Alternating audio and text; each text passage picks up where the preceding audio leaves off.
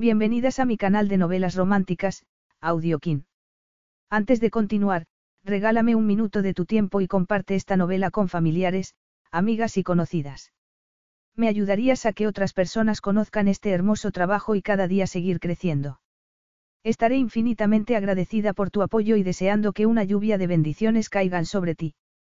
Comencemos con la narración de la novela cuyo título es Proposición de conveniencia. Argumento. La relación de Vicky con Max Forbes, su nuevo y atractivo jefe, tenía que mantenerse en lo estrictamente profesional, ya que él jamás debería descubrir su secreto, su hija Chloe.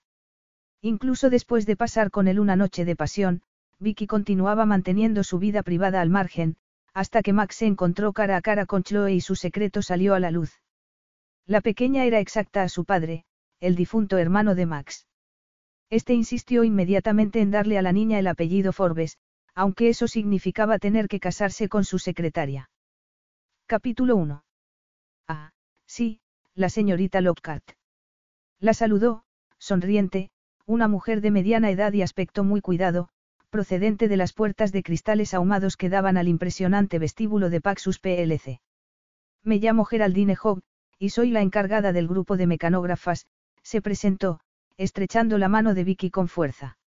Aquí tengo su solicitud de empleo, querida, le dijo, mostrándole unos documentos grapados, y se va a llevar una sorpresa. Al oír aquello, a Vicky le dio un vuelco el corazón.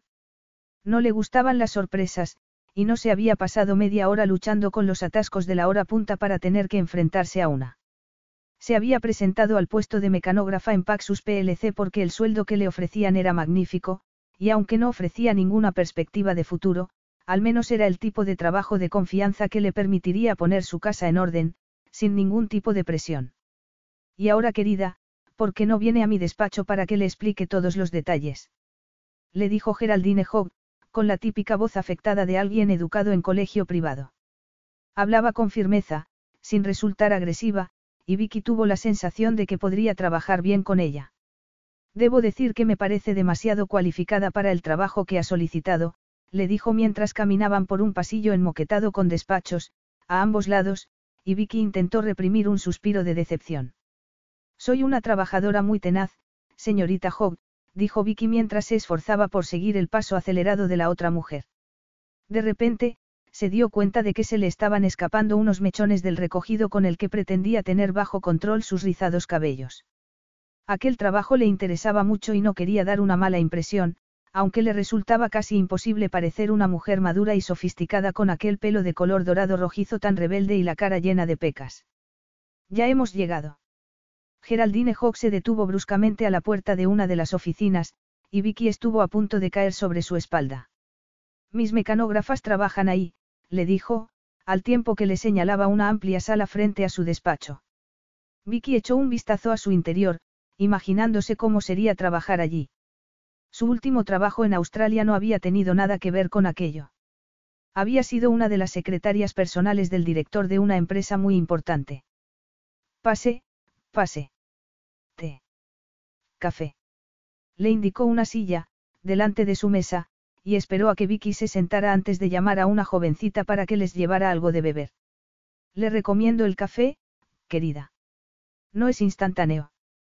Sí, gracias. Me tomaré una taza, le dijo Vicky, desfallecida por la velocidad a la que su futura jefa la había llevado hasta su despacho. Con leche y sin azúcar. Gracias. Y ahora, le voy a hablar de la pequeña sorpresa que le tengo reservada, le dijo Geraldine. Tenía los codos apoyados sobre la mesa, las manos cruzadas, y miraba a Vicky fijamente con la cabeza ladeada. Primero déjeme decirle que me ha impresionado mucho su currículum. Tiene usted muchas titulaciones. Enumeró alguna de ellas, como para que Vicky se diera cuenta de que estaba demasiado preparada para el trabajo que había solicitado. La empresa para la que trabajó anteriormente debe de haber estado encantada con usted. Me gustaría pensar que ha sido así, empezó a decir Vicky con una sonrisa, encantada de que entrara la chica con los cafés. ¿Por qué decidió marcharse de Australia? Le preguntó Geraldine con ojos inquisidores, pero, antes de que Vicky pudiera responderle, dijo, no. No hace falta que me responda. Le informaré del trabajo que tendría que hacer en nuestra empresa. Para empezar, debo decirle que pensamos que estaría desaprovechada trabajando como mecanógrafa. Ah. Vicky luchó por contener las lágrimas. Desde que había llegado de Australia, la habían rechazado en dos trabajos por la misma razón que estaba exponiéndole Geraldine en aquel momento, y a no ser que consiguiera un trabajo estable, pronto se encontraría con serios problemas económicos. Pero, por suerte, continuó Geraldine con satisfacción, tenemos algo mejor que ofrecerle, así que no tiene por qué poner esa cara de decepción. Nuestro director general necesita una secretaria personal y, aunque usted es un poco joven para el puesto, está sobradamente cualificada, por lo que me he permitido presentar su candidatura para el puesto. El salario que recibiría sería el doble del puesto en el que solicita ser admitida. Trabajar para el director general. Aquello le pareció a Vicky demasiado bueno como para ser cierto. La llevaré a verlo ahora.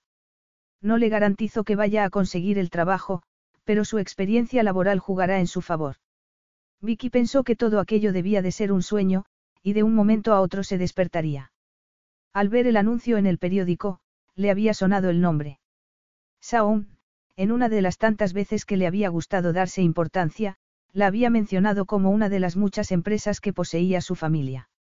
Le había costado mucho responder al anuncio, porque guardaba un pésimo recuerdo de su relación con Saun, pero la curiosidad de ver una de las empresas que conformaban la dinastía de los Forbes y el espléndido salario que ofrecía acabaron por decidirla.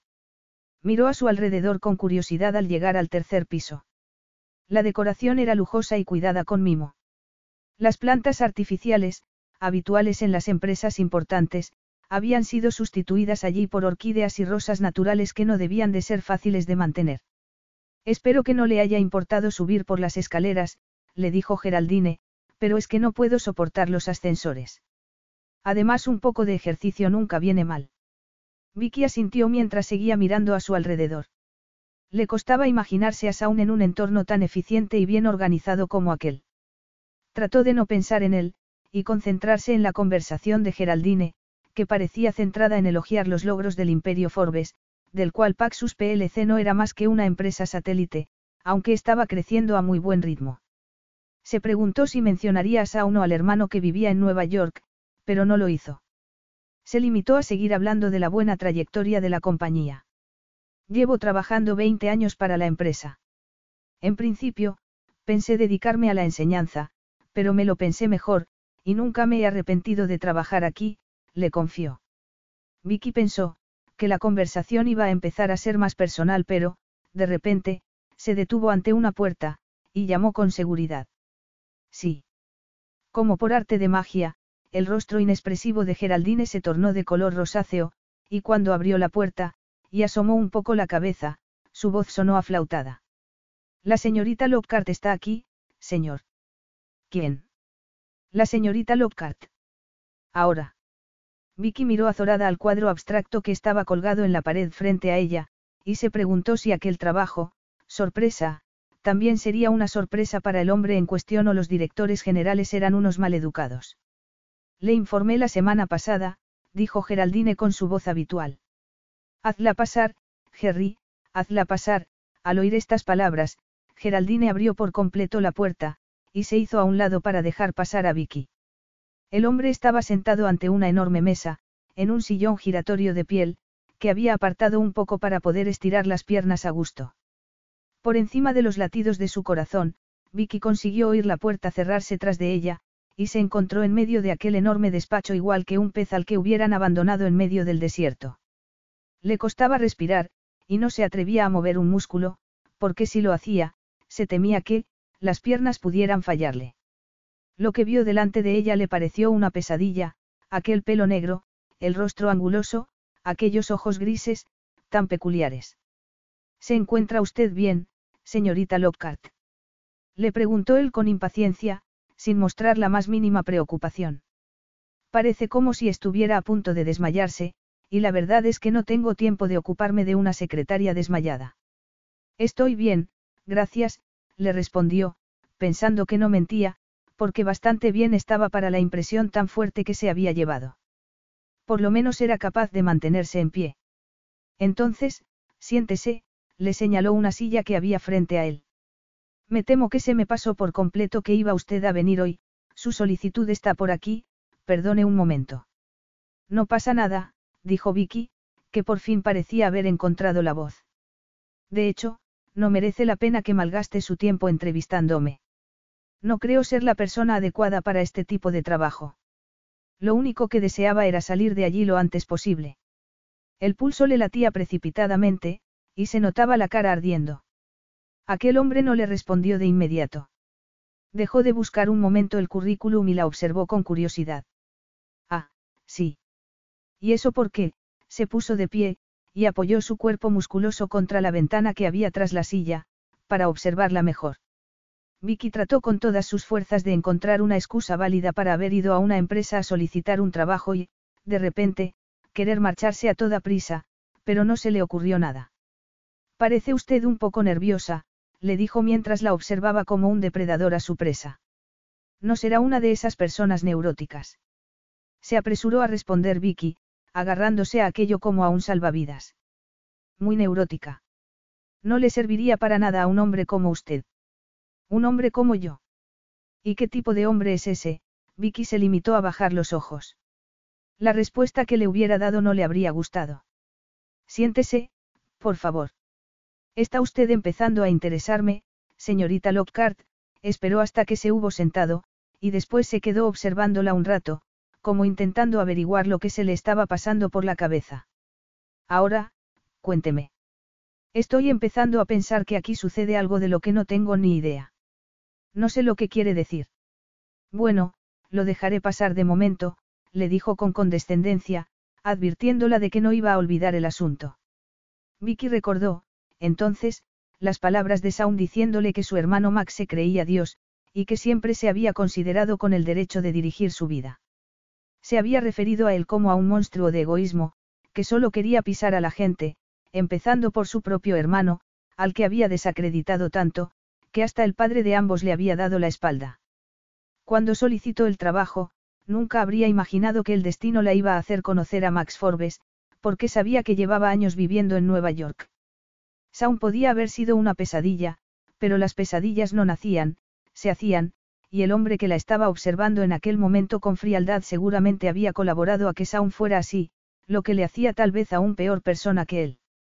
Así que se declara usted neurótica pero, sin embargo, sacó una hoja de entre varias, tuvo un empleo bastante importante en una empresa australiana, que dejó con muy buenas recomendaciones. Un poco extraño, ¿no le parece? O tal vez sus neurosis estaban bajo control en aquel entonces, Vicky no hizo ningún comentario, y observó los edificios de ladrillo rojo que se veían por la ventana. Le ha dicho Geraldine por qué está disponible este puesto de trabajo.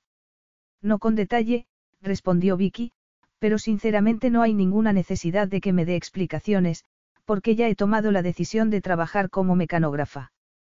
Por supuesto, comprendo que no quiera comprometer su indudable talento consiguiendo un trabajo con excelentes perspectivas de futuro, ironizó. Vicky lo miró desconcertada por el sarcasmo que notaba en su voz. En este momento tengo muchos asuntos que resolver, le dijo con vaguedad, y no me gustaría aceptar un trabajo con grandes responsabilidades sin saber si voy a poder asumirlas. ¿Cómo? Disculpe. ¿A qué tipo de asuntos se refiere? Max repasó el currículum de Vicky, y luego la miró. Bueno, tartamudeó Vicky, sorprendida por lo directo de la pregunta, acabo de regresar de Australia, y tengo que resolver muchos asuntos concernientes a, mi casa y en general a establecerme aquí. ¿Por qué decidió marcharse a Australia? Mi madre, falleció, pensé que el cambio me vendría bien, y la verdad es que conseguí trabajo en una empresa muy buena enseguida, y en seis meses me habían ascendido, así que al final me quedé más tiempo del que pensaba en un principio. Era más sencillo que regresar aquí y... y afrontar su pérdida. Vicky se asustó al intuir que aquel hombre había percibido algo. Saun siempre le había parecido muy intuitivo. Tal vez fuera una cosa de familia. Le agradecería que termináramos esta entrevista ahora, se levantó y empezó a estirarse el traje, cualquier cosa antes de mirar aquellos inquietantes ojos grises. Siento haberle hecho perder el tiempo. Sé que usted es un hombre muy ocupado y su tiempo es oro. De haber conocido la situación, habría llamado para cancelar la cita. Como ya le he dicho, no me interesa aceptar ningún trabajo que pueda monopolizar mi tiempo libre. Las referencias, le dijo Max con frialdad, haciendo caso omiso del deseo de Vicky de abandonar el despacho, que le ha dado la empresa australiana son fabulosas, dijo a Vicky, que permanecía en pie, sin saber qué hacer. Impresionantes de verdad, y más viniendo de parte de James Houghton, al que conozco muy bien. Lo conoce. Al oír aquello, Vicky presintió que varias catástrofes se le venían encima, y volvió a sentarse. No quería que Max Forbes llamara a su antiguo jefe en Australia. Allí había dejado demasiados secretos que no tenía la menor intención de revelar. Fuimos al colegio juntos, hace un millón de años, se levantó de su asiento, y se puso a pasear por el despacho, saliéndose a veces del campo de visión de Vicky. Esta pensó que, si lo estaba haciendo para desconcertarla, lo estaba consiguiendo. Es un buen hombre de negocios, así que una recomendación suya cuenta mucho para mí, se quedó callado un momento detrás de ella, y Vicky sintió que se le ponía la carne de gallina. ¿Dónde vivía? En Sydney. Mi tía tiene allí un apartamento. Y hacía mucha vida social. ¿Con quién? Le preguntó con cautela. Hubiera preferido tenerlo en su campo de visión para ver la expresión de su cara. Con la gente de su trabajo, le preguntó, ya a su lado. Por el rabillo del ojo, podía verlo apoyado en la pared, con las manos en los bolsillos y la cabeza inclinada hacia un lado, esperando con curiosidad sus respuestas, grabándolas en su cabeza para utilizarlas después contra ella. De repente, recordó que no habría un después porque, por poderoso que fuera, no podía obligarla a trabajar en su empresa. La idea de que pronto se habría marchado de allí la tranquilizó un poco, e incluso consiguió sonreír. A veces. Tenía muchos amigos en Sydney. La verdad es que los australianos son muy abiertos. Eso me han dicho. Desde luego mi hermano lo pensaba. ¿Tenía un hermano allí? Preguntó Vicky, sintiendo que empezaba a sudar de nerviosismo. Saun Forbes. Mi hermano gemelo. Vicky se sorprendió al oír aquello. Había estado con él casi un año y medio, y nunca le había dicho que el hermano que tanto detestaba era gemelo suyo. De repente, se dio cuenta de lo que tenía que haber sido para Saum no haber alcanzado el éxito que había logrado su hermano gemelo. Ver a Max Forbes le había causado una gran impresión. Era lo bastante parecido a Saum como traerle un montón de recuerdos dolorosos. Creo que salía mucho, y era muy conocido en la sociedad de Sydney, le dijo, mientras se volvía a sentar a su mesa. Pues no me suena el nombre, acertó a decir Vicky. Tuvo la sensación de que el diablo estaba jugando con ella. Desde su llegada a Inglaterra, no había tenido más que problemas.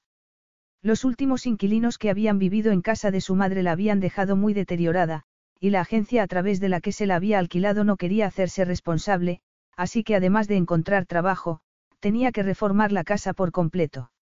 Y además estaba Chloe. Vicky cerró los ojos, y sintió náuseas.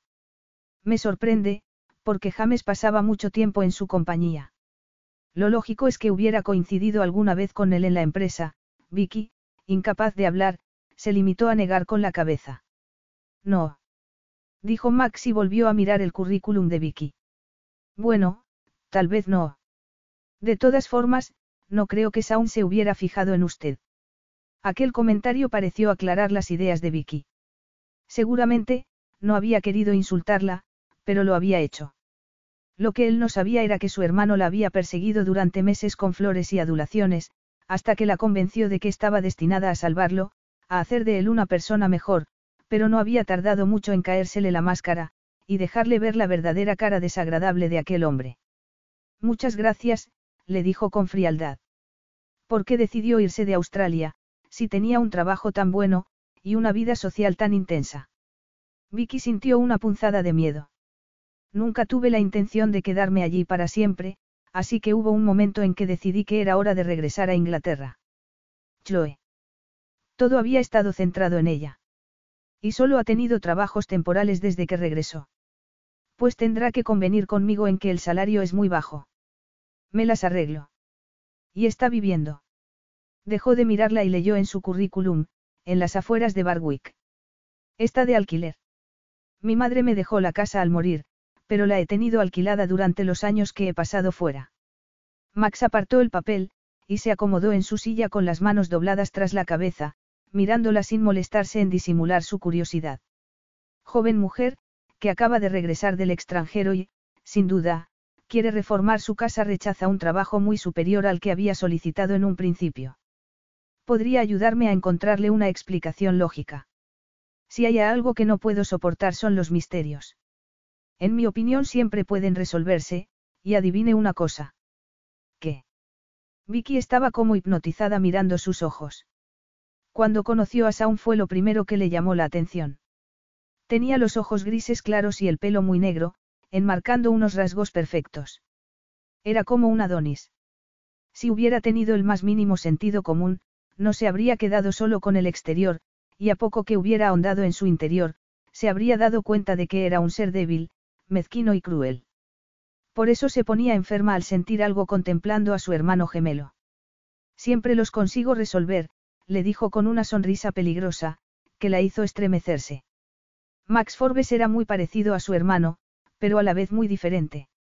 Si Saun la había cautivado por su belleza física, su hermano la había hipnotizado con su poder, y si Saun había sabido siempre qué decir para llevarse a las chicas a la cama, Vicky se imaginaba que su hermano obtenía lo que deseaba, por el simple hecho de que decía lo que le venía en gana, sin preocuparse de los convencionalismos sociales o las consecuencias, y esa seguridad en sí mismo resultaba irresistible a las mujeres. Hasta Geraldine Hogg había perdido el habla en su presencia. Max Forbes miró a la joven que tenía sentada frente a él. Parecía más una niña que una mujer, con ese rostro afilado de duendecillo, pálido y lleno de pecas. Era la imagen misma de la inocencia, pero su instinto le decía que se equivocaba. Allí había algo raro y el deseo que sentía de saber el que le sorprendía. No había tenido tanta curiosidad por nadie en mucho tiempo. Se quedó mirándola, y le invadió una oleada de satisfacción al ver cómo enrojecía y esquivaba su mirada. Sin duda Vicky Lockhart tenía algo que ocultar, y el pensamiento de descubrir el que le produjo una excitación que hacía mucho tiempo que no sentía. La vida empezaba a tener para él más interés que el de hacer dinero, hecho que últimamente no le producía ya demasiada satisfacción. Muy interesante, dijo Vicky educadamente, con los ojos muy abiertos. El sol que entraba por la ventana incidió en sus cabellos, que parecieron desprender llamaradas. Max pensó que tenía un color de pelo muy especial, y desde luego estaba seguro de que no era artificial. Por supuesto no era su tipo. A él siempre le habían gustado las mujeres altas y de senos grandes, pero aún así, no pudo evitar preguntarse cómo estaría con el pelo suelto. Se lo imaginaba muy largo y rizado, difícil de gobernar. Tendría algo que ver con su personalidad. Habría una mujer apasionada y de fuerte personalidad bajo aquella apariencia de niña. Sonrió ante la imagen que acababa de conjurar, y se dio cuenta de que su cuerpo respondía ante ella. Excitarse de aquel modo le hizo sentirse como un adolescente. No sé si Geraldine le ha mencionado el salario, le dijo, tras aclararse la garganta. Mencionó una suma que doblaba la que había tenido en mente en un principio para ver cómo reaccionaba. La vio abrir mucho los ojos, y apretar los puños a los lados de su silla, como tratando de no perder el equilibrio. Es un salario muy generoso. Geraldine ya me dijo que sería mucho más alto que el del trabajo que mencionaba el periódico, Max vio reflejado en sus ojos que quería aceptar, así que esperó pacientemente a que asintiera, pero me temo que tengo que decirle que no. Max tardó unos segundos en asimilarlo. ¿Cómo? No puedo aceptar. Max miró la cara de duendecillo, la boca delicada, los ojos castaños enmarcados por unas enormes pestañas, y sintió una humillante impotencia. Vicky había rechazado su propuesta y estaba furioso, aún sin saber por qué. Lo único que sabía era que deseaba vapulearla hasta que aceptara el trabajo. Era tan absurdo lo que estaba pensando que no pudo evitar sonreír.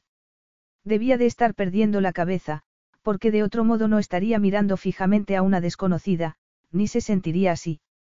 Miró su mesa, y empezó a golpear el bolígrafo sobre ella. Por supuesto, si no puedo convencerla. Me halaga que lo haya querido intentar, Vicky se levantó, y le dedicó una sonrisa extraña, como de alivio, para pesar de Max. Muchas personas matarían por una oferta de trabajo como la que le acabo de hacer, le dijo, y al mirarla y pensar cómo estaría con el cabello suelto, sintió de nuevo aquella excitación de adolescente. Después, muy a pesar suyo, su mirada se deslizó hasta los senos de Vicky, dos pequeñas protuberancias bajo la blusa y la chaqueta del traje, y se preguntó cómo serían. Se los imaginó diminutos y puntiagudos, llenos de pecas y con unos pezones rosados. El pelo rojo cayendo por su espalda, y unos senos rosados, lo bastante grandes como para caberle en.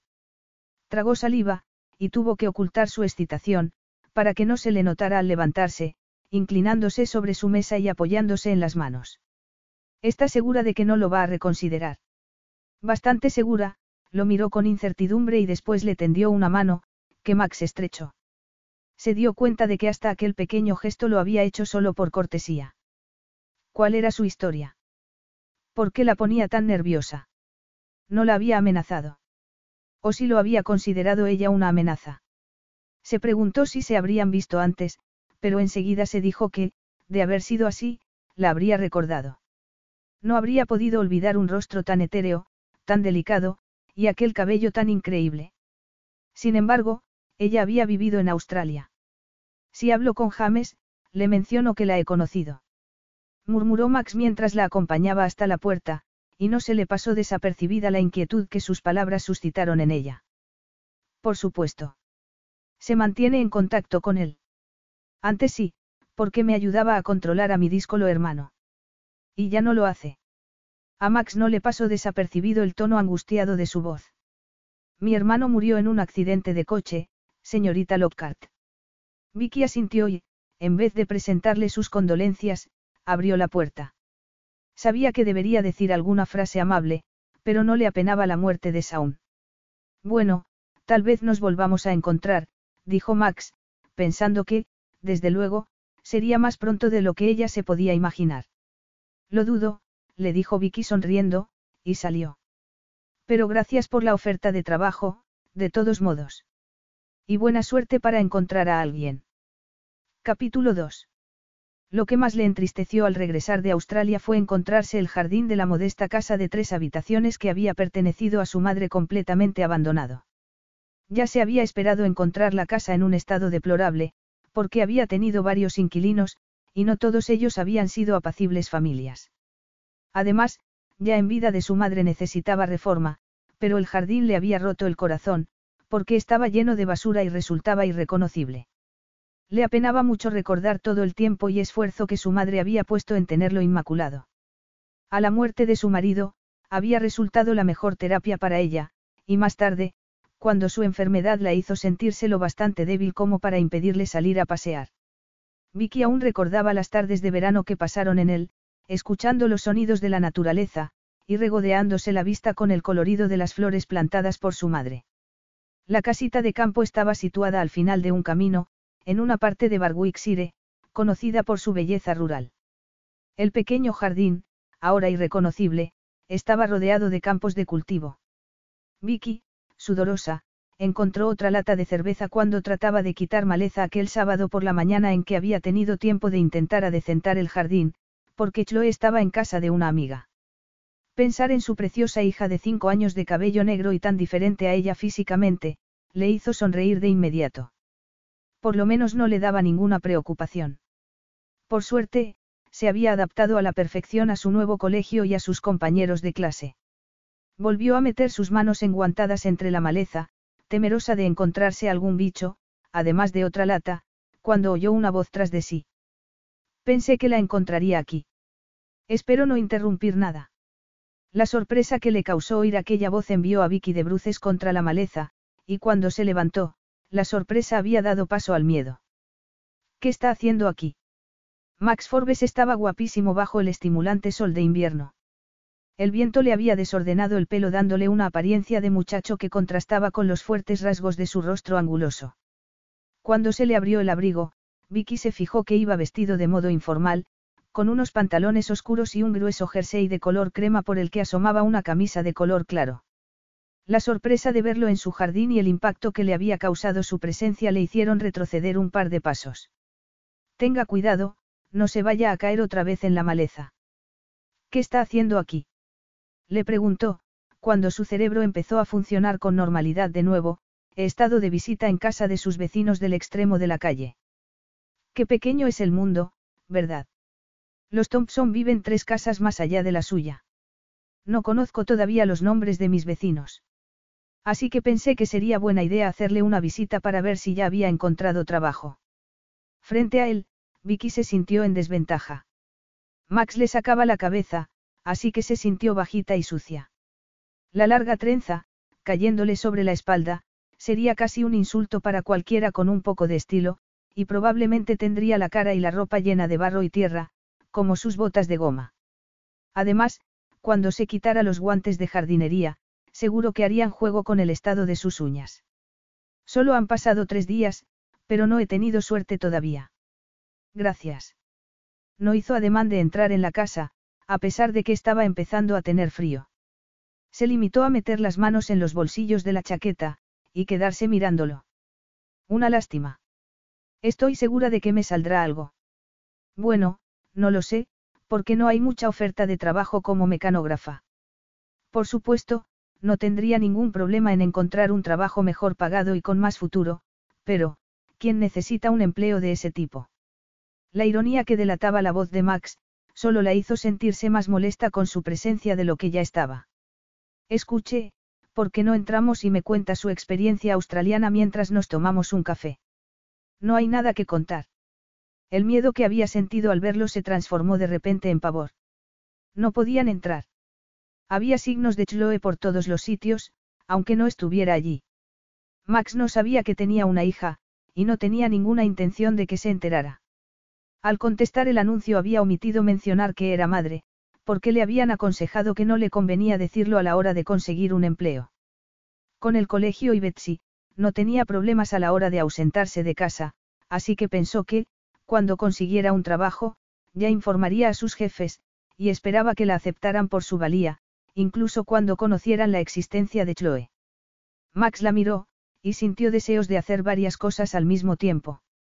Por una parte, largarse de allí lo antes posible, porque no entendía lo que le había dado para presentarse allí, pero, por otra, muy a su pesar, deseaba quedarse, porque al volverla a ver se había quedado incluso más intrigado que en su primer encuentro. También deseaba limpiarle la suciedad de la cara, aunque solo fuera para ver cómo reaccionaba. En realidad sintió un deseo tan intenso de hacerlo que tuvo que sujetarse las manos a la espalda, y apartar la mirada de ella. En realidad, no he venido por casualidad, empezó a decirle, furioso con ella por obligarlo a mentir y consigo mismo por aquella patética debilidad que lo había llevado hasta allí. Ah, no. Le preguntó Vicky con desconfianza. De hecho tiene que ver con su casa. ¿Qué? ¿Qué es lo que tiene que ver con mi casa? ¿Por qué no entramos y charlamos de ello? No se había portado con aquel secretismo en su vida, y todo porque no había conseguido quitarse a aquella mujer de la cabeza. No entendía por qué le había suscitado tanto interés, y allí estaba comportándose como el sombrío protagonista de una película de tercera. Nunca había hecho nada parecido por una mujer, y no entendía por qué lo estaba haciendo en aquel momento. Vicky se encaminó hacia la casa sin decir palabra. Tenía el viento de frente, y parecía que, si no tenía cuidado, iba a salir volando de un momento a otro. Max dio unos pasos tras de ella, con los dientes apretados de rabia, porque le había dicho que esperara fuera, mientras ella ordenaba un poco la casa. ¿Por qué fuera? Le preguntó él con las cejas levantadas. Porque es mi casa, y eso es lo que deseo que haga, le dijo con frialdad Vicky, tras lo cual, le cerró la puerta en las narices, antes de que Max pudiera volver a protestar. Vicky nunca se había movido tan deprisa. Por suerte la casa estaba limpia, así que no tardó más de tres minutos en eliminar toda prueba de la presencia de su hija. Cinco minutos más le llevó quitarse la ropa sucia, y ponerse un par de vaqueros desgastados y un jersey de rayas que había conocido tiempos mejores.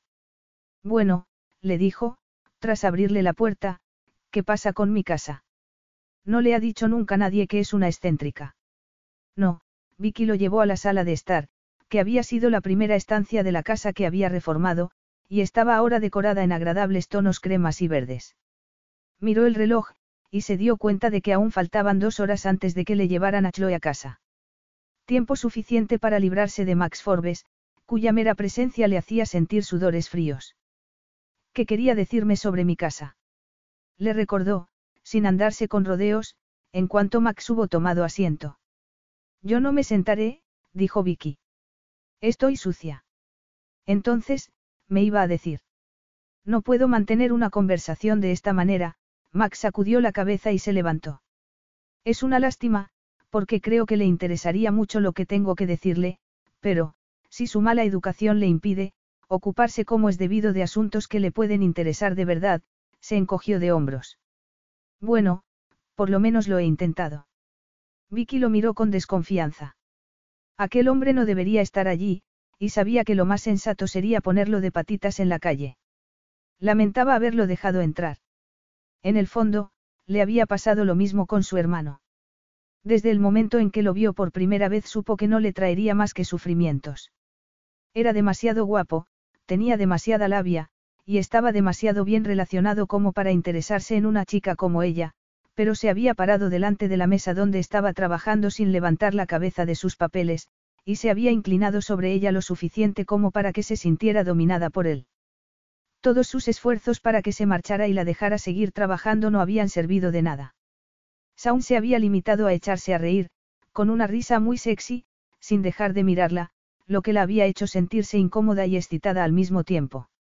Así que, si Saun había conseguido hacerle sentirse así, entonces, su hermano, que había demostrado ser más inteligente que él, no sería mucho más peligroso. Y si su propia necesidad de autoprotección no había sido suficiente para mantenerla alejada de Max Forbes, ¿qué pasaría entonces con su hija, que era la viva imagen de Saun, desde el mismo día de su nacimiento? Le habría gustado que su relación con Saun hubiera sido una relación sana, con un principio y un final, en el que él se hubiera marchado, dejándolas vivir en paz, pero no había sido así. Aunque rara vez le había levantado la mano, y siempre bajo la influencia del alcohol o las sustancias prohibidas, la había maltratado psíquicamente muy a menudo, amenazándole con quitarle a Chloe. En público, nunca había querido reconocer a la niña, pero en privado la torturaba diciéndole que, si su familia llegaba a saber de su paternidad, no dudarían en reclamar lo que sin duda era suyo, con todos los derechos. Sobre todo le encantaba recordarle lo mucho que la niña se parecía al clan Forbes. Por eso siempre había vivido con miedo. A veces, pasaban semanas, incluso meses sin que lo viera, pero un día regresaba y exigía sus privilegios sexuales. Cada vez que se acostaba con él, Vicky lloraba amargamente después. Tener a Max Forbes bajo su techo era como haber dado a Lucifer la llave de su propia casa. Había oído lo suficiente sobre él como para saber que la existencia de Chloe le interesaría mucho, y tal vez intentara arrebatársela en los tribunales. Se había pasado años protegiendo a su hija de un hombre cruel, temerosa de que se la pudiera arrebatar un día, y sabía que en aquel momento debía ocultarle la existencia de Chloe a Max Forbes. Aquellos dos hermanos podían tener más en común que la mera apariencia, y le había costado demasiado escapar de uno como para caer en las garras del otro. Nunca volvería a permitir que un hombre tuviera tanto poder sobre ella. Jamás.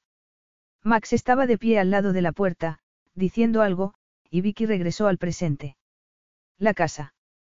No podía afrontar tener ningún problema con la casa, que supusiera un nuevo cambio para Chloe y ella, ahora que habían empezado a echar raíces en un sitio. Siéntese, por favor.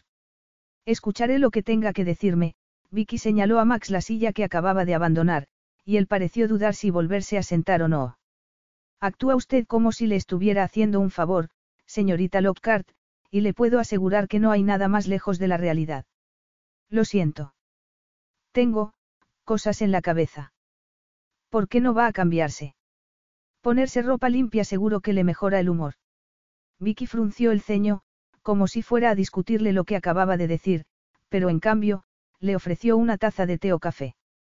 Su idea era mantenerlo allí, para que no se le ocurriera merodear por la casa. Por lo menos el salón estaba arreglado, no como el resto de la casa, que necesitaba una reforma urgente, y además, contenía relativamente pocos objetos personales, sobre todo después de haber guardado en un arcón que había detrás del sofá los dibujos de Chloe. Los libros de las estanterías no proporcionaban ninguna información sobre los ocupantes de la casa, y en cuanto a los adornos, la mayoría habían pertenecido a su madre. Los había bajado del desván, donde habían permanecido guardados durante los años en que la casa había estado alquilada. Cuando regresó al salón, lo encontró, para su tranquilidad, leyendo, tranquilamente, el periódico que había dejado en la mesa baja de pino, colocada delante de la chimenea. No tardaré nada, le dijo, y para disuadirle de toda intención de explorar la casa, cerró la puerta del salón tras de sí. Después miró el reloj para cerciorarse de que aún iba bien de tiempo. En 15 minutos, se duchó y cambió de ropa. No se maquilló, porque raramente lo hacía. Se limitó a ponerse unos vaqueros y una camiseta limpia. Después, volvió a trenzarse el cabello, sin molestarse en desenredarlo, porque estaba segura de que estaría lleno de nudos. Ya se lavaría el pelo más tarde. Entonces, le dijo, tras entrar en la habitación y ver que aún estaba leyendo el periódico, me iba a contar algo sobre mi casa. No ha oído los rumores. ¿Qué rumores?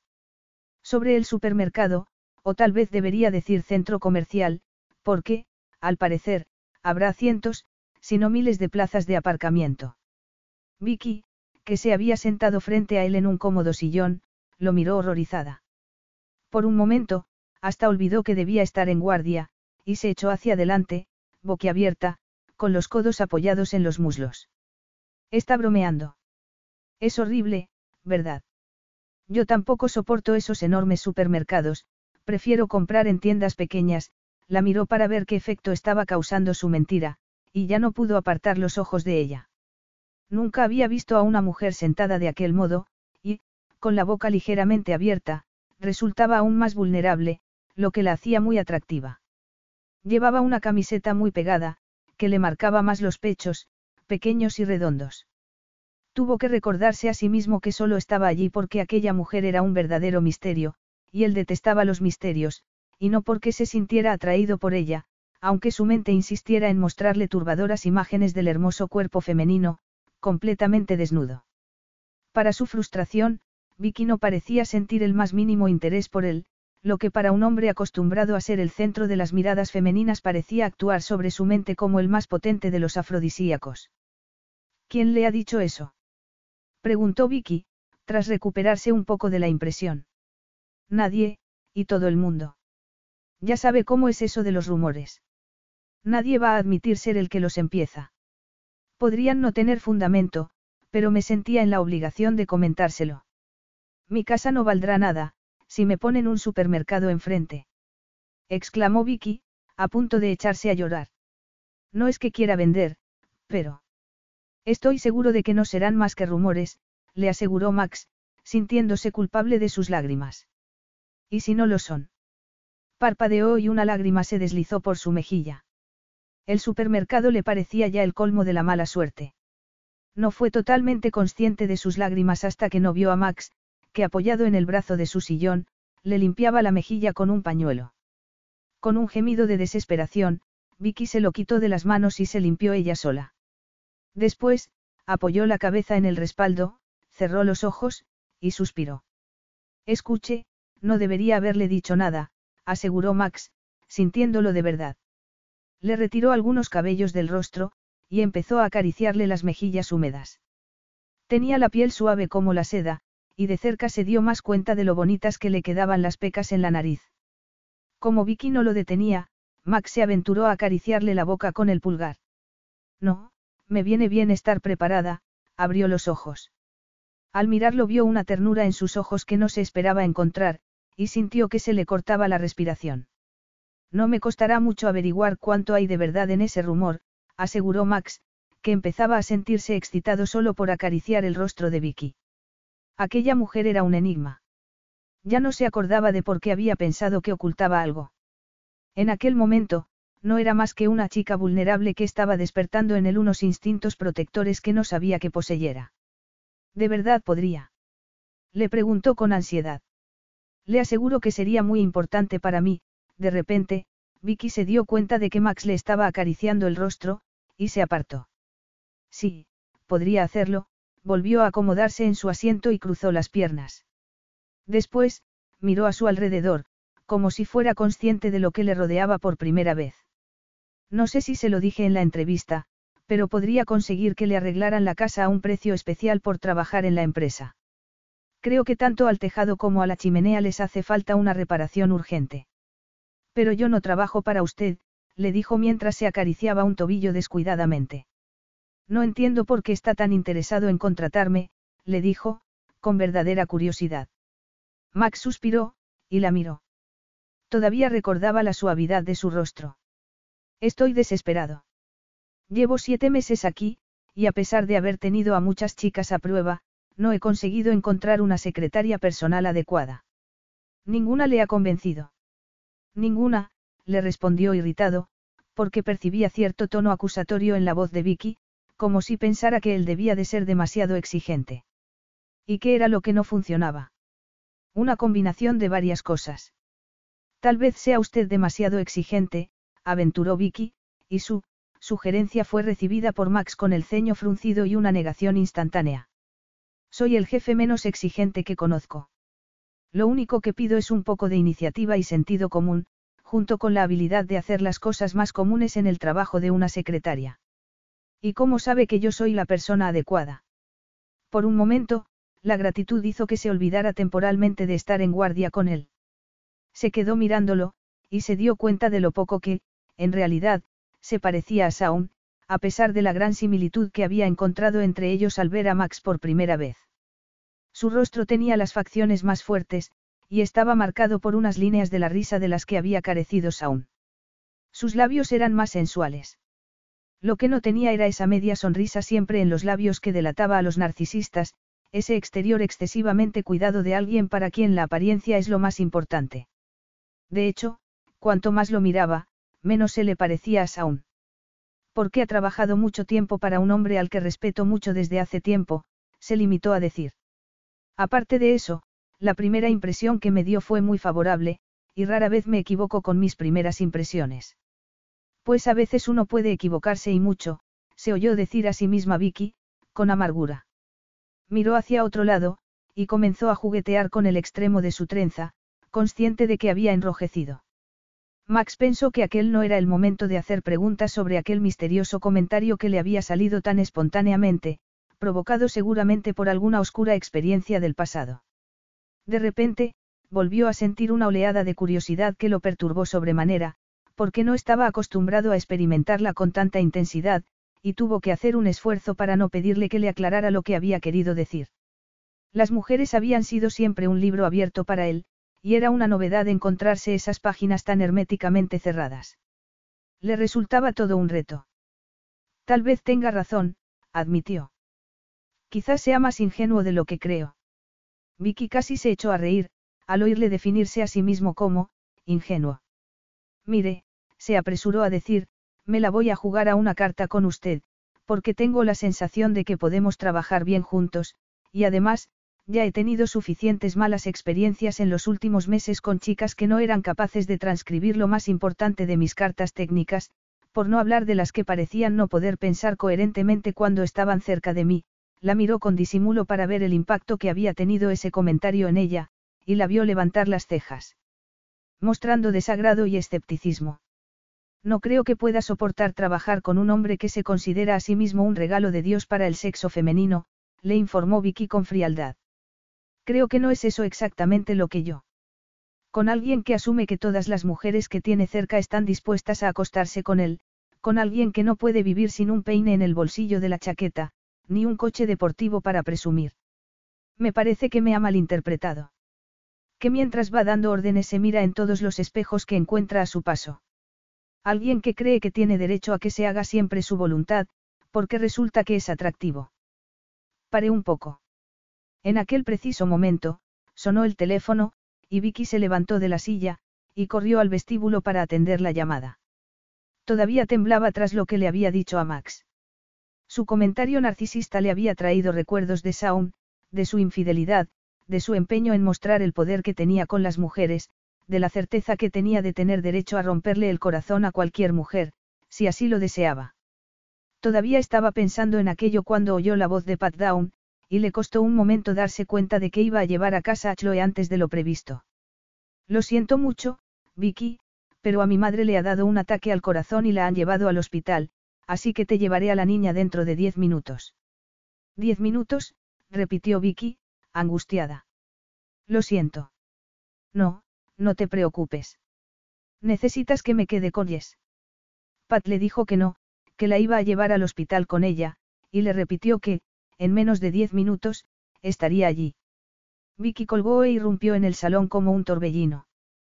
Tiene que irse. Le ordenó imperiosamente.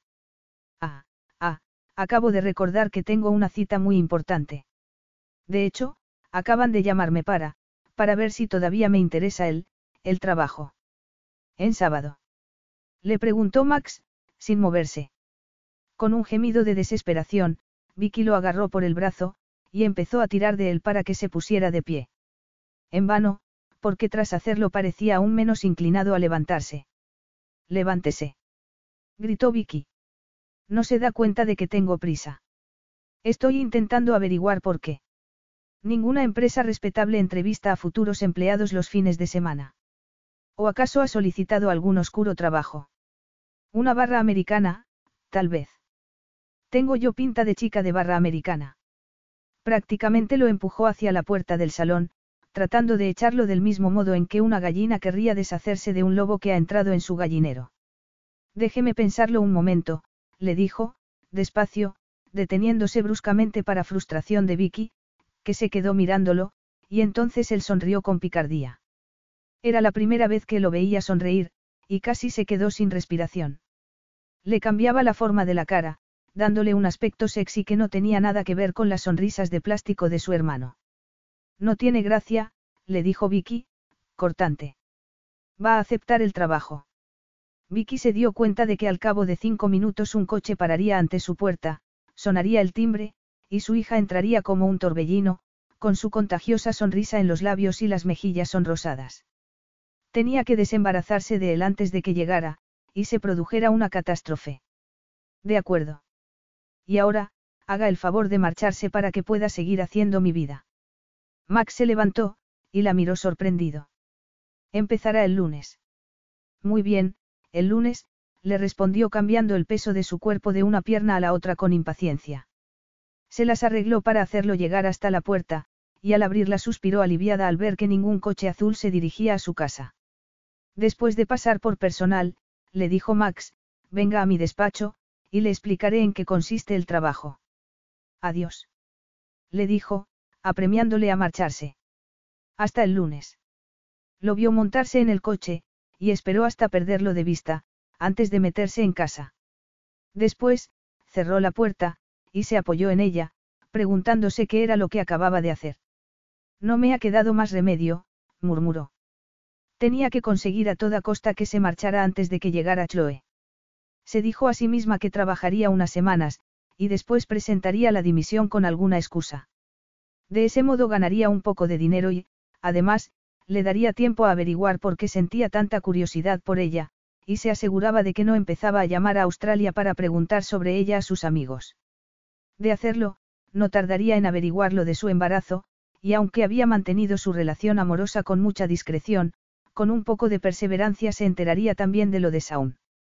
Estando cerca de él podría contestar a todas sus preguntas, y así no empezaría a curiosear.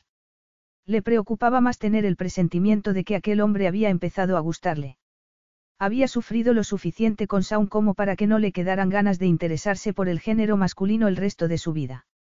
Se encontraba ante una situación muy delicada, de la que tendría que saber salir lo mejor posible. Capítulo 3. Vicky se pasó el resto del fin de semana lamentando haber aceptado el trabajo. Todas las buenas razones para hacerlo le parecían insignificantes a medida que se acercaba el lunes.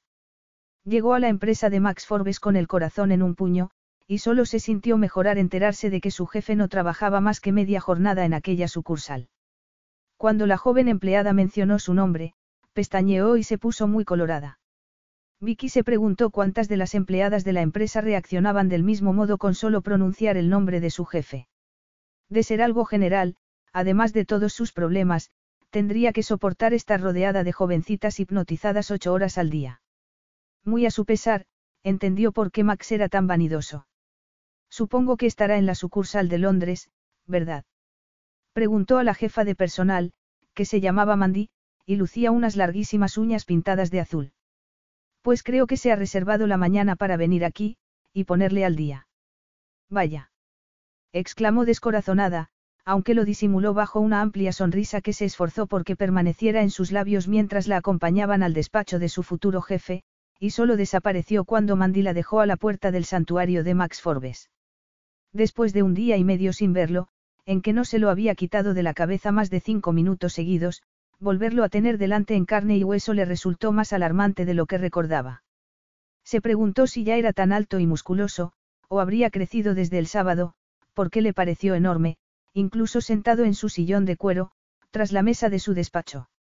Se había quitado la chaqueta, y tenía las mangas de la camisa remangadas. Ah.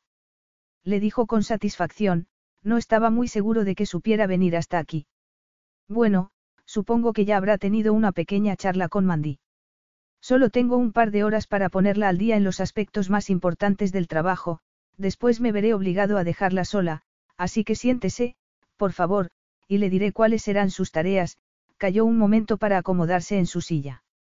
En primer lugar, la cafetera, está en su despacho, Vicky, que había sacado un cuaderno y un bolígrafo de su voluminoso bolso, y se disponía a tomar notas, se quedó mirándolo fijamente, y Max sonrió.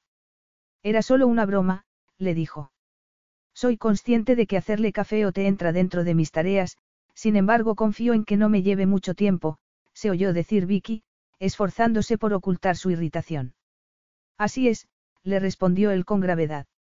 De hecho, muy a menudo me hago el café yo mismo, e incluso se lo llevo a mi secretaria, se apoyó con los codos en la mesa, juntó las manos, y la miró fijamente, haciéndola sentir como un espécimen en un laboratorio.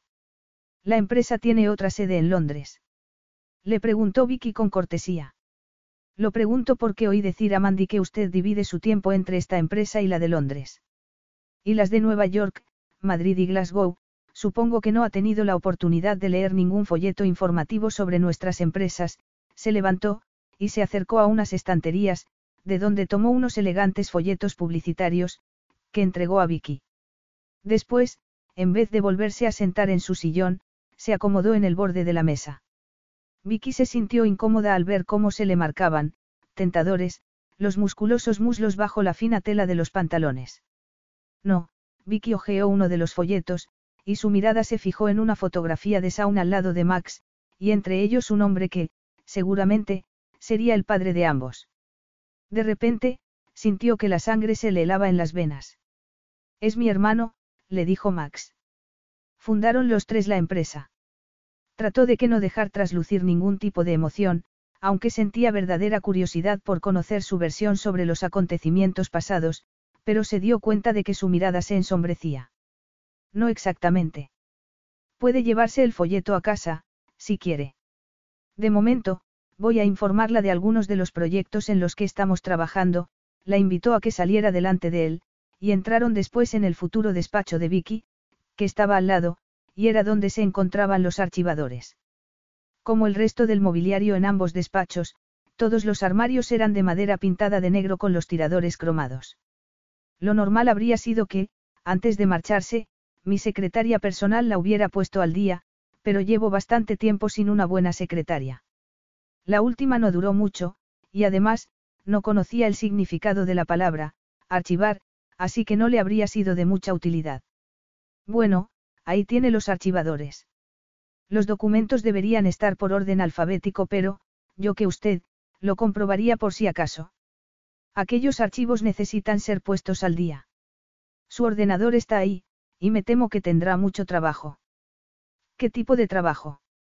Preguntó Vicky, mientras se acercaba a su mesa, y abría una de las carpetas que había sobre ella. Ante sus ojos, apareció un documento escrito en lenguaje técnico y lleno de cifras. Por supuesto, deberá encargarse de concertar todas mis citas de trabajo, y poner al día mi agenda. Ah, y las reuniones, vendrá conmigo a las más importantes para tomar notas.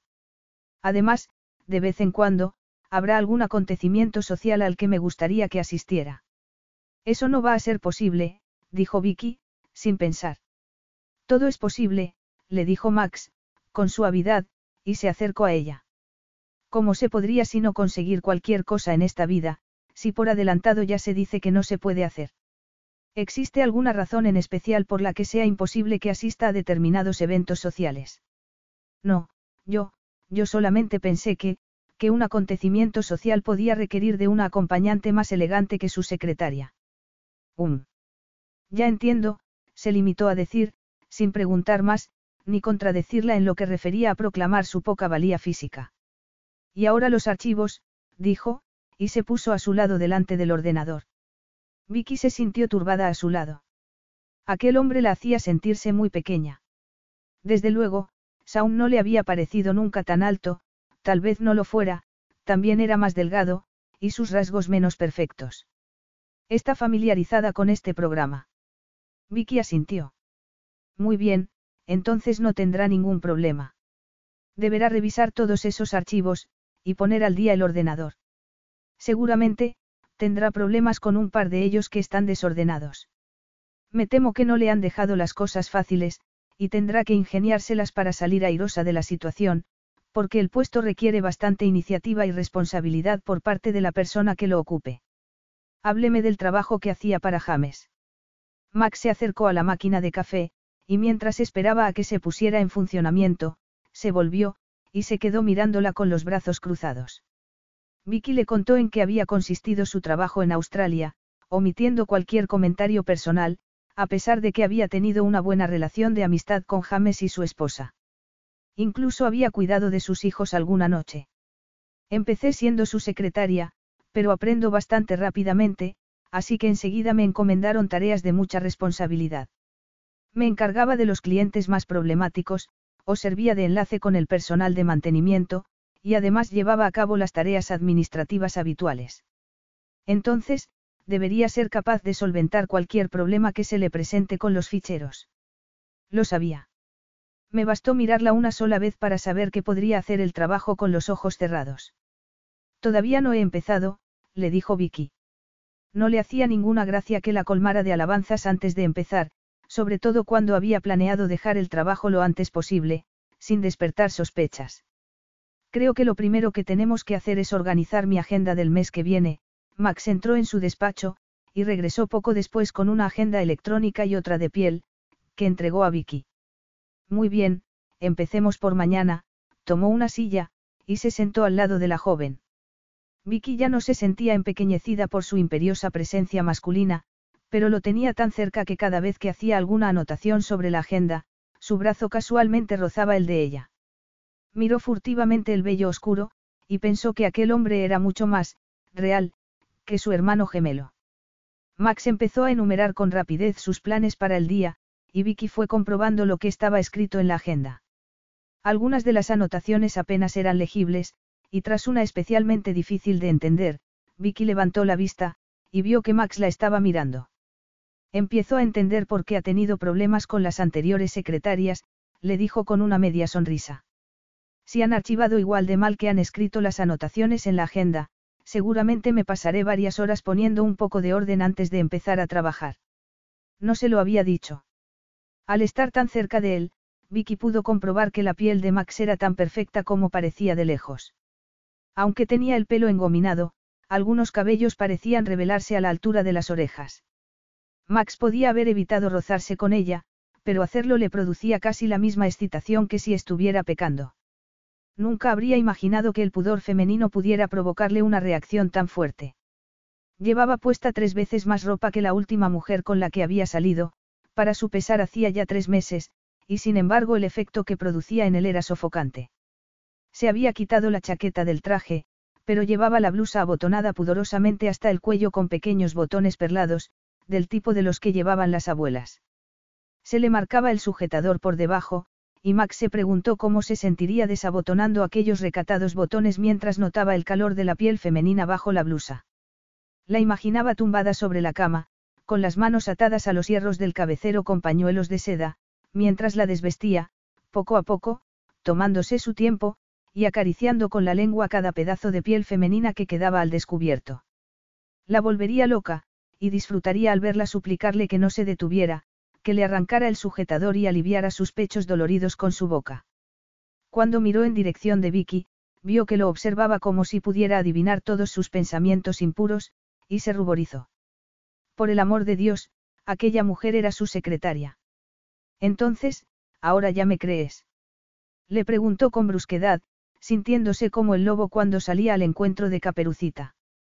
Sonrió para sí al pensar en el paralelismo, porque en aquel momento lo que más le apetecía era comérsela en pedacitos, empezando por su pálido y esbelto cuello hasta llegar a la parte que anidaba entre sus muslos, que seguramente también estaba tapada por ropa interior con puntillas como la que debían usar las abuelas. Se aclaró la garganta, y trató de volver a pensar en reuniones, calendarios y citas de trabajo. Vicky le estaba preguntando algo, así que tuvo que hacer un tremendo esfuerzo por concentrarse y responderle en un tono de voz normal. Veo que va a estar en Londres dos veces esta semana, le estaba diciendo Vicky mientras miraba la agenda. Pues sí, frunció el ceño. Tal vez debiera cancelar las reuniones que tengo, y tratar de pasar un poco más de tiempo aquí, hasta que usted se ponga al día. No hace falta, se apresuró a responder Vicky, que al darse cuenta de que la recurrente cercanía del brazo masculino la estaba haciendo sentir incómoda, apartó el suyo con discreción. En realidad estar unos días sola me permitiría familiarizarme con los archivos y los clientes, además de poder empezar a pasar a máquina todo ese trabajo pendiente. Max se sintió herido en su orgullo masculino al darse cuenta de que Vicky no deseaba en absoluto que él pasara más tiempo en la empresa. Bueno, no creo que pueda arreglársela sola. Estoy seguro de que necesitará que le responda a algunas preguntas, dijo molesto, y se dio cuenta, de inmediato, que el adulto seguro de sí mismo se había convertido en un adolescente. No entendía, lo que le sucedía porque jamás había experimentado nada parecido. Sí, desde luego, se limitó a decir Vicky, y volvió a concentrarse en el archivador que tenía delante, pero no se preocupe, porque no dudaré en preguntarle todo lo que no sepa. Por cierto, la señora Hogg no me informó sobre a qué se dedica esta sucursal de la empresa. Mencionó que es de reciente creación. Sí, pero está creciendo a un ritmo sin precedentes, por eso le dedico tanto tiempo. Casi todos nuestros clientes son nuevos, y hay que tratarlos con guante de seda. Voy a estar bastante ocupado el resto del día, pero no tendría inconveniente en pasarme por su casa después del tra. No. exclamó Vicky, arrepintiéndose de inmediato de no haber podido controlar el pánico que su voz había dejado traslucir. Debía comportarse con la mayor naturalidad, si no quería seguir despertando su curiosidad. La, la verdad es que me gusta separar por completo el trabajo del placer. ¿Quiere decir que se convierte usted en otra persona fuera de la empresa? Le preguntó con insolencia. Ladeó la cabeza mientras la miraba fijamente, como si estuviera tratando de imaginársela. Intrigante. Se suelta el moño, y se quita ese trajecito tan pudoroso nada más atravesar la puerta de salida de la empresa. Claro que no. Lo que quiero decir es que procuro separar mi tiempo libre del laboral, porque de lo contrario el trabajo interferiría demasiado en mi vida, y llegaría un momento en que me daría cuenta de que no tengo tiempo libre. Vicky recordó con pesar la manera tan irónica en que Max se había referido a su modo de vestir. La había hecho sentir como una anciana, y sin darse cuenta se llevó una mano al botón superior de la blusa, bien abrochado para evitarse las miradas no deseadas. No siempre había vestido de aquella manera. No hacía tanto que llevaba minifaldas y llamativas blusas cortas, hasta que se dio cuenta de que vestir como una mojigata era el único modo que tenía de defenderse contra la lujuria de Saúl. Verla tan tapada había bastado algunas veces para que no sintiera deseos de tocarla, y se había acostumbrado a vestir de aquel modo. ¿No le parece poco saludable, establecer compartimentos estancos en su vida? Le preguntó Max, que había apartado su silla un poco para poder observar mejor el rostro de Vicky, que estaba enrojeciendo por momentos. A ella no le hacía ninguna gracia darse cuenta de que habían cambiado de tema, y trató de encontrar un modo de que su jefe se volviera a concentrar en informarla sobre la empresa. Es algo parecido a la doble personalidad, continuó diciendo Max. Le aseguro que soy completamente normal. Se apresuró a decir Vicky en un tono de voz con el que trataba de dejar el tema zanjado. Volvió la vista hacia la carpeta que tenía delante, e incluso tomó un documento, y simuló concentrarse en su lectura. Nunca pretendí decir que no lo fuera. Protestó él, ofendido. Simplemente, creo que es totalmente normal que el trabajo a veces se mezcle con el placer. Bueno, tal vez tenga razón, le respondió Vicky, encogiéndose de hombros, podré ponerme en contacto con usted mientras esté en Londres, o prefiere que cualquier problema, que pueda surgir aquí se mantenga a la espera hasta su regreso. Puede enviarme un fax o un correo electrónico en cualquier momento, por supuesto, aunque no estoy a menudo en la empresa, guardó silencio un momento, y después añadió. Por experiencia sé que las mujeres que preservan demasiado su intimidad tienen algo que ocultar. Al notar lo tensa que se ponía la joven, Max se dio cuenta de que había dado en la diana. No tengo nada que ocultar, le informó Vicky con frialdad, y a riesgo de parecer impertinente en mi primer día de trabajo, me gustaría decirle que me molesta que intente curiosear en mi vida privada. Vaya, no me había dado cuenta de que estuviera curioseando en su vida privada. Solo hablaba en general, muy a su pesar, Vicky observó que la frialdad del tono que había empleado no lo había amilanado en absoluto. Por supuesto que tiene derecho a su privacidad, bajó la vista, y se miró las uñas un momento, y si esconde alguna cosa de la que esté avergonzada. Yo no tengo nada de qué avergonzarme. De acuerdo. De acuerdo. ¿De qué iba a estar avergonzada? Le preguntó, indignada. Max se encogió de hombros. De nada, le respondió. A no ser, le dijo tras quedarse un momento pensativo, que sea algo que tenga que ver con un hombre, la miró furtivamente para ver cómo reaccionaba ante su comentario, pero Vicky ya había recuperado el control de sí misma. Por supuesto está en su derecho a tener el tipo de relaciones sentimentales que quiera. Aunque sea con hombres casados, Vicky, que se dio cuenta de que trataba de sacarle información, fingió estar muy concentrada en la lectura del documento que tenía en la mano mientras se mordía el labio inferior. Aquello era lo que más había temido, que tratara de pasarse de la raya, que no respetara su intimidad. O incluso con mujeres casadas, Max no creía que aquello fuera posible, pero quería que aquella conversación que le resultaba tan excitante continuara.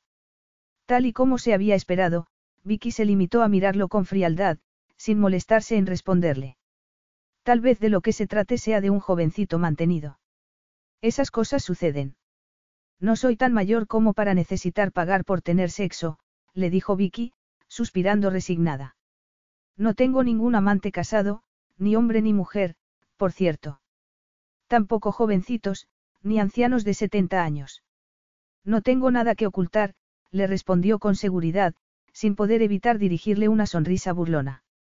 Todo el mundo tiene algo que ocultar, comentó Max, y Vicky lo miró con las cejas levantadas, pero no dijo nada. No estaba dispuesta a seguir hablando de aquel tema, así que continuó examinando las carpetas, hasta que él se dio por vencido y durante las dos horas siguientes trabajaron juntos. Vicky aprendía las cosas enseguida, y para Max, que llevaba varios meses soportando secretarias incompetentes, resultó una bendición trabajar con alguien que entendía las cosas a la primera, y solo hacía preguntas inteligentes. Mandó que volvieran a pasarle las llamadas desde el despacho de Vicky, y se marchó al suyo, confiando plenamente en que la joven sería capaz de seguir trabajando ella sola. Desde su despacho, podía verla dando golpecitos con el bolígrafo en la mesa, mientras revisaba lo que acababa de escribir en el ordenador.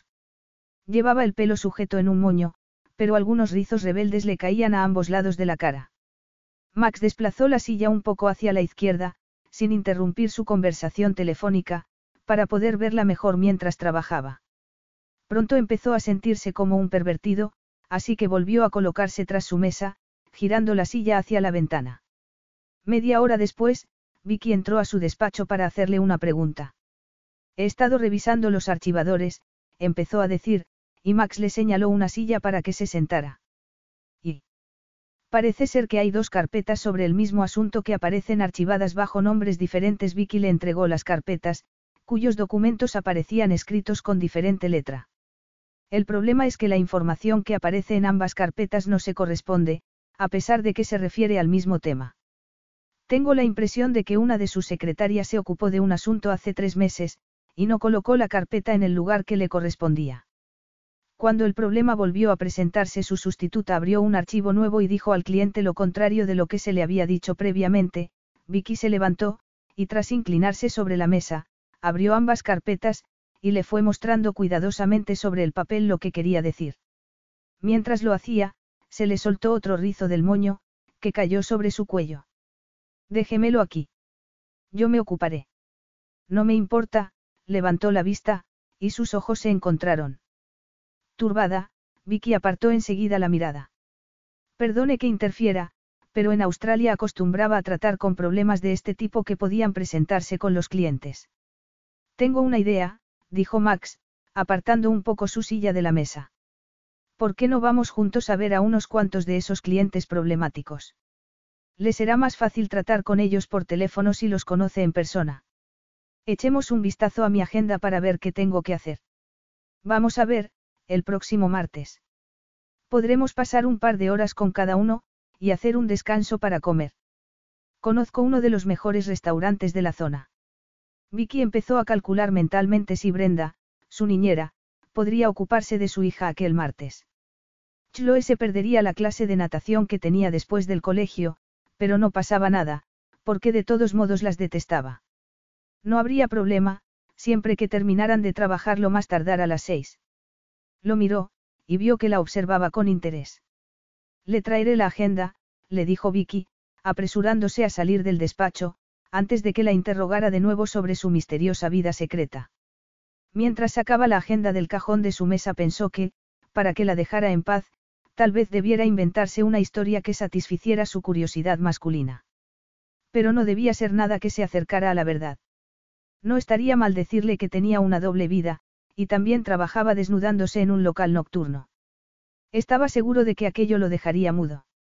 Vicky entró en el despacho con una sonrisa en los labios, provocada por el plan que acababa de idear.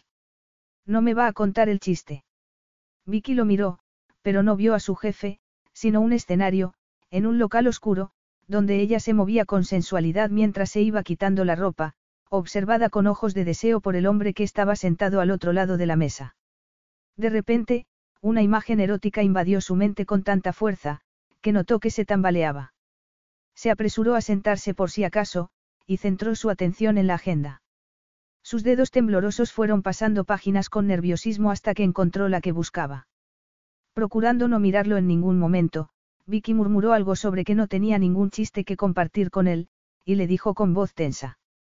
El martes lo tiene libre. Si me dice a qué clientes desea visitar, puedo ponerme en contacto con ellos, dijo, sin levantar la vista de la agenda. Vicky deseó con todas sus fuerzas recuperar la calma tras aquellas perturbadoras fantasías, y volver a comportarse de un modo normal. Si nos entrevistamos con Prior y Truman a las nueve, podríamos encajar a Robbins antes de comer. Asegúrese de dejar dos horas libres para la comida, digamos entre la una y las tres. Después trabajaremos dos horas más, y habremos concluido la jornada laboral. ¿Y a qué cliente desea invitar a comer? Como su corazón parecía haber recuperado el ritmo normal, Vicky se atrevió a mirar a su jefe. A ninguno. Creo que podríamos disfrutar de un poco de tiempo a solas, dejó que sus palabras hicieran el efecto deseado y añadió, para hablar de los problemas que se le pudieran haber presentado, y sobre los que necesite hacerme alguna pregunta, Vicky se dio cuenta de que no sonreía mientras hablaba, pero había un amago de sonrisa en la comisura de sus labios, y lo miró de la manera más profesional que pudo, para disuadirlo de cualquier plan no laboral que pudiera tener respecto a ella. Con Saun había aprendido a hacer frente a los flirteos en el trabajo, y a procurar evitarlos. A menudo, se había inclinado sobre su mesa de trabajo, a pesar de las veces que le había dicho que no fuera a su empresa, asegurándose de que no pudiera mirar a otro sitio que no fuera a su cuerpo, más tarde, vendrían los gestos extravagantes, de los enormes ramos de flores y las cenas caras en lugares de moda. Su galanteo duró el tiempo que tardó en conseguir acostarse con ella, y después esos gestos fueron disminuyendo poco a poco, hasta el día en que las flores y las cenas caras se convirtieron en hechos del pasado. Muy a su pesar, siempre relacionaría el embarazo con la tristeza, porque fue entonces cuando Saun empezó de verdad a maltratarla verbalmente, haciéndola llorar constantemente, y reduciéndola a un estado de tristeza en el que lo que más deseaba en el mundo era desaparecer de la faz de la tierra.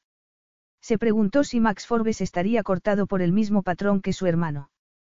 Cuanto más lo conocía, más confusa se sentía respecto a él, porque su instinto le decía que no tenía nada que ver con Saun, aunque había aprendido a no fiarse mucho de su intuición, ya que hacerlo le había causado muchos problemas en el pasado.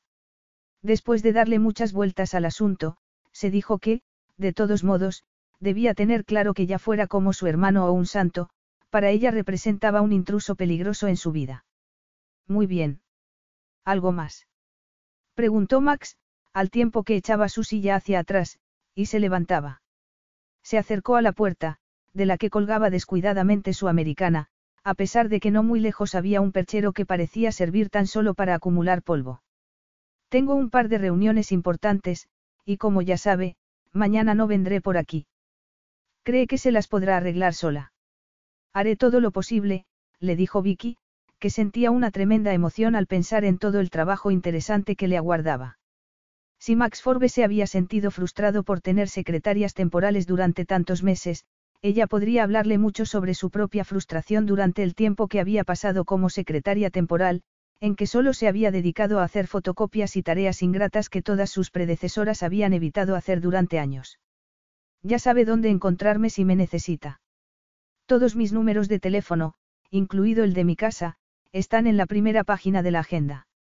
No creo que surja nada tan importante que requiera ponerse en contacto con usted en su casa.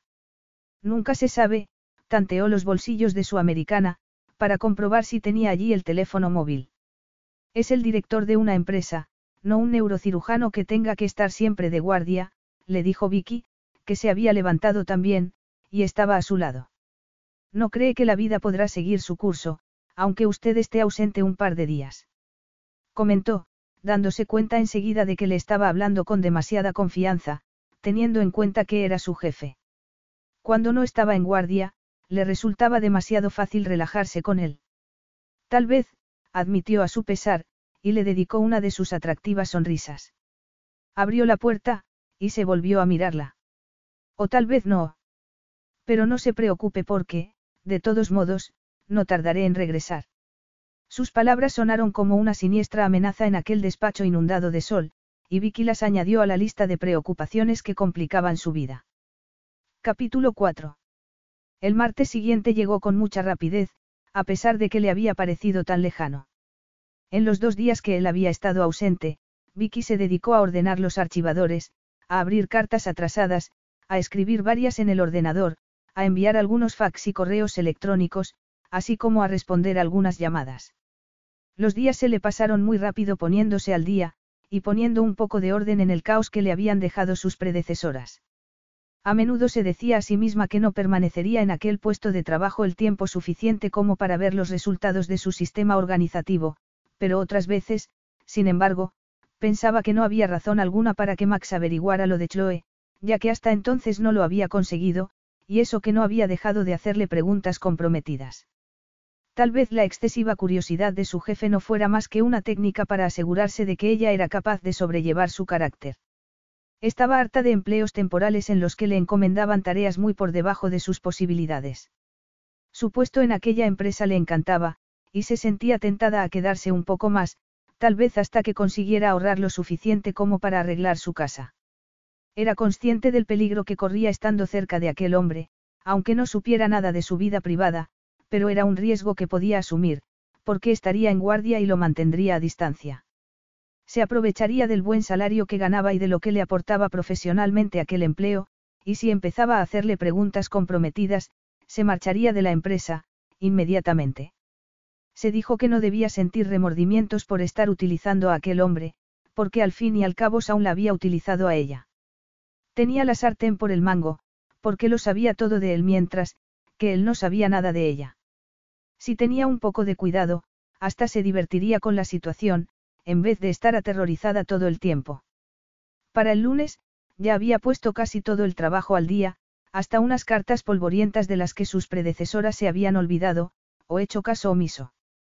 Max pasaba fuera de la empresa más tiempo que dentro, y cuando estaba en su despacho, el fax o el teléfono lo mantenían ocupado, cuando no estaba delante del ordenador consultando filas y filas de números con el ceño fruncido. Había acabado su trabajo por aquel día y, al mirarlo a través del cristal ahumado que separaba sus dos despachos, le pareció menos intimidante que cuando lo tenía a su lado. Mientras guardaba sus lápices y bolígrafos en el cajón, pensó que hasta entonces no había dado ningún problema. De hecho, había veces en que casi se olvidaba de la oscura conexión que existía entre ellos. Así que, aunque no había conseguido situarlo aún en la categoría, de inofensivo en que le habría gustado, por lo menos ya no lo miraba con miedo. Además, Chloe estaba más contenta y relajada de lo que había estado desde su llegada a Inglaterra. Seguramente, había transmitido a su hija la satisfacción que sentía al llevar a cabo un trabajo que la hacía sentirse realizada.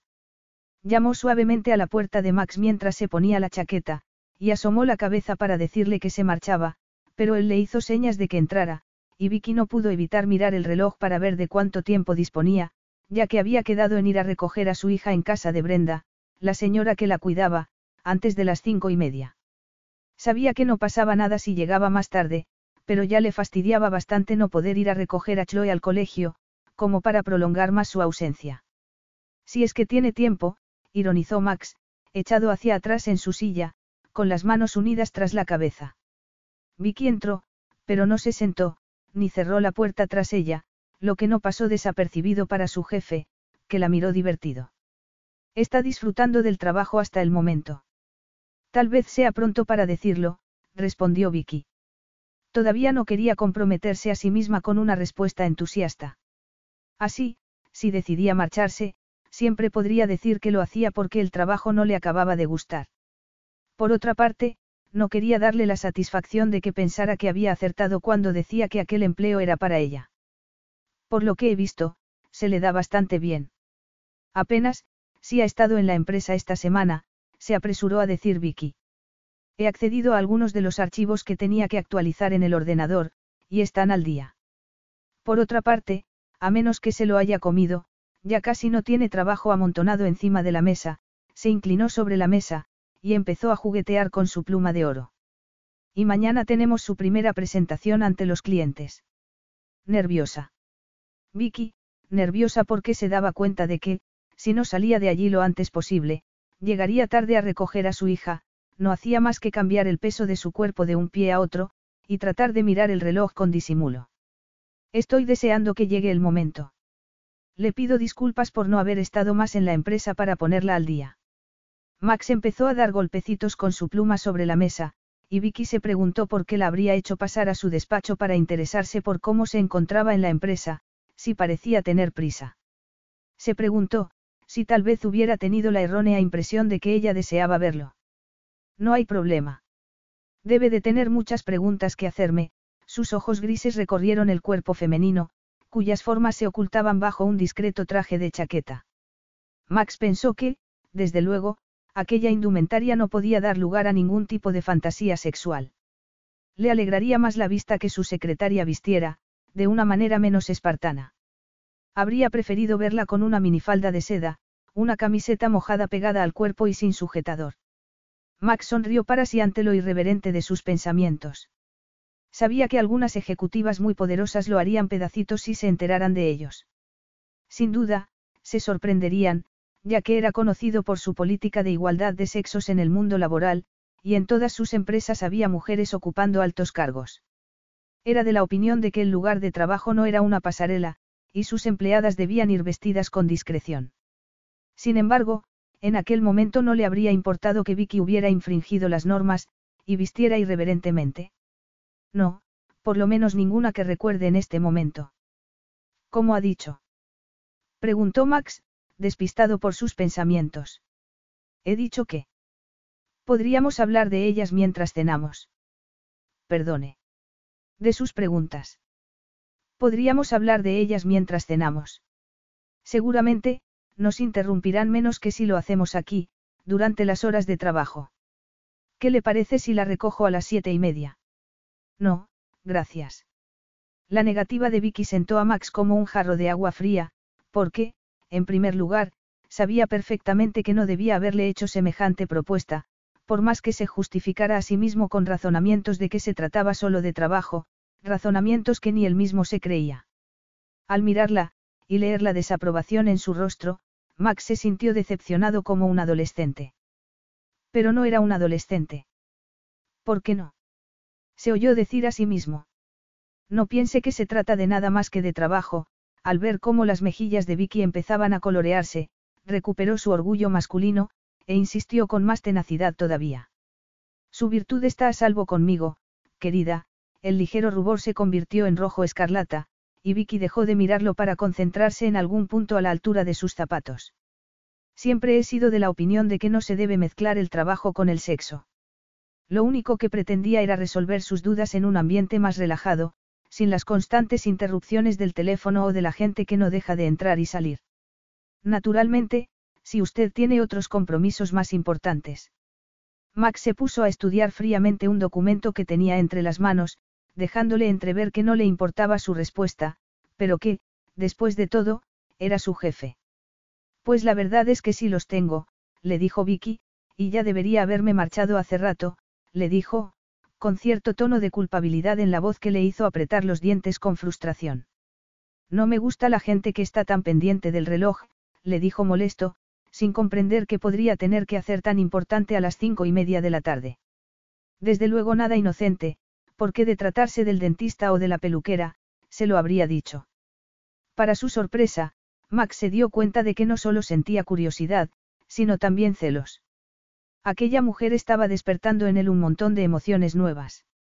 La miró con resentimiento, y llegó a la conclusión de que lo único por lo que una mujer como aquella podía sonrojarse así era por un hombre. Ilícito sexo vespertino. Todo aquello de que no tenía nada que ocultar no había sido más que un cuento. Seguramente, aquella mujer pensaba que se encontraban en la época victoriana, y que podía echarla del trabajo si se enteraba de que tenía una aventura con un hombre casado. Sí, sin duda tenía una cita secreta, una apasionada aventura con un hombre casado todas las tardes. Bastaría una suave llamada en la puerta para que ella dejara entrar a su amante. Seguramente, sería un insignificante oficinista, sin personalidad alguna y una avanzada calvicie. Después, subirían a la planta superior de la casa, y se quitarían la ropa apresuradamente para poder disfrutar de un rápido encuentro sexual vespertino. De repente, Max se dio cuenta de que debía romper el silencio que se había hecho mientras él estaba sumergido en sus sugerentes pensamientos. Tal vez le tenga que notificar con cinco días de antelación cada vez que vaya a retenerla cinco minutos más de su hora de salida, ironizó mientras se acariciaba el mentón. Bueno, cinco minutos no me suponen ningún problema, le dijo Vicky azorada. Lo que pasa es que, que estoy muy liada con la casa. Siempre, siempre tiene que venir alguien, fontaneros, electricistas, ya sabe, volvió a hacerse otro, incómodo silencio. Muy bien. La veré mañana, dijo, Max. Deberá estar aquí a las ocho y media, si queremos entrevistarnos con Prior y Truman a las nueve. Vicky asintió, y se alegró de que la dejara marchar. Condujo a toda velocidad hasta la casa de Brenda, y recogió a su hija a tiempo. Una vez en casa, le costó recuperar la calma. A pesar de sumergirse en la rutina habitual, estaba intranquila. Le daba la sensación de que en cualquier momento, si levantaba la vista, se encontraría con el rostro burlón de Max Forbes mirándola por la ventana de su salón, como si fuera un ángel vengador, pero sin nada de angelical, sino como un auténtico monstruo. Mientras daba de cenar a su hija, la contempló, y sintió una oleada de miedo. Incluso en su casa experimentaba la necesidad de mirar por encima del hombro, por si acaso aparecía Max de repente.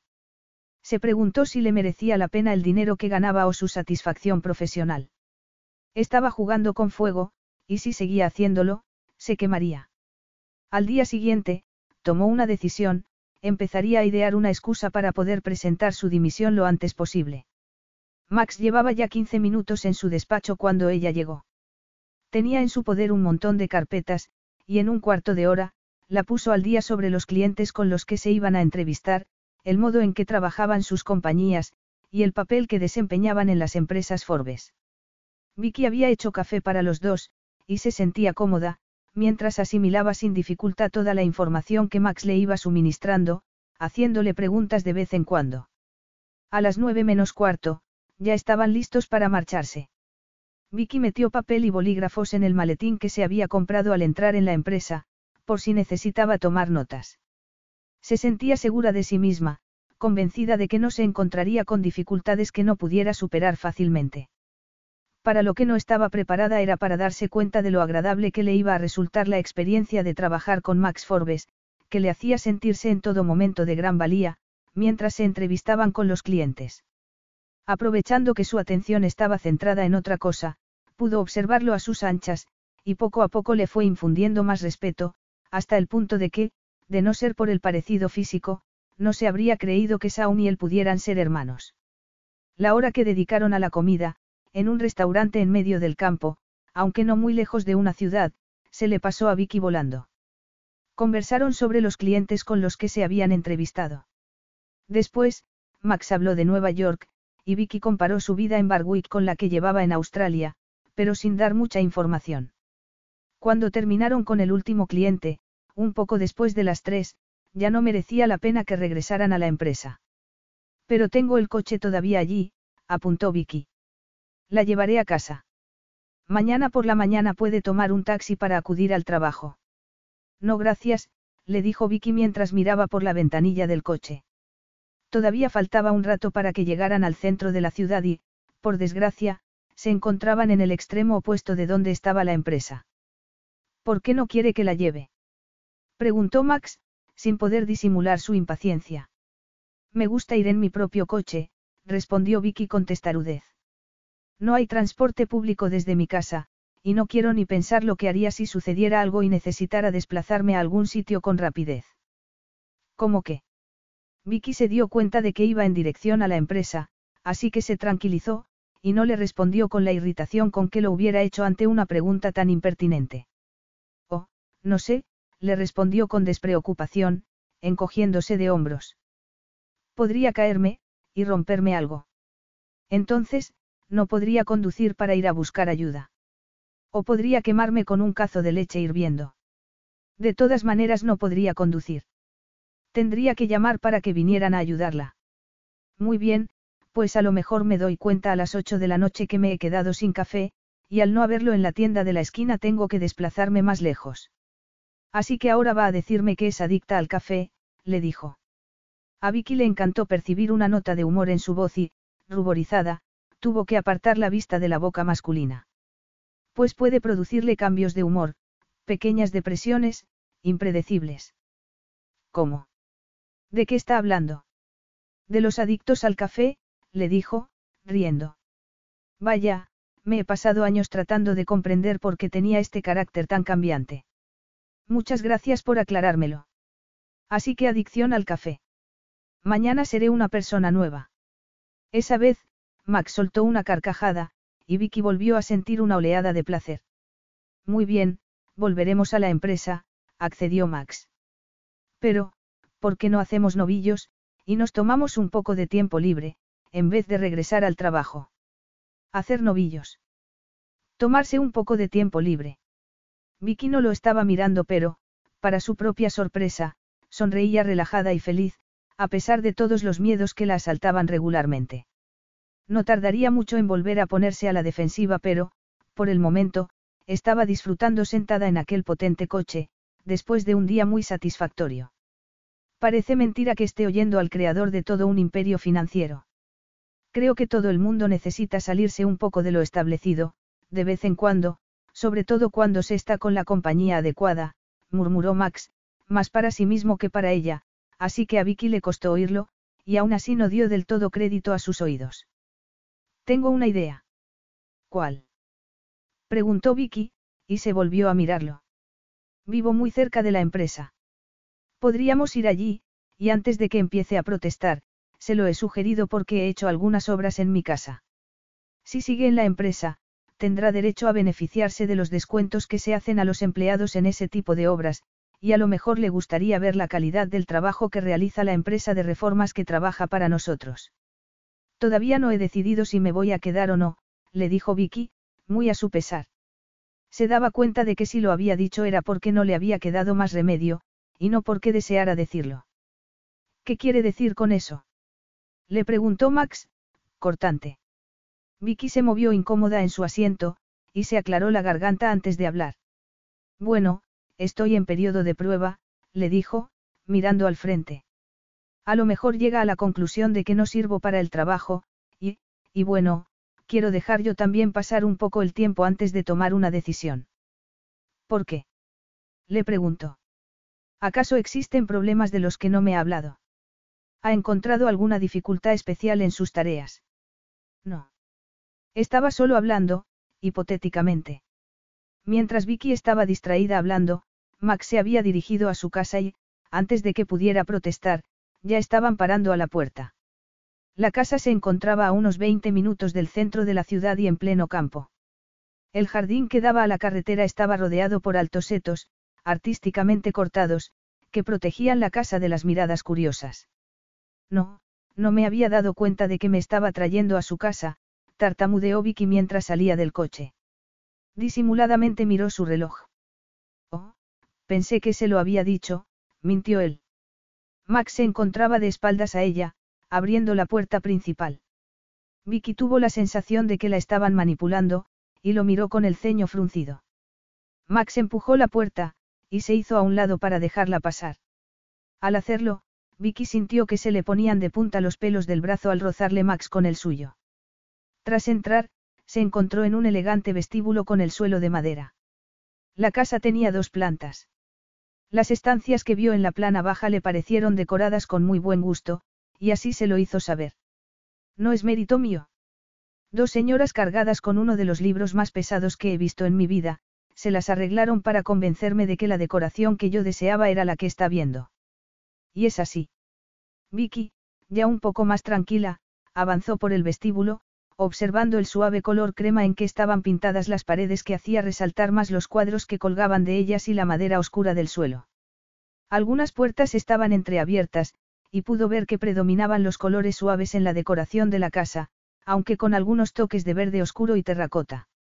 Desde luego era más grande de lo que parecía desde el exterior. Bueno, la verdad es que me gusta, respondió Max con una sonrisa. Debo decir que yo tampoco tengo ninguna aptitud para el diseño de interiores, admitió Vicky. Así que a mí también me vendrían bien dos señoras con unos libros bien grandes. Se podría arreglar, murmuró mientras avanzaba por el pasillo. Vicky lo siguió, y entraron en la cocina, lujosamente amueblada, y con los últimos adelantos en electrodomésticos, aunque parecían todos sin usar. Solo la tetera un poco ennegrecida que había sobre la cocina probaba que en aquella estancia de la casa entraba alguien. Me parece que no le gusta mucho cocinar, dijo Vicky, porque todo parece completamente nuevo. Y lo está. Hace solo una semana que terminaron los decoradores. Una taza de café. Vicky estaba tan acostumbrada a ser ella quien hiciera el café, que la inversión de los papeles y la intimidad que creaba la situación entre ellos la hicieron enrojecer. Bueno, me tomaré una taza rápidamente. Antes de que pudiera hacerse otro silencio incómodo entre ellos, Vicky se puso a hablar sin parar, preguntándole sobre la reforma que había hecho, cuánto tiempo habían tardado, si le gustaba cómo había quedado, y si todavía tenía pensado hacer algo más. Habría estado encantada de contarle lo que quería hacer en su casa, pero no podía olvidar dónde se encontraba. Estaba en casa de su jefe, y no había entre ellos ordenadores, fax, o teléfonos sonando que marcaran las distancias entre ellos. El desasosiego de Vicky aumentó cuando vio a Max aflojarse el nudo de la corbata. Sus ojos se fijaron en aquellos elegantes dedos mientras tiraban de la corbata y tuvo que parpadear un par de veces para despejarse la mente. Max estaba diciendo algo sobre un par de paredes que había tenido que tirar, y cómo se había llenado todo de polvo, a pesar de todas las precauciones que habían tomado los obreros. Cuando terminó de hacer el café, se quitó la corbata, la colgó del respaldo de una de las sillas, y se volvió hacia Vicky desde el otro lado de la isla de la cocina. Así que eso es algo a lo que tendrá que acostumbrarse. Acostumbrarme. Vicky enrojeció. Perdone, no lo estaba escuchando. Max hizo un esfuerzo para que no se le notara lo molesto que se sentía. Había conseguido llevar hasta allí a aquella mujer, empleando todo tipo de tácticas que nunca había usado hasta entonces. No había querido ir, parecía resultarle indiferente estar en su casa, y además sus forzadas buenas maneras estaban empezando a sacarlo de quicio. Decía que tendrá que acostumbrarse a decir adiós a su intimidad. Decir adiós a mi intimidad. Pero, ¿de qué está hablando? Posó con brusquedad la taza sobre el mostrador, y derramó un poco de su contenido. Podré ser su secretaria en este momento, pero eso no quiere decir que tenga que renunciar a mi intimidad. Si ese es el tipo de cosas que les ha pedido a las secretarias que ha tenido previamente, no me extraña que no le hayan durado mucho. Pero, ¿de qué está hablando? De repente, Vicky se dio cuenta de que no parecía estar enfadado por su arrebato, sino perplejo. Comprendió apesadumbrada, que, sumergida en sus propios pensamientos, no había oído el comentario inicial que había hecho Max. ¿De qué estaba hablando usted? Tomó un sorbo de café, y miró a Max por encima del borde de la taza. Si se esforzara más en escucharme, se enteraría bien de lo que digo, y no se enfadaría tanto por llegar a conclusiones erróneas. A Vicky le disgustó su tono de voz, pero pensó que, ya que tenía razón, sería mejor que no se lo dijera. Lo siento, le dijo muy tensa. Mi mente estaba a muchos kilómetros de aquí. ¿Dónde? Max estaba deseando entablar una discusión con ella, cualquier cosa para conseguir que dejara a un lado sus estúpidas buenas maneras. Era cierto que, de vez en cuando, se le escapaba alguna emoción fuerte, pero no duraba mucho, enseguida se refugiaba en su hermética torre. Ocultaba algún secreto, y su deseo de averiguar cuál era, estaba convirtiéndose en enfermizo.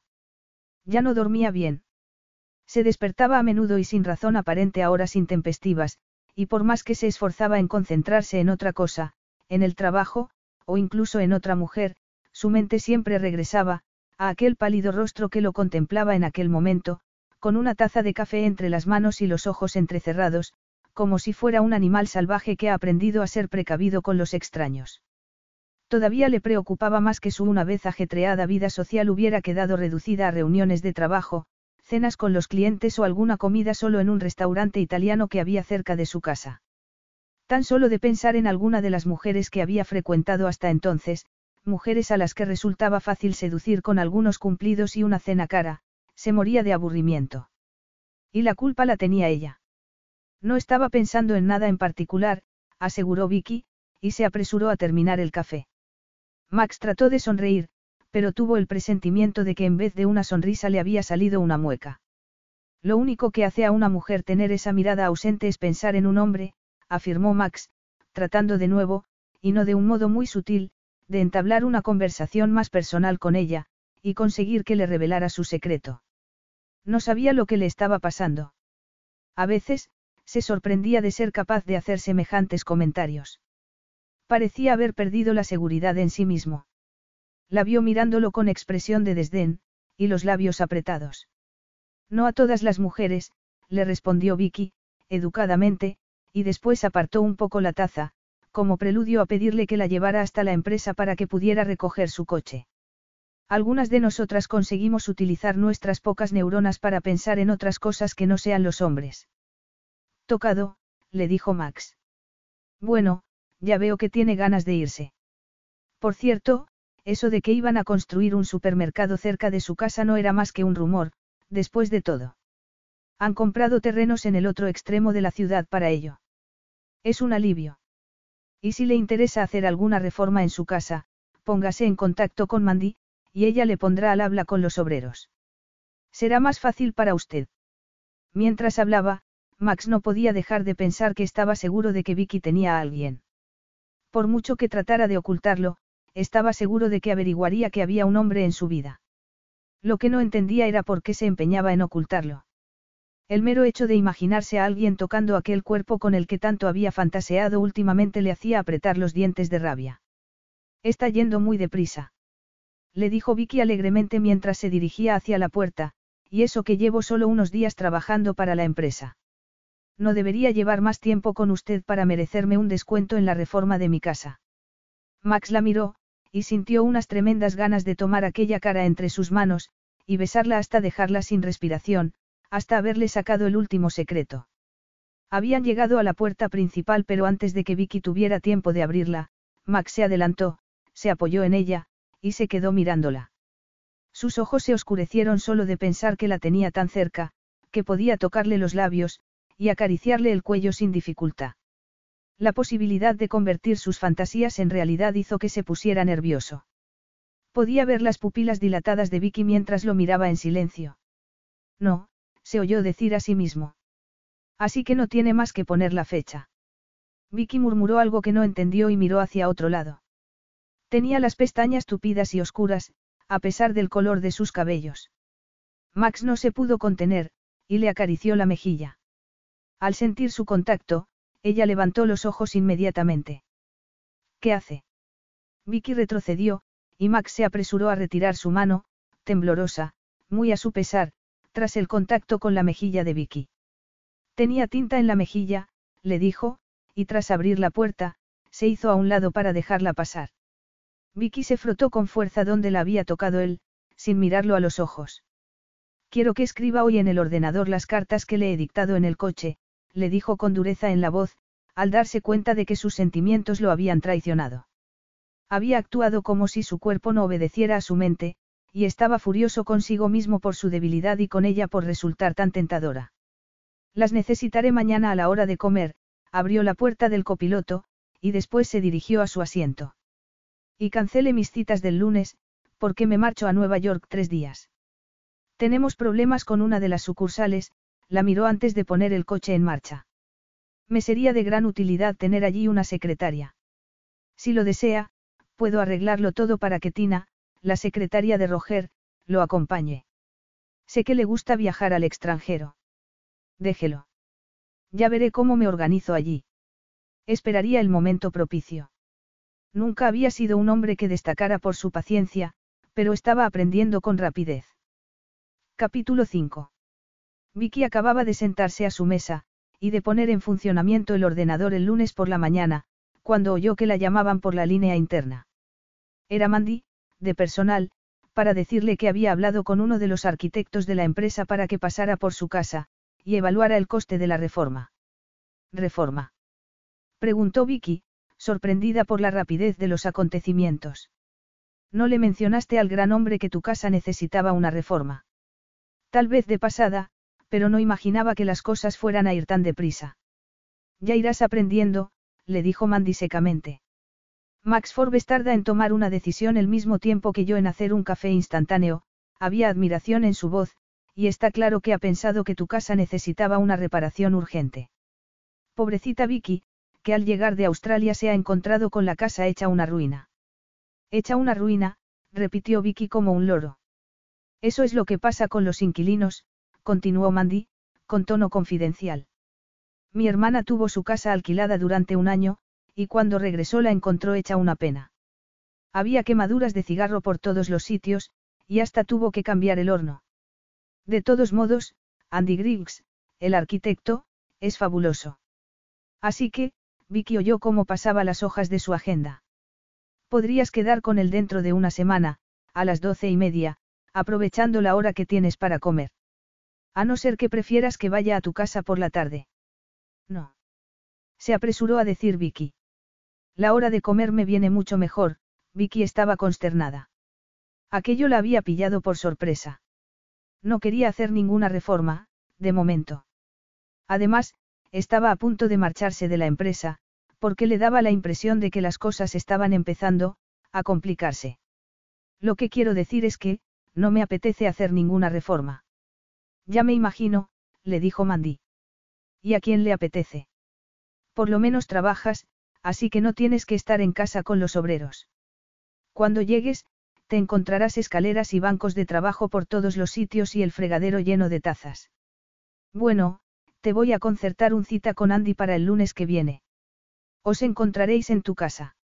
No creo que tardéis más de una hora. De acuerdo, el lunes que viene. El teléfono empezó a sonar, y el correo le ocupó toda la mañana y parte de la tarde. Para cuando volvió a acordarse de la reforma, ya estaba camino de la casa de Brenda para recoger a su hija, que la estaba esperando con un montón de dibujos, que había hecho en el colegio. Vicky sabía por experiencia, que tendría que conservarlos durante unos días antes de poder tirarlos sin que se diera cuenta. De repente, pensó que le encantaría poder hacer reforma en la cocina, y unirla al pequeño comedor para hacerla lo bastante grande como para poder comer en ella. Hasta podría instalar una barra central con unos taburetes. Sabía que a Chloe le encantarían, porque le recordarían a los que había en la heladería que frecuentaban en Sydney, donde los altos taburetes gustaban casi tanto a la niña como los 51 tipos de helados que se podían degustar. Además, agrandando la cocina dispondría de espacio en las paredes para poder colgar los dibujos de Chloe en unos corchos, y así conservarlos más tiempo que en la actualidad. Apartó aquel pensamiento de su mente, y trató de seguir la conversación de su hija sobre lo que había hecho en el colegio aquel día. ¿Qué hay para cenar? Le preguntó la niña. Algo muy rico y saludable, le respondió Vicky, mientras aparcaba a la puerta de casa. Al ver la mala cara que ponía su hija, sonrió. Pollo guisado con patatas y zanahorias. ¿Le puedo poner ketchup? No veo por qué no. Vicky volvió a sumergirse en sus pensamientos. Se dijo que, si hacía la reforma, lo que no creía que sucediera, podía unir dos habitaciones en una, y así tener un dormitorio enorme con vestidor y baño. Además, la habitación de Chloe podría renovarse quitando los armarios empotrados, y comprando un armario más moderno y de algún color alegre que le gustara a su hija. No puedo comer tantas zanahorias, mamá. Vicky miró el plato de su hija, y vio que tenía una montañita de color naranja en un lado. Dispuesta a no seguir haciendo castillos en el aire, decidió que por la mañana llamaría a Mandy para decirle que todo había sido un error, que de momento no le interesaba hacer ningún tipo de reforma en su casa. En vez de pensar en grandes obras para ampliar habitaciones, se concentraría en papel pintado, pintura y posiblemente deshacerse de los muebles más pasados de moda.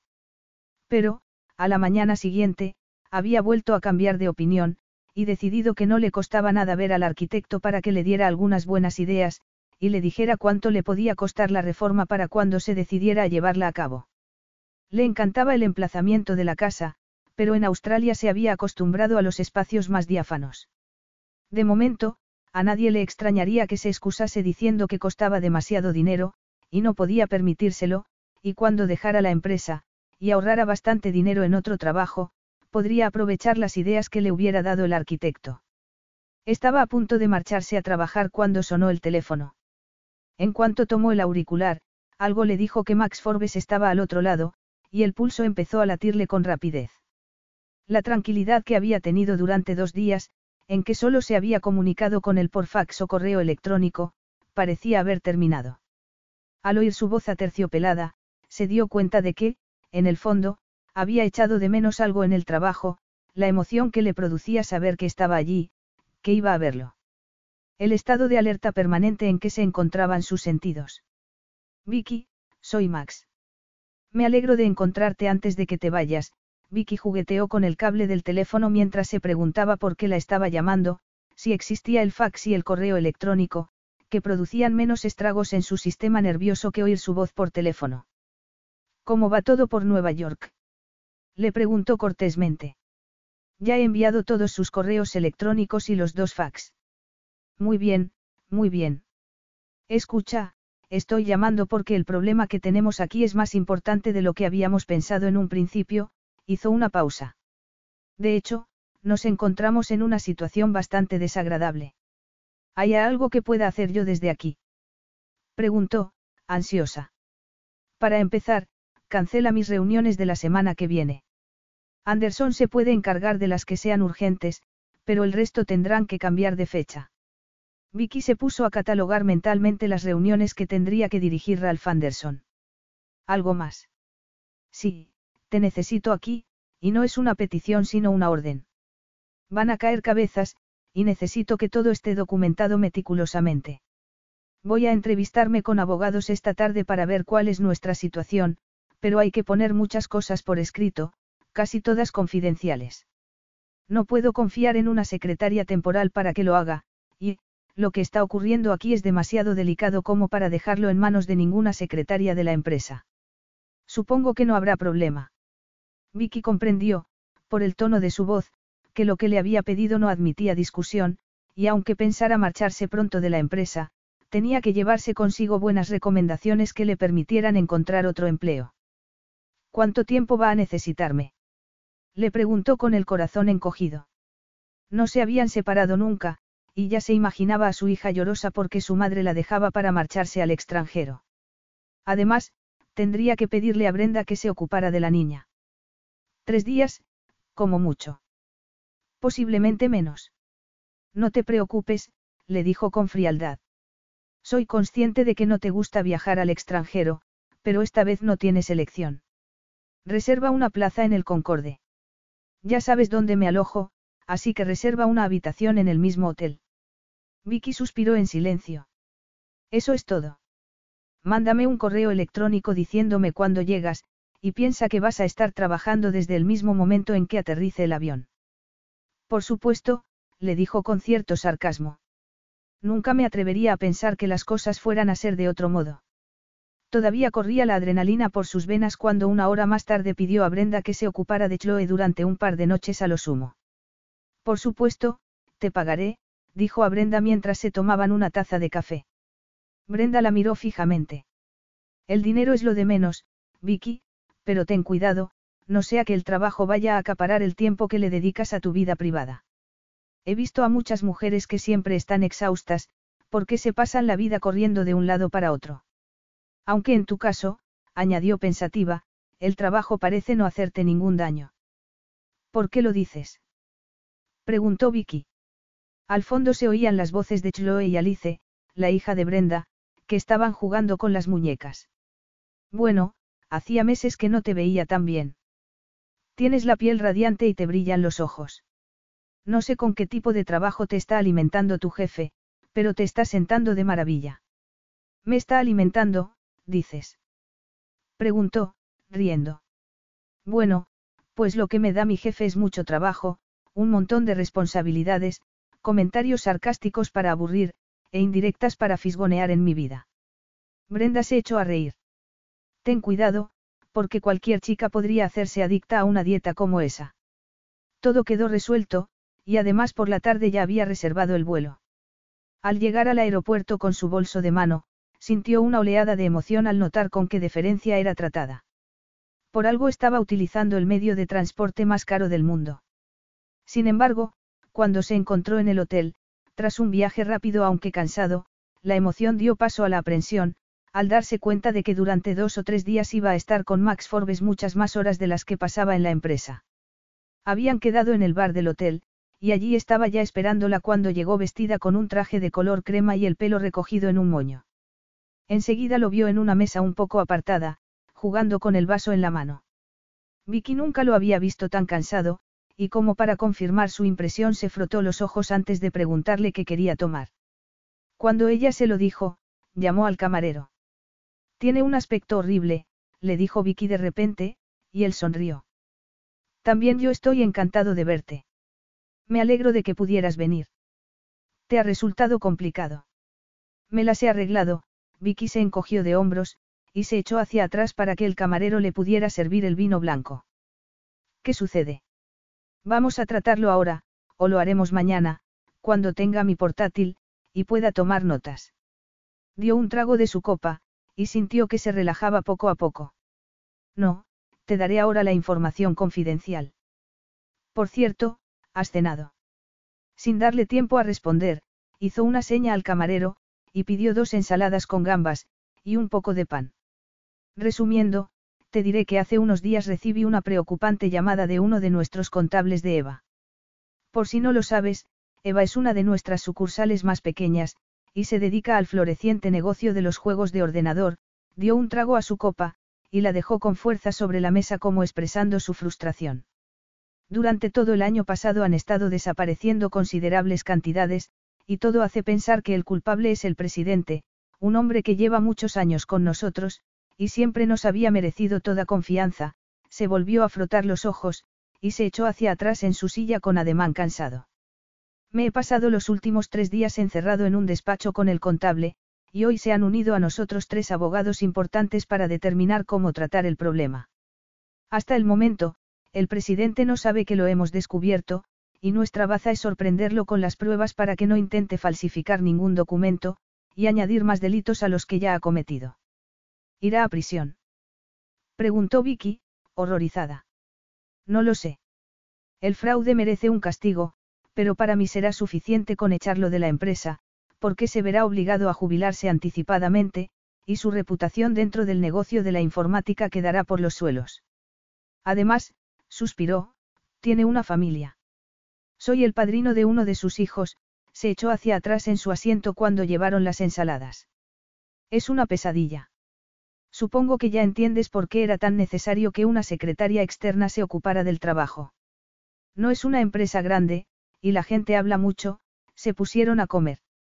Las gambas eran enormes para satisfacer el más exigente de los apetitos. Cuanta menos gente se entere, menos pérdidas tendrá la empresa. Las acciones podrían bajar ante el mero rumor de que algo anormal está pasando. Entonces, ¿qué piensa hacer? ¿Qué crees que debería hacer? No me diga que se va a tomar en serio la opinión de una simple secretaria. Bromeó para arrancarle una sonrisa, pero él le respondió con inesperada seriedad. Siempre he estado abierto a las sugerencias, le dijo con un tono de voz que no dejaba lugar a duda de su sinceridad. Bien, tiene razón al decir que el fraude merece la prisión, pero si yo conociera a la familia del acusado, me conformaría con echarlo de la empresa. Tienes un corazón muy blando. Solo cuando se trata de determinadas cosas, se apresuró a informarle Vicky. Me vas a decir qué es lo que saca a relucir la parte dura de tu personalidad. No, Vicky pudo sentir los ojos de Max sobre ella mientras daba cuenta de su ensalada. ¿Cuál es el programa para mañana? Le preguntó, dando por zanjado el tema. La hora siguiente se la pasaron hablando de los diversos aspectos del problema, y cuál sería su cometido. Para cuando pudo marcharse a su habitación, se sentía exhausta, y además preocupada, porque se daba cuenta de que con aquel viaje a Nueva York se estaba implicando más en un trabajo que sabía no podía durar. Los dos días siguientes fueron los más interesantes de su vida laboral.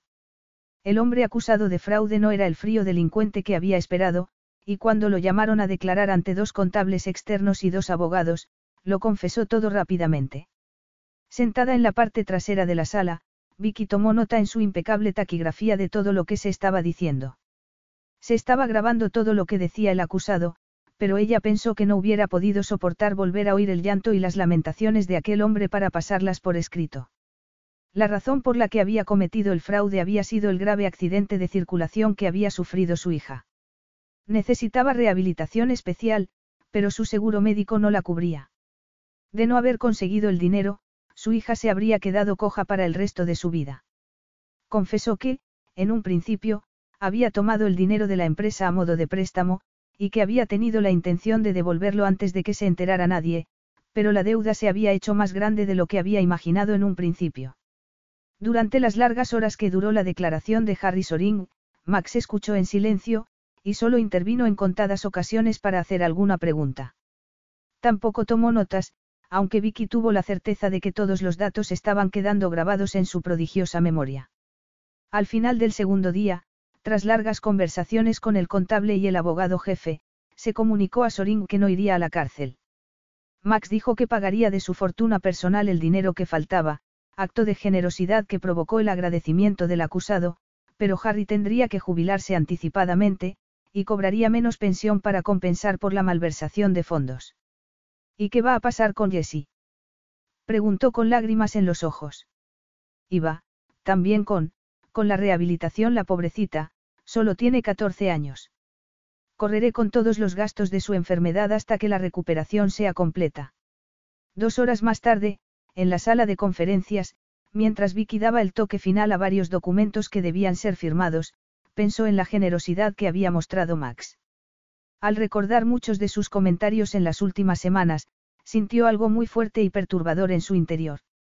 Muy a su pesar, empezó a pensar que estaba traicionando a Max al no contarle lo de su hija Chloe, porque ya había dado muestras de ser un hombre en el que se podía confiar, y no tenía nada que ver con Saun. Sin embargo, el miedo la superó. Al fin y al cabo, su hija no desempeñaba ningún papel en su vida laboral, ni nunca lo haría. Si tenía cuidado, Max no tenía por qué enterarse nunca.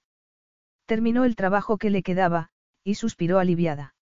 Al día siguiente tomaría el primer vuelo, y llegaría a tiempo para recoger a Chloe en la escuela. Habían hablado dos veces al día, y Vicky se había llevado la sorpresa de descubrir que su hija no se había pasado todo el día llorando su ausencia. Chloe estaba creciendo. La adoraba, pero debía reconocer que aquellos días sin ella habían sido muy agradables. Ya se le había olvidado lo que era dormir una noche de un tirón, y levantarse sin tener que oír una insistente conversación infantil. Se había dado cuenta de lo difícil que era educar a un hijo sola, y por un momento pensó en lo agradable que le resultaría tener un hombre a su lado que la ayudara. De repente, se preguntó qué tipo de padre sería Max, y en la soledad de la enorme sala de conferencias enrojeció, y miró a todos los lados, como si temiera que ojos invisibles le hicieran un agujero en la cabeza, y pudieran así enterarse de lo que estaba pensando. Se encontraba tan sumergida en sus pensamientos, que cuando oyó la voz pensó que debía de estar soñando, pero al volverse lo vio apoyado en el marco de la puerta, vestido de modo informal, con unos pantalones verde oliva, y una camisa que resaltaba sus músculos. Acabo de terminar, dijo Vicky, por si acaso había ido a ver por qué estaba tardando tanto. Había que mecanografiar muchos más documentos de los que esperaba. Muy bien. En ese caso puedes subir a tu habitación, darte una ducha, y ponerte tus mejores galas para cenar conmigo, sonrió, y se pasó los dedos por el pelo. A no ser que tengas algún plan mejor. No tengo ningún otro plan, dijo Vicky. Apagó el ordenador, y se puso a ordenar los papeles que tenía sobre la mesa para ocultar su turbación. Max siguió apoyado en la puerta observándola, y se sintió como un ratoncillo que da vueltas sin parar en una rueda dentro de su jaula. Te espero en el bar dentro de, miró su reloj, 40 minutos. Tomaremos un taxi para ir al restaurante. Con todos los demás. Los demás estaban deseando regresar a sus hogares. Después de todo lo que han trabajado durante los últimos días, lo que más les apetecía era volver a la normalidad, le dijo Max secamente. Celebraremos tú y yo solos el mejor final que podía haber tenido este asunto, dadas las circunstancias. Le hizo un gesto de despedida, y abandonó la sala, dejando a Vicky atareada en recoger todos sus papeles. Después, subió a su habitación, y tras darse una ducha, revisó su vestuario, que le pareció bastante poco adecuado. Al final se presentó en el bar del hotel diez minutos tarde, vistiendo unos pantalones negros, que formaban parte de uno de sus trajes de trabajo y un jersey de color crema, que se alegraba de haber metido en la maleta en el último momento, porque todo lo demás que había llevado solo era apto para trabajar. Max la vio llegar antes que ella a él, y tuvo tiempo de contemplar con admiración las piernas tan largas que te hacían aquellos pantalones, y lo bien que le sentaba el jersey, que se adaptaba como un guante a su cuerpo. Se seguía preguntando qué le hacía aquella mujer para que se sintiera como un adolescente cada vez que la veía, pero empezaba a aceptarlo como algo inevitable. Cada vez estaba más compenetrado con ella, hasta el punto de que, a veces, podía intuir lo que estaba pensando según la expresión de su cara. Durante la semana anterior, se había encontrado a menudo contemplándola, sabiendo perfectamente cuándo estaba de acuerdo con lo que se estaba diciendo y cuándo no. Mientras se dirigían al restaurante, Max le dio cuenta de que Vicky estaba tensa. Aquel local era uno de sus favoritos, porque a pesar de su excelente calidad, no estaba lleno de snobs, como ocurría en muchos restaurantes de aquel tipo. Sabía que, al contrario de muchas mujeres que había frecuentado en el pasado, a Vicky no le impresionaría un local de aquellas características. No haría ningún comentario, pero arrugaría aquella naricita suya perfecta, expresando su desagrado. Debía admitir que deseaba impresionarla. Quería que viera que, aunque era un hombre sofisticado, no trataba de alardear de ello. Lo que significaba hacer que ella se sintiera a gusto, y muy a su pesar eso ocurría cuando hablaban de trabajo. Durante los exquisitos entrantes comentaron el fraude. Harry Soring, agradecido por haberse librado de la cárcel, había aceptado abandonar la empresa lo antes posible con su reputación intacta, siempre que no tratara de buscar trabajo en otra empresa. Está contento con el desenlace de este asunto. Le preguntó Vicky, mientras él volvía a llenarle la copa de vino. Creo que hemos sido todo lo comprensivos que hemos podido, dijo Max. Ha demostrado una gran generosidad haciéndose cargo de todos los gastos sanitarios de la hija de Sorin.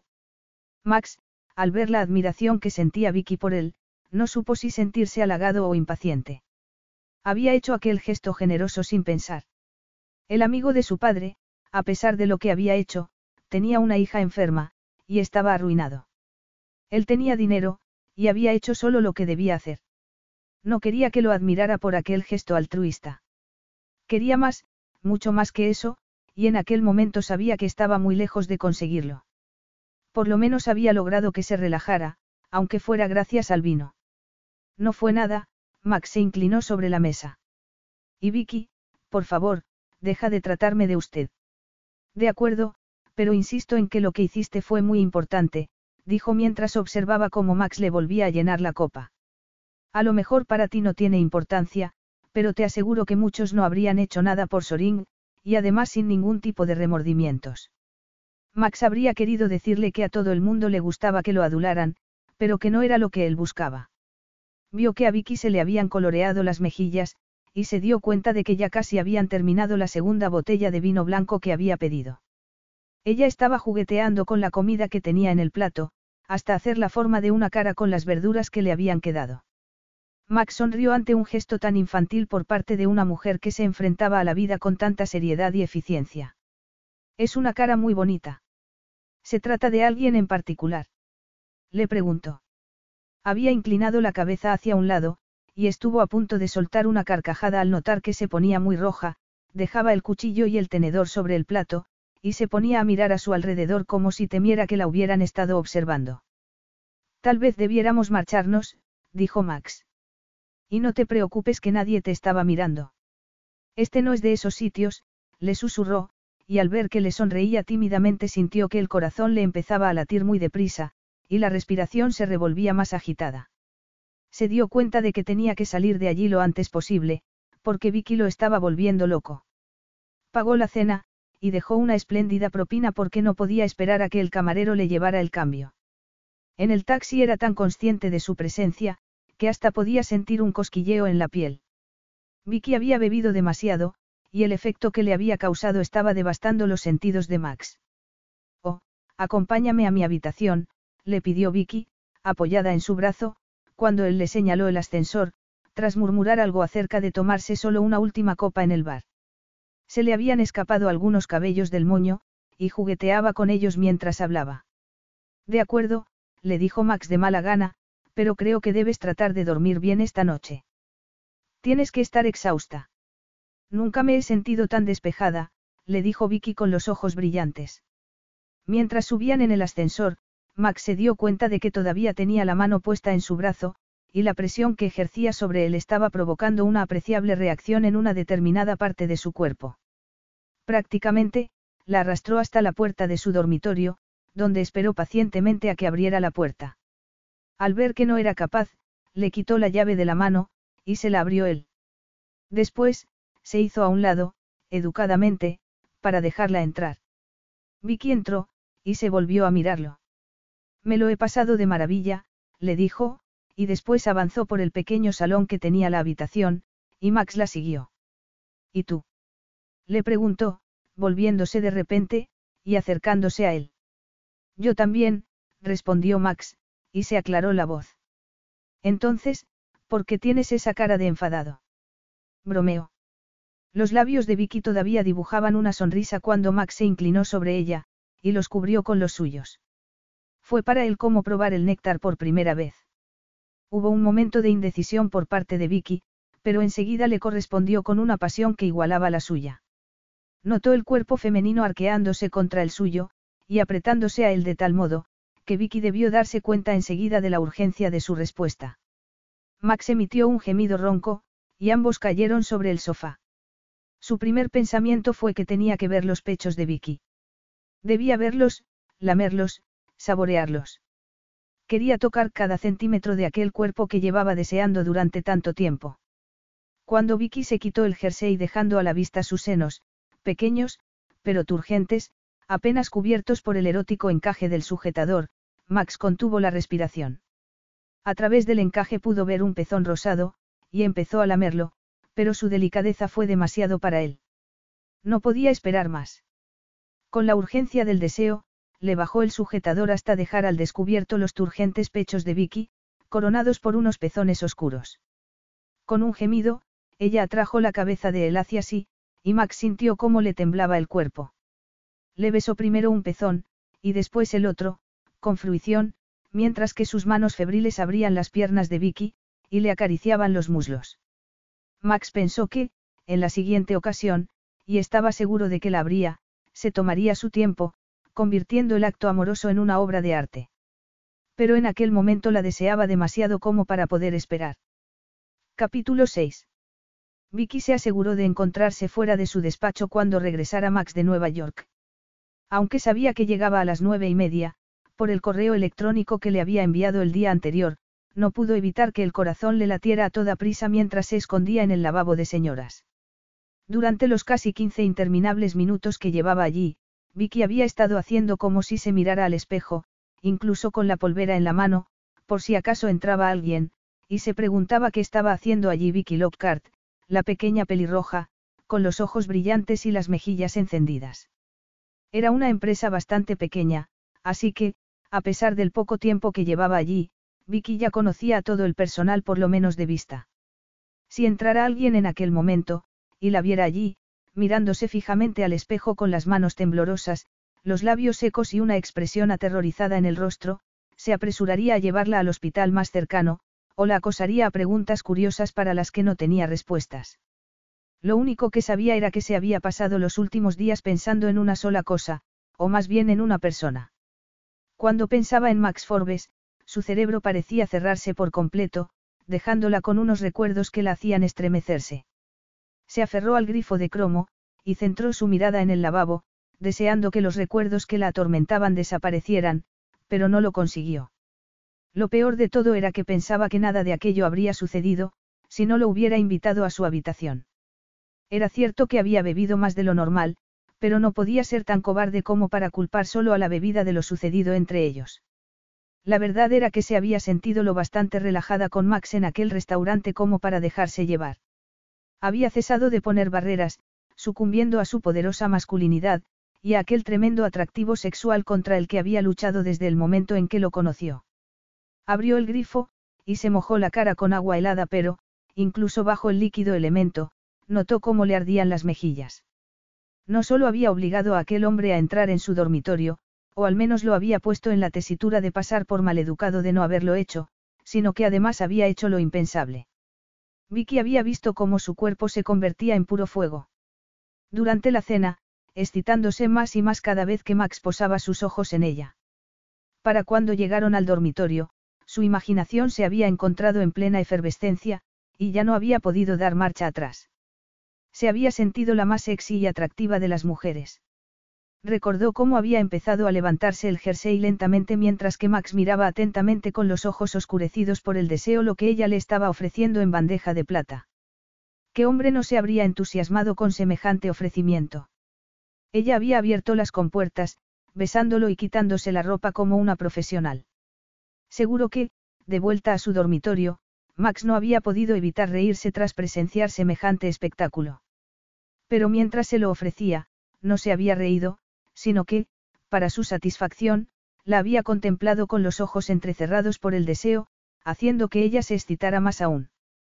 Cuando sus bocas se unieron, Vicky pensó que, sin duda había llegado el momento que llevaba esperando toda la vida, y al ver con qué pasión respondía Max, se había sentido más poderosa que nunca. Cuando le quitó el sujetador, sintió frío en sus cálidos pezones. A partir de aquel momento, no había podido detenerse.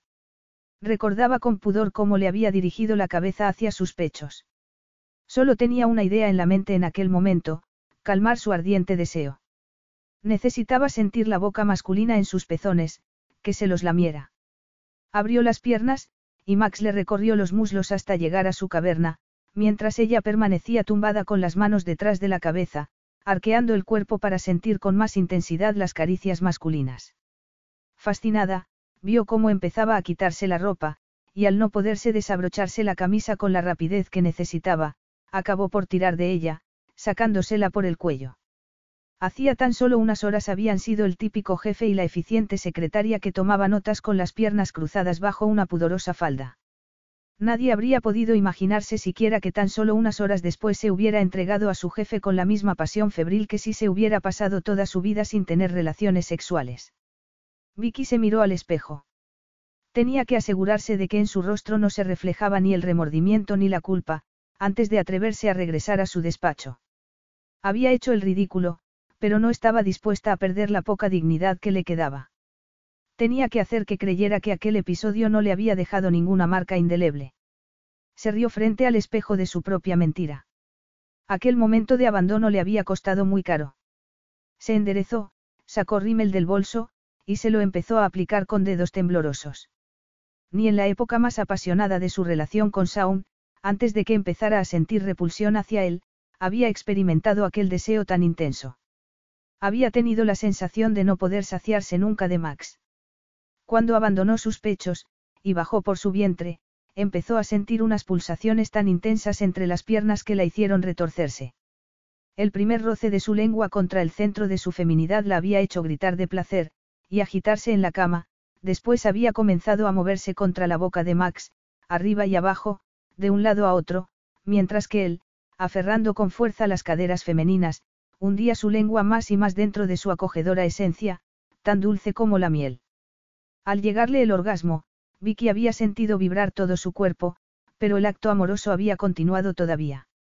Max había esperado a que cesaran las convulsiones, y había vuelto a excitarla cuidadosamente, como un maestro que afina su instrumento, y aquella vez había sido ella la que había explorado el cuerpo masculino, hasta que Max la había deseado con tanta intensidad, que la había guiado hasta su erección.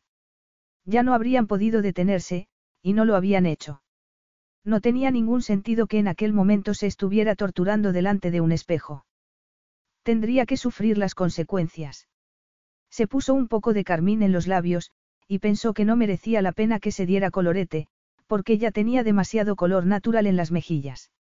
Acababa de guardar el pintalabios en el bolso, y estaba pensando que tal vez hubiera llegado el momento de salir, cuando se abrió la puerta del servicio, y entró Catherine, una de las secretarias de los directores de la empresa, que al verla suspiró aliviada. Te he estado buscando por todas partes. ¿Qué le has hecho? Le he hecho. ¿Hacerle a quién? Preguntó Vicky, fingiendo no saber de qué le hablaban. A tu jefe. Entró en el despacho de Jeremy hace cinco minutos hecho una fiera, y me mandó que te llevara a su presencia, enseguida, Catherine la miraba con curiosidad, como esperando que le contara lo que estaba sucediendo. ¿Qué está pasando?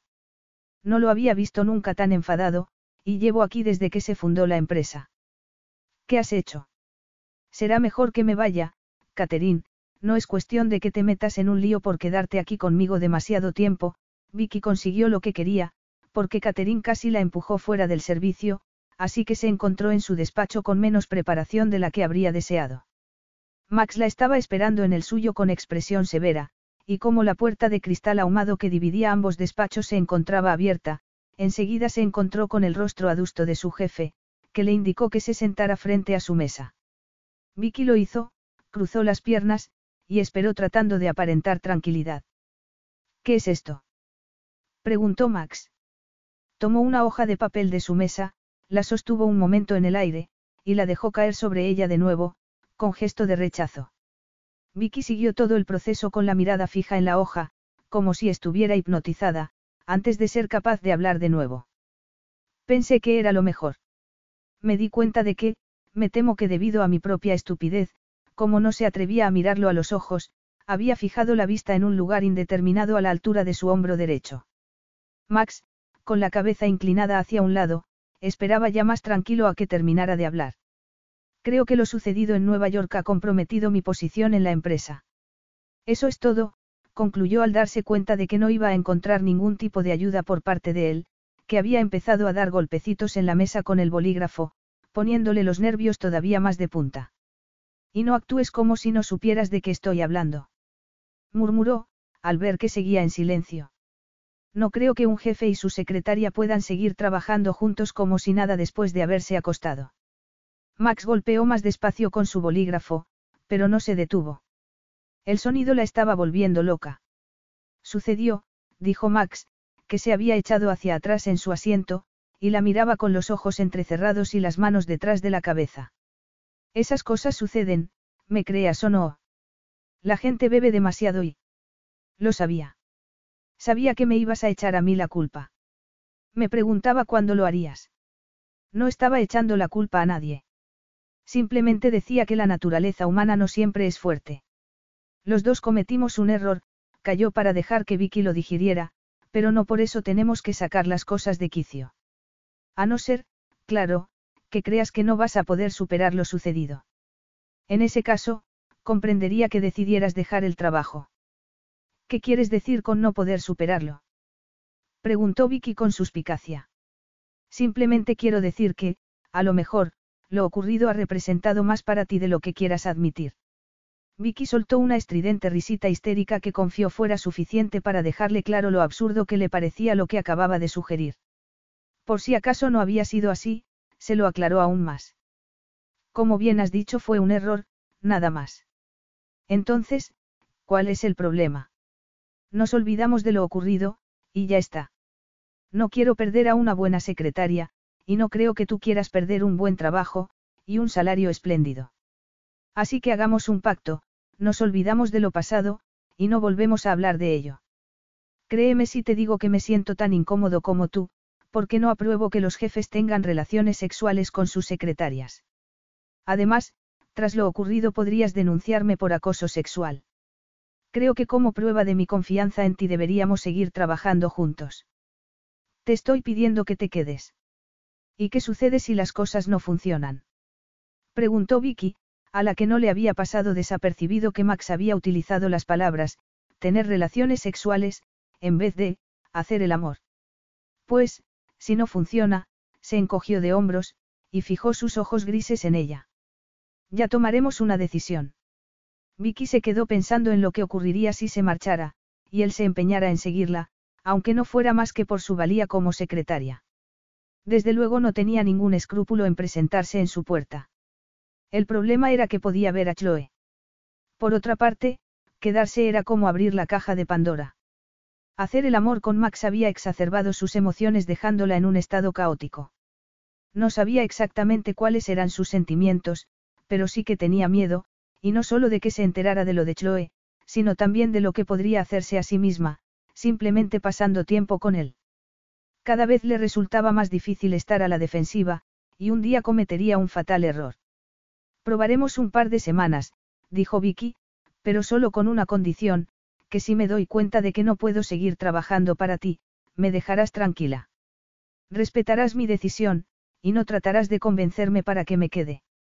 Por supuesto, aceptó Max, contento de que hubiera decidido quedarse. Se preguntó qué habría hecho de haber seguido empeñada en dimitir. Hasta el momento en que ella llegó a su vida, siempre había sabido lo que hacer en cada momento, pero aquella mujer había puesto su vida cabeza abajo. Se sentía como un náufrago aferrado a una tabla en medio de una tormenta. Sin saber a dónde ir, ni cuándo iba a terminar aquella terrible experiencia. Muy bien, dijo Vicky, sin mirarlo. Se preguntó qué habría significado para ella que hubieran hecho el amor. Su rostro no le aportaba mucha información y, de repente, experimentó el imperioso deseo de obligarla a confesar que había sentido temblar la tierra bajo sus pies, que nadie la había excitado del modo en que él lo había hecho. En resumen, quería que le dijera que era el mejor.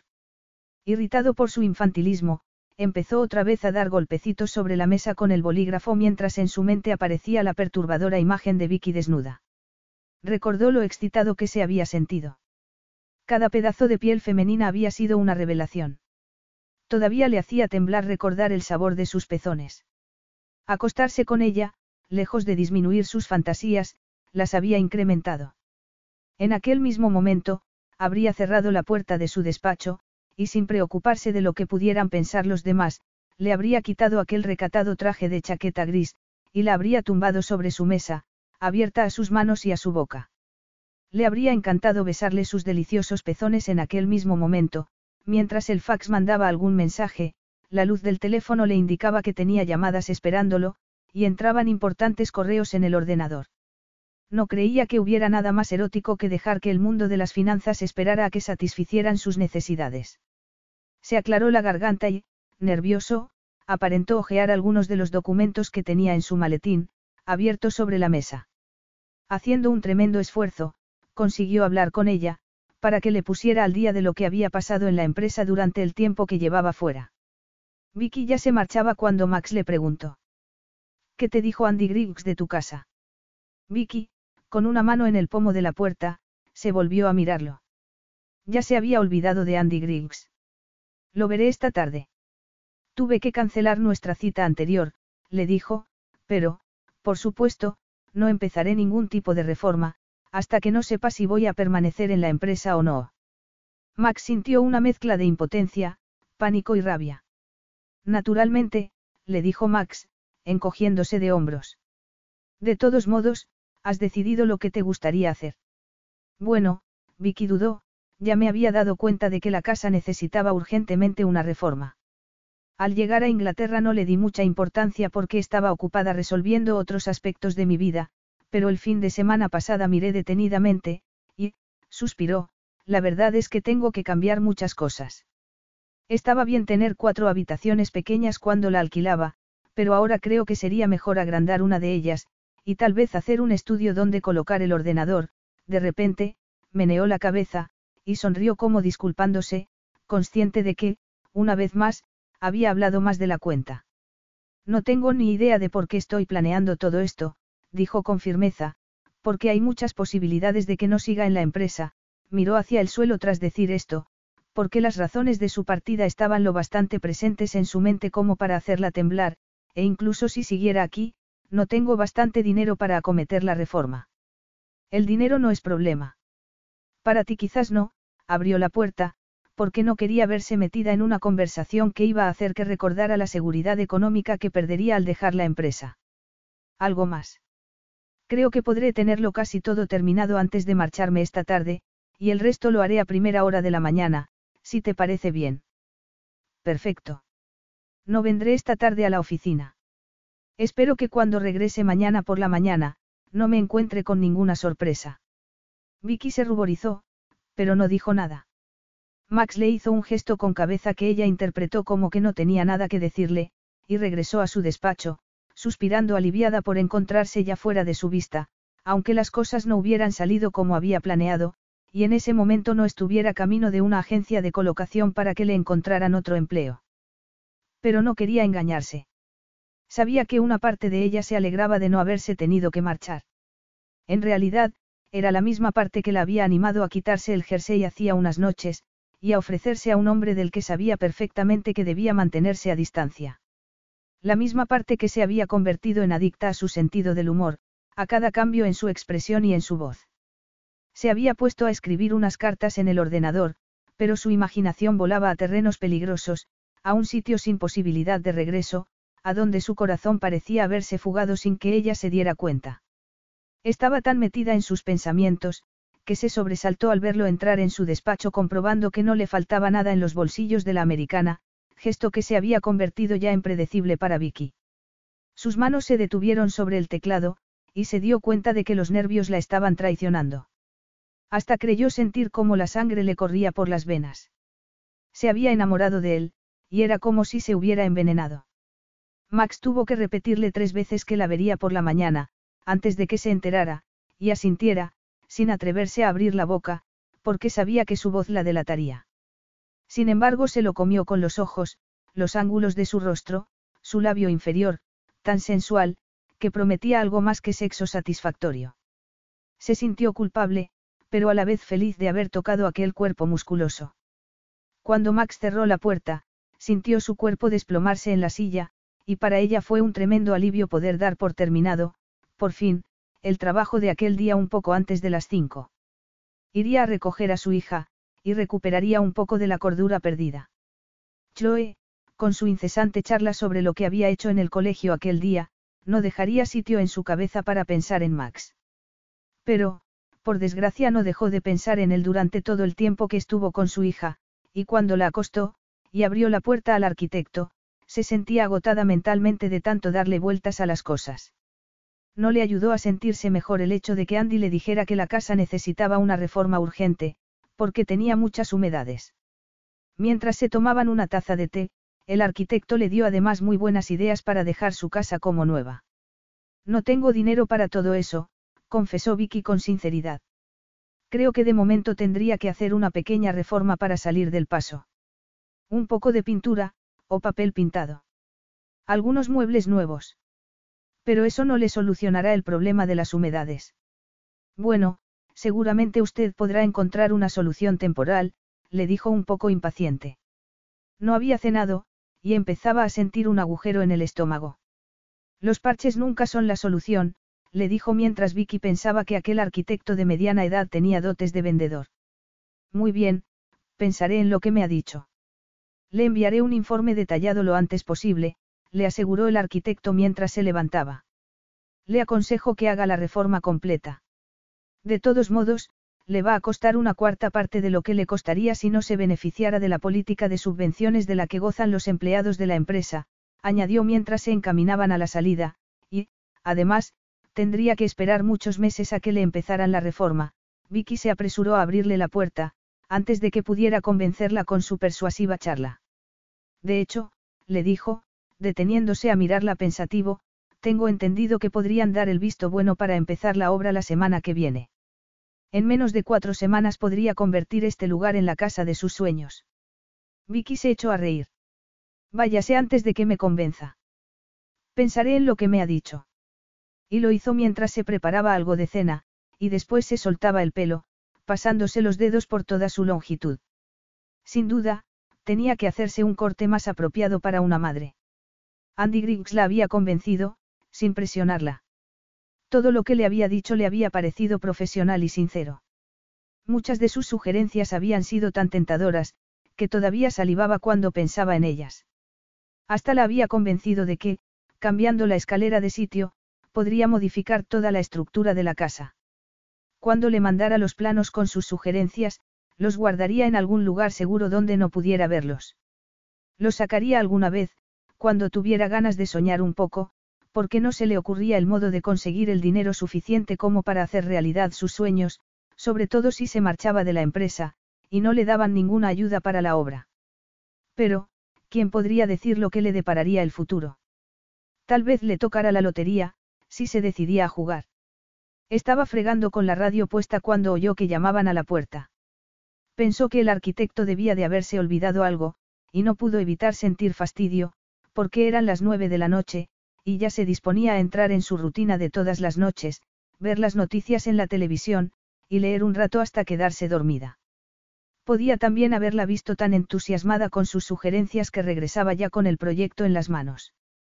La idea la hizo sonreír, y estaba aún sonriendo cuando al abrir la puerta se encontró con Max Forbes, todavía con traje, aunque se había quitado la corbata, y desabrochado el botón superior de la camisa.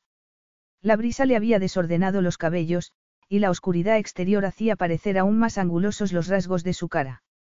Vicky se preguntó qué estaría haciendo allí, y tuvo que resistir la tentación de volverse a ver si su hija se había despertado con el timbre, y estaba en lo alto de la escalera frotándose los ojos. Muchas preguntas asaltaron su mente. ¿Por qué había solicitado un trabajo en aquella empresa? ¿Por qué había aceptado el empleo? ¿Por qué se había quedado, aunque su sentido común le decía que no lo hiciera? Y sobre todo, ¿por qué se había entregado a él? ¿Por qué había hecho el amor con él? ¿Por qué se había enamorado de él? Hola. Le dijo. ¿Qué estás haciendo aquí? Estaba muy femenina con el pelo suelto, cayéndole sobre la espalda, una camiseta pegada al cuerpo y unos vaqueros desgastados, muy ajustados. Andaba por el barrio, y decidí venir a ver cómo te había ido con Andy, le dijo, apoyado en el marco de la puerta. Vicky sintió que invadía su espacio, y retrocedió un poco, pero no lo invitó a entrar. Otra vez en este barrio. Parece que te mueves mucho por aquí. Barwick es un sitio pequeño, se encogió de hombros. Tengo unos amigos que viven cerca de aquí, y me invitaron a tomar una copa. Me da la sensación de que me quieren emparejar con su hija, pero no tienen ninguna posibilidad, porque es muy aburrida. No tiene conversación alguna. Bueno, ¿qué te ha dicho Andy? Bueno, tenía muchas buenas ideas, le dijo Vicky, sin permitirlo entrar todavía. Ya le he dicho que me lo pensaré. ¿No será que no has querido comprometerte a nada por lo ocurrido entre nosotros? Le dijo. Mira, una de las razones por las que he venido ha sido para preguntarte una cosa, que me lleva rondando la mente las últimas dos horas. ¿Te sientes insegura cuando estás cerca de mí? ¿Acaso crees que si estamos juntos más de cinco minutos te voy a poner las manos encima, solo porque un día hicimos el amor? Claro que no, respondió Vicky, tensa. ¿De verdad? Le preguntó con suavidad, y Vicky se preguntó si lo que buscaba no sería alimentar su ego, que ella admitiera que cuando lo tenía cerca era incapaz de pensar coherentemente. Sí. Y ahora, si eso era todo. Lo cierto es que no, le dijo, y le mostró unos papeles, que seguramente había tenido todo el tiempo en la mano, pero que ella no había visto. Este documento que has mecanografiado está lleno de errores. De verdad. Tomó los documentos, horrorizada de haber cometido un error, sobre todo después de haber sido especialmente cuidadosa con aquel documento por tratarse de aquel cliente en particular. Tienes un ordenador y una impresora. Tendrás que hacer las modificaciones ahora, porque deberé regresar a mi despacho para mandarlo por fax, de modo que el cliente lo tenga en sus manos a las cinco y media de la mañana, que es cuando Bill se marcha para el lejano oriente. Me parece que voy a tener que entrar. Capítulo 7. El ver reflejado en el rostro de Vicky lo mal que le sentaba darse cuenta de que no le quedaba más remedio que dejarlo entrar, Max tuvo que hacer un esfuerzo para seguir sonriendo. Sabía muy bien que no debía estar allí, pero prefería no pensar en ello, porque le planteaba demasiadas preguntas frustrantes. ¿Hay algún problema? Le preguntó con la cabeza ladeada y las manos en los bolsillos de los pantalones. No me voy a quedar mucho tiempo, lo suficiente como para rectificar ese documento, y huelga decir que no estaría aquí si no lo hubieras mecanografiado mal. Vio que Vicky se ruborizaba, y sintió un amago de culpabilidad, porque la realidad era que lo de los errores en el documento había sido una excusa para presentarse en su casa. Estaba convencido de que tenía un amante secreto, y pensó que presentándose de improviso en su casa saldría de dudas. Bueno, lo miró dubitativa, mordiéndose el labio inferior con nerviosismo. Estaba a punto de irme a la cama. A esta hora. Max miró su reloj, y exageró un poco su sorpresa. Sé de gente que lleva una vida muy tranquila, pero, ¿no te parece un poco exagerado acostarte a las nueve? Le dijo Max, que se preguntaba si su deseo de irse a la cama a aquella hora tan temprana no tendría que ver con el hombre misterioso que imaginaba esperándola en el dormitorio. No me digas que necesitas una cura de sueño, le dijo. Trató de echar un vistazo a la escalera, pero no pudo ver nada porque estaba en completa oscuridad. Vicky siguió su mirada irritada. Bueno, si está seguro de que no nos va a llevar mucho tiempo, se hizo a un lado, y lo dejó pasar, sin dejar de pensar un momento que Chloe estaba en la planta de arriba profundamente dormida. No había prácticamente ninguna posibilidad de que se despertara y bajara. Siempre dormía muy bien, y no se despertaba hasta que entraban los primeros rayos de luz por la ventana de su habitación. Aun sabiéndolo, Vicky no pudo evitar mirar con preocupación hacia arriba mientras llevaba a Max al lugar más seguro para su hija, la cocina. Lamento el desorden, le dijo mientras hacía sitio sobre la mesa de la cocina para que él pusiera los papeles que había llevado. La cocina era la estancia de la casa en la que había menos posibilidad de que se creara un ambiente apropiado para que ella perdiera la cabeza de nuevo, pero acabo de terminar de cenar. Ah, sí. Le preguntó Max, que se había acomodado en una de las sillas, para contemplarla a sus anchas mientras limpiaba la mesa y ponía el agua a hervir.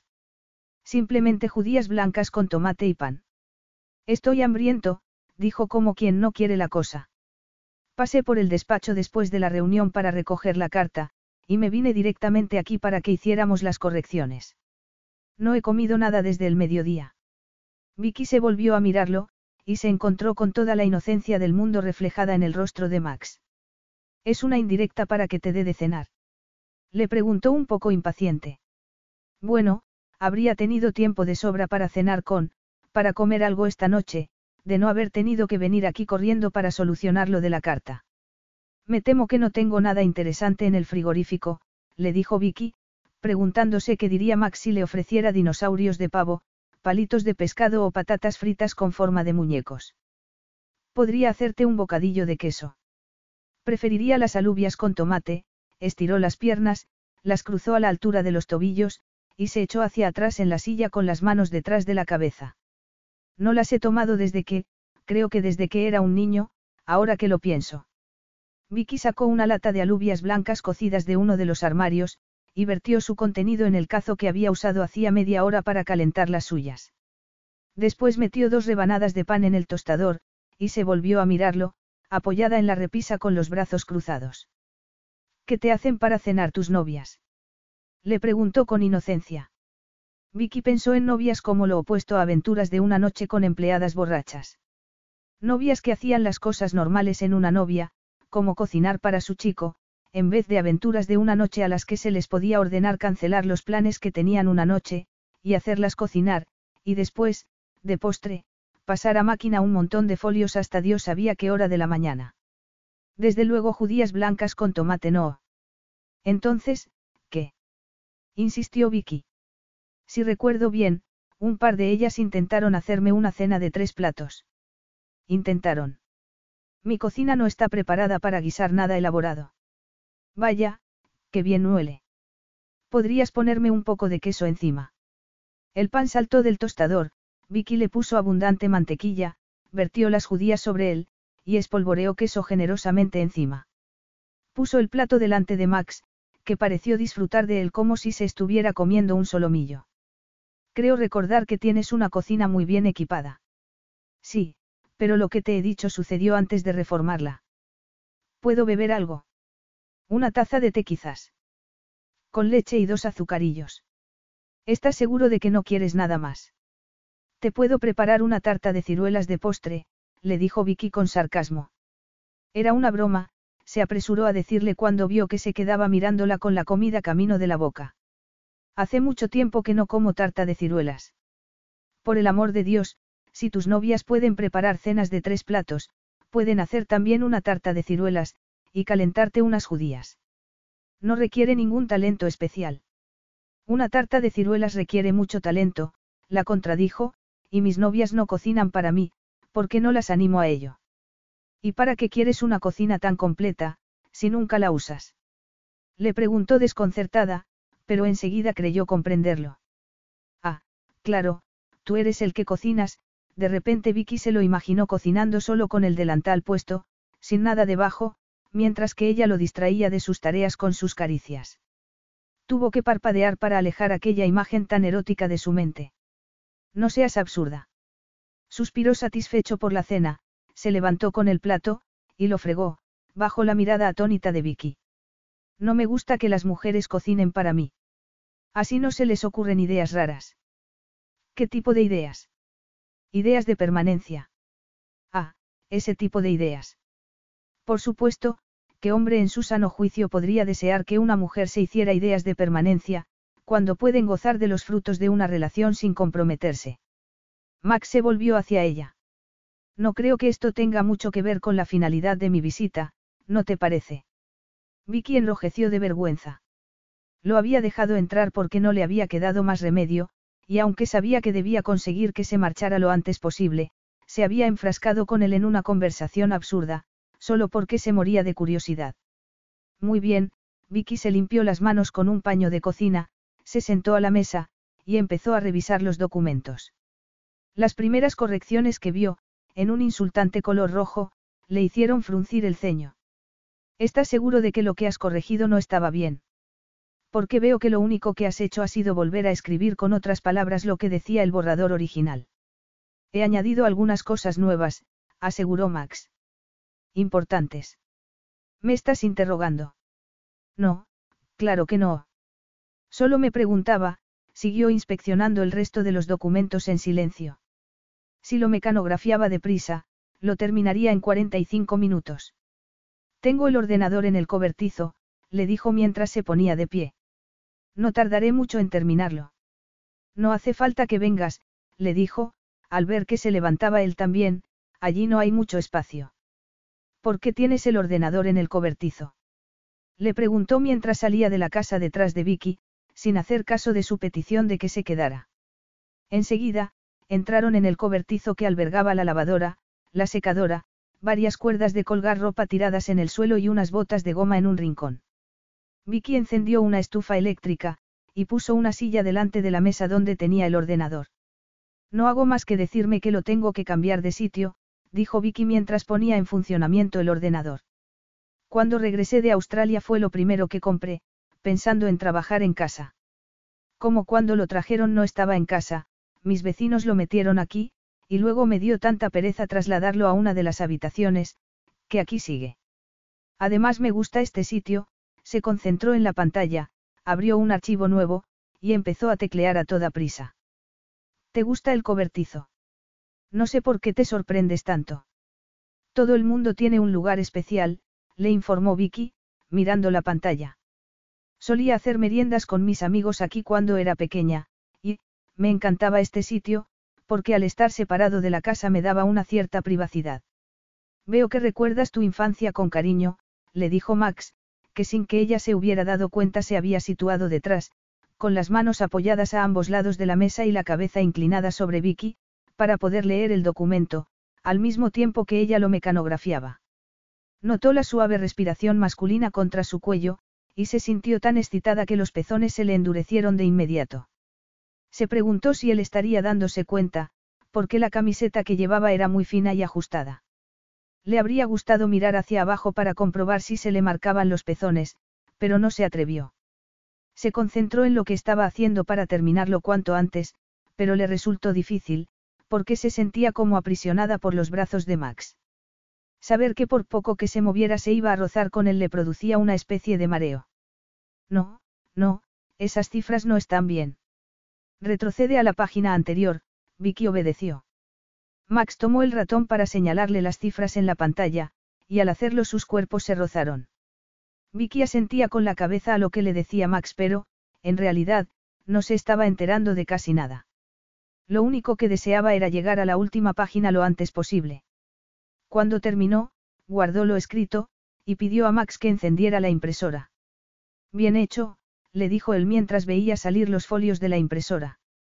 Los recogió, y se puso a revisarlos, apoyado en la lavadora. Era consciente de que, si le decía que había algún otro error, le podría tirar el ordenador a la cabeza. Sabía perfectamente que no era justo que irrumpiera en su vida de aquel modo cuando lo que necesitaba era un poco de privacidad para poder asimilar lo que había sucedido entre ellos. ¿Está todo bien? Le preguntó Vicky mientras se apresuraba a levantarse de la silla, y así evitar encontrarse atrapada otra vez. Cuando lo vio a sentir, apagó el ordenador y lo desenchufó. Es una casa vieja. Hay que tener cuidado con los cortacircuitos, dijo al ver que Max la miraba extrañado. Eso me recuerda que Andy estuvo aquí esta tarde. ¿Qué te dijo? Preguntó a Vicky mientras recogía los documentos, y los guardaba en su maletín. Salieron del cobertizo, y se dirigieron otra vez a la cocina. Que hay humedad, y para acabar con ella, habría que hacer una reforma considerable en la casa. Va a hacer un estudio, y me lo enviará, junto con un presupuesto, dentro de unos días, se encogió de hombros, y cruzó los brazos. Le echaré un vistazo, dijo para no dar lugar a una conversación más larga que pusiera en peligro la suerte que había tenido hasta aquel momento de que no se despertara su hija. ¿Te apetecería que nos tomáramos algo?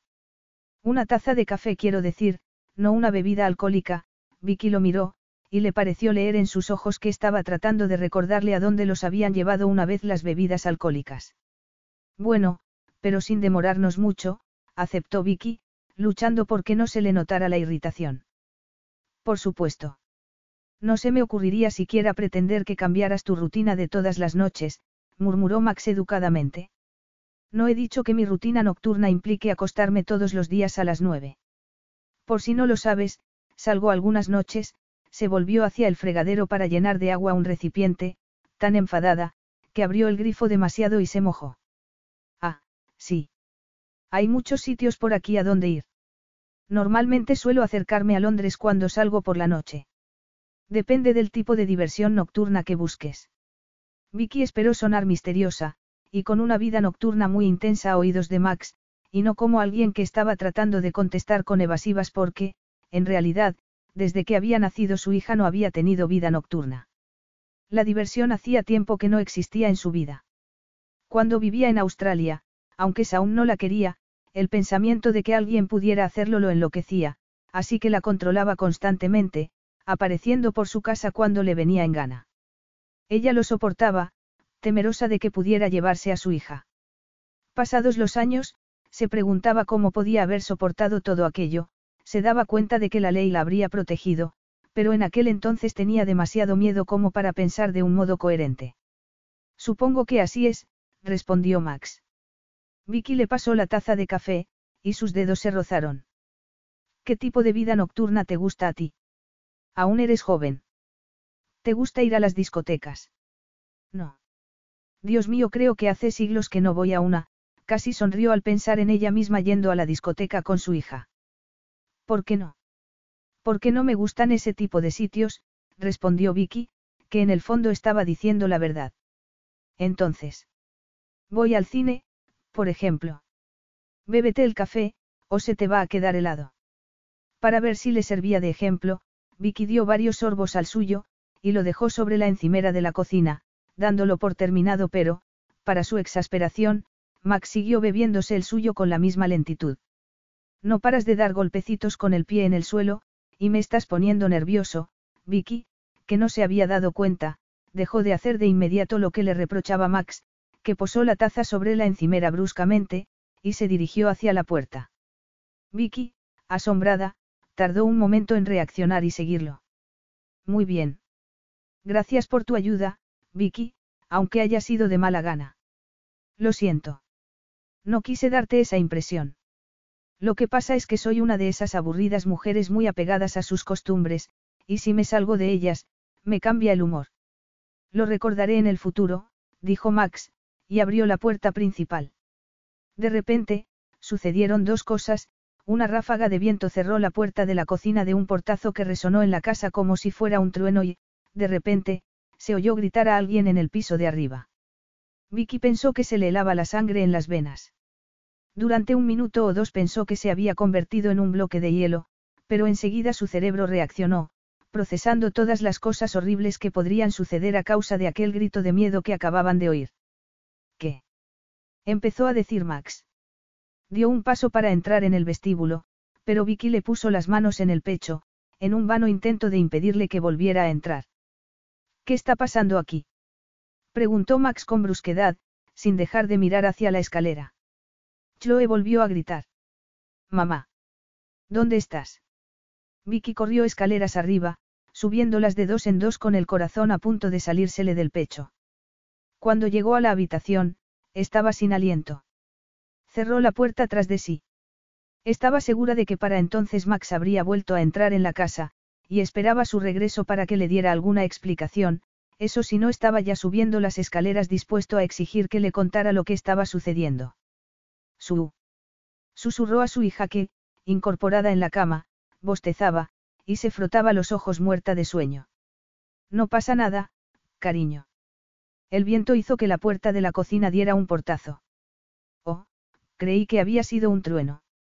Tienes que volver a quedarte dormida, le dijo, con una sonrisa tranquilizadora, mientras le acariciaba la frente. Mañana debes ir al colegio, y ya sabes que a la señora Edwards no le gusta que se le queden dormidos sus alumnos en clase. ¿Puedo bajar a beber algo? No, cariño. ¿Por qué no? ¿Por qué no hay nada en la nevera? Tenemos que ir al supermercado mañana. ¿Puedo ir a verlo yo? Está demasiado oscuro, Chloe. Por favor. A Vicky le dio la sensación que en vez de tranquilizar a su hija, lo que había conseguido era despertarla por completo. Dentro de un momento, estaría en pie con ganas de jugar. Vamos a hacer una cosa, Chloe, bajaré yo a ver si te puedo traer un batido. Te lo puedo hacer con un poco de leche. ¿Cuándo? Dentro de un momento. Aquella explicación pareció surtir efecto, porque la niña se volvió a echar, y no tardó mucho en volver a quedarse dormida. Vicky salió de puntillas de la habitación, y se dirigió a la planta de abajo, deseando con todas sus fuerzas que Max se hubiera marchado. Pronto se dio cuenta de que sus deseos no se habían cumplido, la estaba esperando junto a la escalera con una mirada bastante sombría. ¿Te importaría decirme qué es lo que está pasando? Pues la verdad es que sí, le respondió Vicky muy erguida. Deseaba que la invadiera la ira, en vez del miedo y la culpabilidad porque, de lo contrario, Max Forbes no tardaría en detectarlo. Pensó que, tal vez, debería decirle parte de la verdad. Quiero decir, que en este momento sí me importa. Preferiría hacerlo en otra ocasión, por favor. ¿Por qué ya es tarde para ti? Le preguntó con sarcasmo. Estabas mintiendo, ¿verdad? Te acuestas pronto porque eso es lo que no les queda más remedio que hacer a las mujeres con hijos. No es así. ¿Cuántos años tiene el niño? Seis, siete. ¿O es mayor? Es una niña. Mañana te lo explicaré, pero márchate, por favor. No. Le dijo, con frialdad. Mentiste sobre ella en la entrevista de trabajo. Como jefe tuyo, tengo derecho a saber qué otras mentiras me has contado. No he contado ninguna otra mentira, respondió Vicky, ofendida. Será mejor que sea yo quien lo juzgue. Se adentró en el vestíbulo, sin que Vicky pudiera impedirlo. Ella miró hacia la escalera que, por suerte, estaba vacía, y después se volvió hacia él, con los puños apretados y dureza en la mirada. Muy bien, murmuró con los dientes apretados. Vamos al salón. Te contaré lo que quieres saber, y después, te marcharás. Está claro. Max hizo caso omiso del tono de orden que empleó Vicky, pero por lo menos la siguió al salón. Max se acomodó en uno de los sillones, ocupándolo por completo, y Vicky, después de cerrar la puerta tras de sí, se sentó en el brazo de otro que había frente a él. No hacía más que darle vueltas a la cabeza, tratando de encontrar un modo de hacerlo marcharse lo antes posible. Todas las peores pesadillas que había tenido desde que empezara a trabajar para él estaban a punto de hacerse realidad. No solo se quedaría sin trabajo, sino que además podría tratar de quitarle a su hija, si se enteraba de la identidad de la niña. Desde luego, Max podría conseguir que su vida laboral en la zona terminara, porque era un hombre muy influyente. Trató de tranquilizarse, pensando que no tenía por qué enterarse de la identidad de Chloe, aunque no pudo evitar sentirse culpable por estar privando a su hija de la posibilidad de conocer a un familiar. Pero el instinto de supervivencia fue más fuerte. Muy bien, tengo una hija de seis años, y ya sé que debería haberte hablado de ella, pero tuve miedo. ¿Miedo de qué? Le dijo con dureza. No tienes ni idea de lo que es. No, así que, ¿por qué no me lo cuentas tú? La expresión que vio en el rostro de Max la hizo sentirse como una damisela lastimera en un drama victoriano. Es muy duro ser padre y madre a la vez, le dijo Vicky con suavidad. Para ti es muy fácil estar aquí sentado, y hacer comentarios sobre la situación, pero no tienes ni idea de lo que es sacar adelante a un hijo tú solo. ¿Dónde está el padre? Murió en un accidente de coche. Era australiano, ¿verdad? Vivía allí. Mentí sobre lo de mi hija.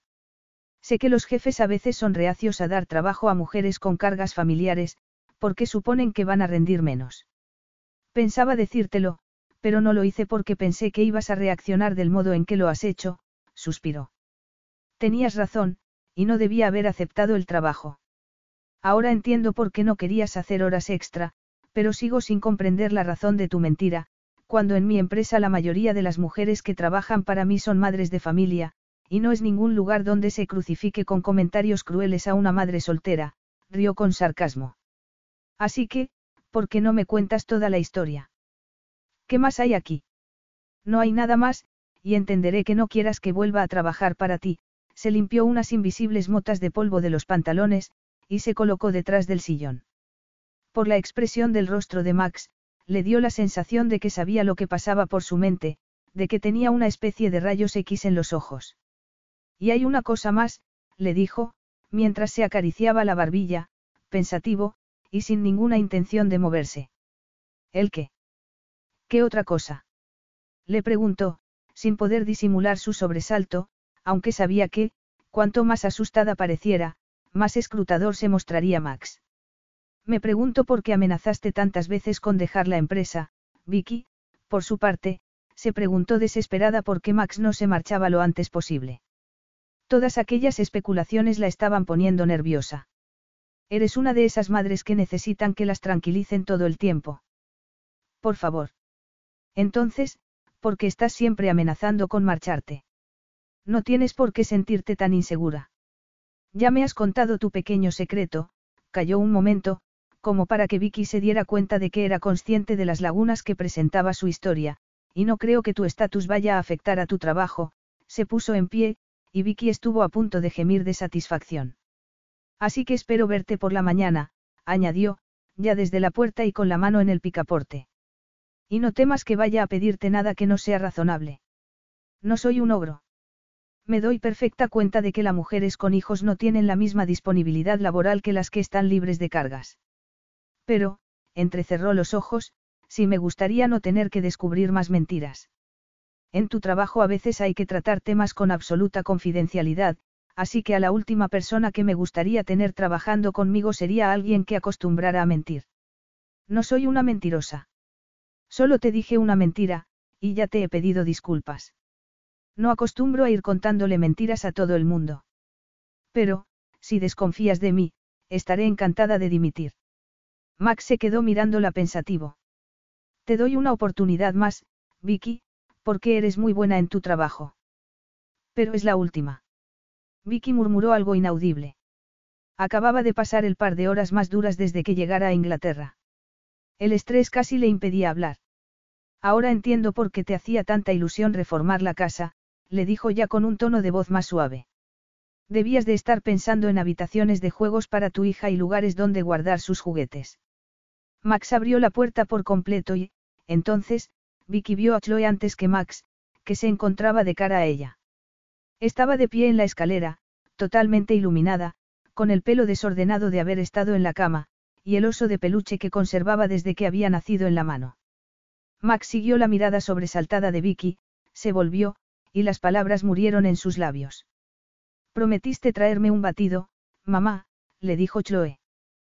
Tengo sed. Capítulo 8. En el espacio de uno o dos segundos, Vicky se dio cuenta de que el destino había estado jugando con ella desde que aceptara aquel empleo en las empresas Forbes, y acababa de ganarle la partida. Vicky contempló el escenario que tenía ante ella, y se sintió impotente. Chloe al principio no se había dado cuenta de que había otro adulto en la habitación, pero cuando Max salió de las sombras lo vio, y abrió mucho los ojos sorprendida. Saun. Susurró, insegura. Echó a correr hacia Vicky, sin quitar ojo a Max, y se aferró a la mano que le ofrecía. Su madre se apresuró a tomarla en brazos, y le puso la mano sobre la cabeza con gesto protector. Mamá, ¿qué está haciendo Saun aquí? No es Saun, le susurró Vicky, consciente de la mirada inquisidora de Max. Nos tomamos ese batido. Me ha llamado Saun. Dijo Max, cuando consiguió recuperar la voz, pero Vicky lo miró con frialdad, y se puso un dedo en la boca en señal de silencio. Después, se dirigió a la cocina, todavía con Chloe en brazos, seguida de él, segura de que su hija habría levantado la cabeza, y estaría mirando a Max con curiosidad y aprensión. Saber que dentro de poco tendría que responder a muchas preguntas le hacía sentir náuseas. Encendió la luz de la cocina, y sin mirar a una Max, sentó a Chloe sobre la encimera de la cocina, y se dispuso a verter leche en un vaso, a la que añadió cacao en polvo. Después, lo agitó todo. Se comportaba como si no pasara nada, como si no hubieran puesto su vida boca abajo de repente. Era la calma antes de la tormenta. Tuvo ganas de echarse a reír como una histérica, pero se contuvo, porque sabía que lo que se necesitaba en aquel momento era calma. Muy bien, cariño, dijo temblorosa a su hija, cuya atención le resultaba difícil de mantener. Puedes tomarte el batido en la cama, y mamá te lo explicará todo por la mañana. Ha vuelto Saúl del cielo a visitarnos. No, cariño. Este señor solo se parece a él, respondió Vicky, que pensando que Saúl podría volver de cualquier sitio menos del cielo, pasó al lado de Max con la niña en brazos. No hace falta que nos sigas, le dijo con frialdad. Bajaré ahora mismo a explicártelo todo. Más te vale. Vicky quiso decirle que no se atreviera a amenazarla, pero el miedo se lo impidió. ¿Pero quién es? Volvió a preguntárselo ella en la cama, mientras se tomaba el batido. ¿Por qué se parece a Saúl? Dio un sorbo, y contempló a su madre por encima del borde del vaso. Vicky trató de imaginarse lo que estaría pasando por la cabeza de su hija. Tal vez sorpresa y confusión juntas, porque aún estaba medio dormida, pero en ningún caso emoción o alegría, porque su padre no se había esforzado lo más mínimo en cultivar una relación con ella, y por lo tanto Chloe lo había visto como al extraño que de vez en cuando le llevaba un regalo, dependiendo de su humor o del dinero que tuviera entonces. Desde el primer momento, había insistido en que lo llamara Saum, en vez de, papá, y resultó después lo más lógico, ya que nunca la trató con el cariño de un padre. Chloe pasó de la indiferencia a la desconfianza con Saun, al ver el efecto que su presencia causaba en Vicky, a pesar de lo que ésta se esforzaba porque su hija no presenciara las escenas más desagradables que protagonizaba su padre. Son familia, le respondió, acariciándole la cabeza. Mantuvo la voz lo más monótona que pudo mientras acariciaba a su hija, y así, poco a poco, a la niña se le fueron cerrando los ojos, hasta que se quedó dormida. Entonces, Vicky le quitó el batido de las manos con mucho cuidado, y lo dejó sobre la mesilla. Hablaremos por la mañana. En aquel momento, la mañana le parecía muy lejana. De hecho, casi todo, incluyendo la normalidad, le parecía que estaba muy lejos, cuando pensaba en Max Forbes paseándose por la planta de abajo, esperando a que bajara para bombardearla con preguntas cuyas respuestas sabía que le traerían muchos problemas. Cerró muy despacio la puerta de la habitación de su hija, y se detuvo en lo alto de las escaleras para respirar profundamente. Después, bajó, y entró en el salón, donde sabía que la estaba esperando Max. En efecto, allí lo encontró, cerca de la ventana, con las manos en los bolsillos. Esperó sin decir palabra hasta que ella se sentó. Siguió mirándola y esperando, hasta que Vicky notó que se le empapaba el cuerpo de sudor, y que se ponía más y más tensa, hasta el punto de sentirse al borde de un ataque de nervios. Estaba segura de que eso era lo que quería Max. Por fin, consiguió hablar, con una voz bastante firme. Supongo que estás esperando a que te dé una explicación de lo que acaba de suceder, al ver que Max no decía nada, Vicky continuó, notando que se enfurecía. Bueno, no creo que lleguemos a ninguna parte, si te quedas ahí callado. En vez de responder, se acercó a la puerta, y la cerró. Después, se acercó a ella, obligándola a levantar la vista. Cuando sus miradas se encontraron, Vicky parpadeó. A juzgar por la expresión de su rostro, ya había hecho sus propias deducciones.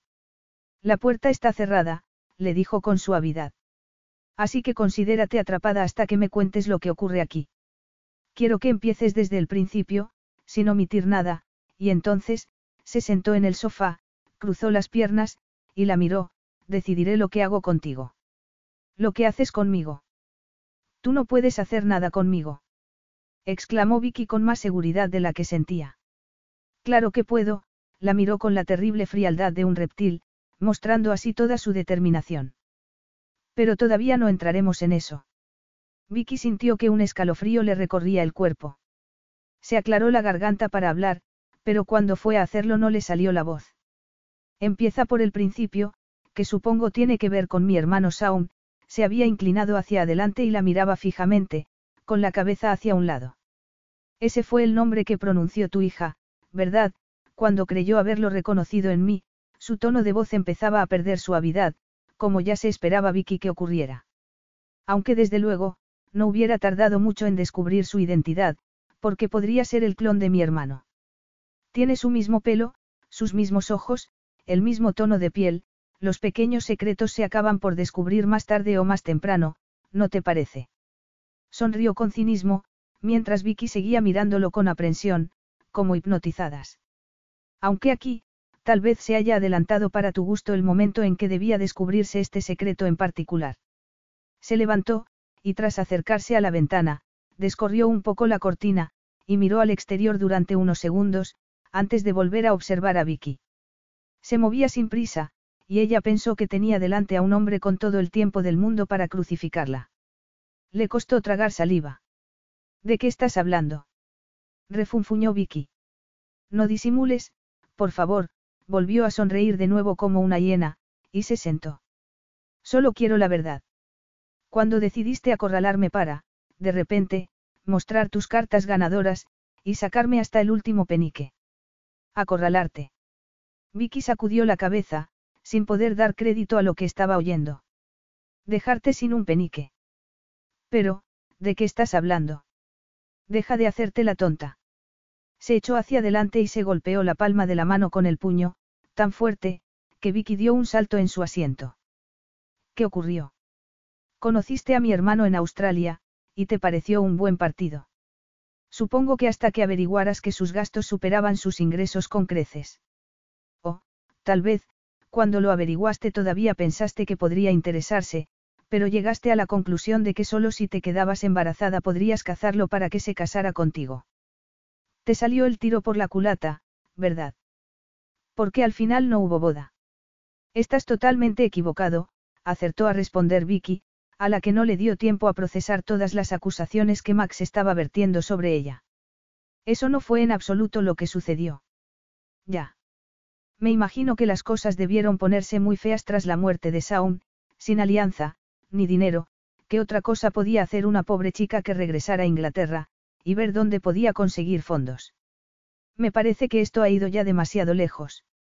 Vicky se levantó del sillón, pero las piernas le fallaron, y tuvo que sentarse de nuevo. No creo. En realidad no hemos empezado todavía, le respondió con resolución. A Vicky le parecía mentira que fuera el mismo hombre cuyo sentido del humor la había hecho reír tantas veces, que cuando la tocaba convertía su cuerpo en fuego. En aquel momento, le estaba sucediendo justo lo contrario. Con cada palabra, su cuerpo se convertía en hielo. La verdad es que has jugado bien tus cartas. Me quito el sombrero ante ti. Yo no he planeado nada. Gritó Vicky, que con rabia y frustración le vio enarcar las cejas con incredulidad. Ahora me vas a decir que es pura coincidencia que te las hayas arreglado para conseguir entrar a trabajar en la empresa del hermano de tu antiguo amante. No hubo premeditación, volvió a insistir Vicky, desolada. Yo solo. Tú solo, ¿qué? Me vas a decir que ibas paseando y, de repente, te encontraste con una empresa que se llamaba Forbes, y decidiste entrar a pedir trabajo.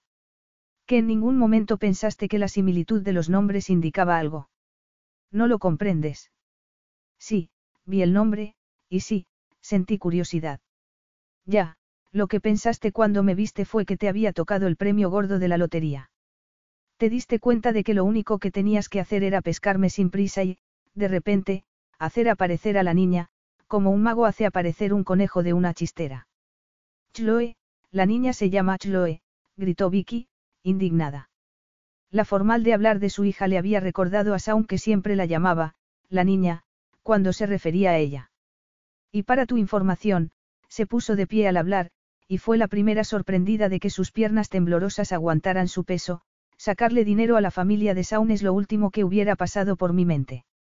Se acercó hasta donde estaba sentado Max. Su enfado le hacía parecer un ángel vengador pelirrojo. ¿Y pretendes que me crea eso? Vicky vio el gesto de incredulidad que esbozaban sus labios y, sin poder contenerse, dio una bofetada a Max con tanta fuerza, que tuvo la impresión de que se le había roto algún hueso. Aquel gesto violento la sorprendió a ella casi tanto como a él, pero Max no perdió un segundo, y la sujetó por la muñeca, tirando de ella con tanta fuerza que Vicky tuvo que hacer un esfuerzo para recuperar el equilibrio, y no caerse sobre Max. Sabías perfectamente lo que estabas haciendo, ¿por qué no lo admites? ¿Por qué habrías aceptado el trabajo, más que para congraciarte conmigo, hasta que llegara el momento oportuno de revelar tu pequeño secreto? Cielo santo. Vicky vio que le brillaban tanto los ojos de rabia que, asustada, no pudo evitar echarse hacia atrás, y dejar escapar un grito ahogado. Max tiró otra vez de ella, y le dijo, con una voz peligrosamente suave, Bueno, querida, como puedes apreciar no tengo nada que ver con mi hermano. Soy harina de otro costal. Cuando decidiste jugar conmigo, decidiste jugar con fuego, y el fuego quema. ¿Sabes lo que podría hacer contigo? Podría reclamar la custodia de la, de la hija de mi hermano y quitártela. Vicky sintió que perdía el color de la cara. No pu, pu, puedes, tartamudeó. Max se quedó mirando un momento su rostro aterrorizado, y después la soltó, como si su contacto lo asqueara. Vicky retrocedió unos pasos con los ojos aún fijos en el rostro de Max, como tratando de averiguar si había dicho aquello de verdad. No se lo podía creer, aunque sabía lo que alguna gente era capaz de conseguir con dinero. ¿Por qué no? Se encogió de hombros, y se frotó la mejilla dolorida. Al percibir el gesto, Vicky no pudo evitar desear haberle roto algún diente. ¿Qué quieres decir con por qué no? Susurró Vicky, aterrorizada, Chloe lo es todo para mí. Si tratas de arrebatármela, empezó a temblarle la voz, y de repente se echó a llorar con una tremenda aflicción. Era un llanto incontrolado, en el que parecía estar vertiendo todas las lágrimas que no había vertido en los momentos más duros de los últimos años, empezando por la muerte de su madre. Por el amor de Dios murmuró Max, poniéndose en pie. No te voy a arrebatar a tu hija. Era solo una amenaza, sacó un pañuelo del bolsillo, y se lo dio a Vicky, que se lo apretó contra los ojos, ¿cómo crees que me siento? Le dijo Max. No cesaba de pasarse los dedos por el pelo con desesperación, mientras se paseaba por el salón. Vicky podía sentir la energía que emanaba, como si se tratara de una corriente eléctrica. Creo que tengo una buena secretaria, y cinco minutos después descubro que es la madre de mi sobrina. Y ahí estás tú llorando y suplicándome que te crea cuando dices que no habías planeado nada. Vicky levantó los ojos, hinchados de tanto llorar. Pero es la verdad, le dijo, mientras doblaba y desdoblaba el pañuelo, hasta que Max se lo quitó, y volvió a guardárselo. Siéntate, le ordenó. Y explícamelo todo. Solo si estás dispuesto a escucharme. Lo intentaré, le respondió Max, ya sin hostilidad, pero con la misma ironía. Conocí a tu hermano en Australia, cuando tenía 19 años. Había ido a vivir con mi tía, bueno, ya te lo había dicho. Cuando murió mi madre, no pude soportar la idea de quedarme en Inglaterra, y pensé que era el momento oportuno para hacer aquella visita a mi tía que mi madre y yo habíamos planeado hacer tantas veces. Alquilé la casa, y me marché a Australia para seis meses, pero terminé quedándome casi seis años. ¿Por qué? Preguntó Max, y el timbre profundo de su voz casi la sobresaltó. Por muchas razones, respondió, tratando de evitar aquellos ojos plateados. El tiempo era espléndido, y mi tía, que estaba encantada de tenerme con ella, me sugirió que pidiera una extensión de mi visado. Lo conseguí, y después encontré un buen trabajo como secretaria de dirección. Tenía muchas responsabilidades, y me encantaba. James me había contratado sobre todo por mi acento británico, que le recordaba a su país. Decía que mi presencia en su empresa era como tener una rosaleda privada en el despacho, sonrió al recordarlo, y Max frunció el ceño. Él se agarró con fuerza a la tela del sillón, tratando de contener la rabia y los celos que le producía pensar que Vicky se había acostado con su hermano, que había tenido un hijo suyo. Mientras que a él le costaba respirar, y sentía ganas de gritar y poner la casa patas arriba, ahí estaba ella, sonriendo ante el recuerdo de su jefe. De repente, pensó que tal vez hubiera sido otro de sus amantes, y sintió que le dolían las mandíbulas de tanto apretarlas. Qué bonito. Le dijo con sarcasmo. Fue otro de tus amantes. ¿Cómo puedes decir algo tan horrible? ¿Te lo parece? Max sintió que tenía ganas de hacerle daño. Te contraté pensando que eras una joya, y me he encontrado con una mujer que tiene una hija de mi hermano, que se ha acostado conmigo, y quién sabe qué más cosas tiene que ocultar. No tengo nada más que ocultar. Ya sé que crees, que te sientes. ¿El qué? ¿Cómo? Enfadado conmigo. Decepcionado. Max hizo un esfuerzo para no gritarle. No quería que acudieran los vecinos. Enfadado. Decepcionado. Eso para empezar. Vicky lo miró atemorizada. Sabía que había destruido toda la confianza que tenía en ella, y solo pensarlo se ponía enferma.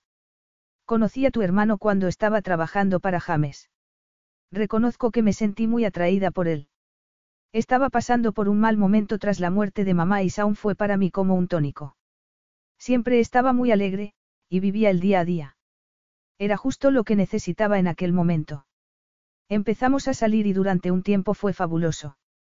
Yo nunca había llevado aquella vida tan fastuosa, coches caros, fiestas hasta altas horas de la madrugada, amigos exóticos. Fue muy divertido durante un tiempo. ¿Puedo hacerte una pregunta? Max solo había escuchado retazos de su confesión porque, mientras hablaba, no había cesado de imaginársela en la cama con su hermano, ni dejado de pensar que, por muy horrible que fuera lo que le contara, ya nada impediría que creciera lo que sentía por ella. ¿Cómo? Te quería preguntar qué opinión tenías de tu hermano. Le dijo Vicky con timidez. Necesitaba saberlo, porque a veces se había preguntado si Saun había sido siempre así, o si solo se convertía en un monstruo cuando estaba con ella. Salvaje, temerario, tendente a todo tipo de excesos. Me sorprende que te pareciera tan atractivo. ¿Acaso te gusta vivir sobre el filo de un cuchillo? Supongo que durante un tiempo debió de gustarme. No haces más que repetir lo mismo, durante un tiempo esto, durante un tiempo lo otro. ¿Qué quieres decir con eso? Le preguntó bruscamente. Se volvió a levantar, y se paseó por el salón. Significa que, después de unos meses, empecé a ver un lado más oscuro de tu hermano. Max dejó de pasear. ¿A qué te refieres? No os manteníais en contacto. Aparte de por Navidad, dejé de estar en contacto con mi hermano cuando teníamos unos, 16 años. Entonces, tal vez no sepas qué es aún. Tomaba sustancias prohibidas. Por supuesto que lo sabía. Esa fue una de las razones por la que se le mandó a Australia, para darle una oportunidad de empezar de nuevo. Antes de que se marchara, traté de hacerle entrar en razón, advirtiéndole de que las sustancias le hacían daño, pero no me hizo ningún caso. Como ya te he dicho, dejó de hacérmelo cuando teníamos 16 años. Mi padre sabía de él a través de amigos comunes en Australia. Supongo que no se mantuvo mucho tiempo en el buen camino. No. Entonces, ¿qué sucedió? Preferiría no hablar de ello. ¿Por qué no? Porque es irrelevante. Para mí es muy relevante. ¿Por qué? Aparte de para satisfacer tu curiosidad, ¿para qué ibas a querer conocer los aspectos oscuros de mi relación con Saun? Max sintió que lo invadía otra oleada de rabia, y apretó los dientes. Fuiste la última en conocer a mi hermano, en verlo, y a pesar de todo lo que ocurrió entre nosotros para acabar con nuestras relaciones, me gustaría averiguar qué rondaba su mente cuando murió. Bueno, creo, creo que lo que de verdad importa en este momento es cómo vamos a afrontar esta, esta situación, dijo Vicky. Tú te has quedado sin trabajo, le dijo Max con frialdad. Ese es el primer paso para afrontarla. Eres consciente, ¿verdad? Y no voy a mantener a mi sobrina a distancia, sino que pienso estar cerca de ella. Yo nunca he dicho. No hace falta. Fueran o no buenas tus intenciones, supongo que recibir una cantidad de dinero mensual te compensará por la pérdida de tu empleo, se levantó, y empezó a pasear por el salón, deteniéndose de vez en cuando para observar un libro o un adorno de las estanterías. Vicky lo miraba asustada. Le había despojado de su empleo, pero además parecía querer arrebatarle también la dignidad. Puedo sobrevivir sin tu dinero, le dijo Vicky con dureza. Para que lo sepas, tu hermano no le dio nunca nada a su hija. Llevo mucho tiempo arreglándomela sola, y puedo seguir haciéndolo, sintió que los ojos se le llenaban de lágrimas, pero luchó por no dejarla salir. Qué bonitas palabras. Se volvió hacia ella. Sonarían muy bien, si las pronunciara otra persona, pero existe un pequeño problema, y es que, de repente, tengo una sobrina, alguien que merece llevar el apellido de la familia. No trato de evadir mis responsabilidades, lo cual implica una inversión de tiempo y dinero. Y, por favor, levantó una mano para impedir protestar a Vicky, ahórrate decirme que he herido tu orgullo. Tal y como yo lo veo, todo tiene una solución, y la mía es esta, que mi sobrina herede el apellido familiar, y tú también. Te estoy proponiendo que te cases conmigo. Vicky lo miró primero con sorpresa, después con incredulidad, y finalmente se echó a reír a carcajadas, hasta tal punto que se le saltaron las lágrimas. No le veo la gracia, dijo Max, ofendido, provocando de nuevo las carcajadas de Vicky. No pienso casarme contigo, consiguió decir, cuando se le pasó el ataque de risa. No reía porque encontrara sus palabras graciosas, sino que era una reacción histérica tardía, tras la impresión que le había causado ver cómo los cimientos de su vida se tambaleaban de repente. En realidad, pensar en casarse con él la entristecía, porque sabía muy bien que un matrimonio sin amor solo podía acarrear infelicidad. No nos amamos, le dijo, sintiendo una puñalada en el corazón al hacerlo, así que para qué nos vamos a casar. Para proporcionarle un entorno estable a mi sobrina. El problema será que nosotros seríamos desgraciados, y no creo que le compense toda esa estabilidad, si percibe nuestra infelicidad. ¿Y quién te dice que vayamos a ser infelices? Si no recuerdo mal, éramos bastante compatibles, en más de un aspecto. Eso era antes de que todo esto, estallara, le dijo Vicky, que no quería recordar lo compatibles que eran, y que su compatibilidad iba más allá del sexo y la atracción física.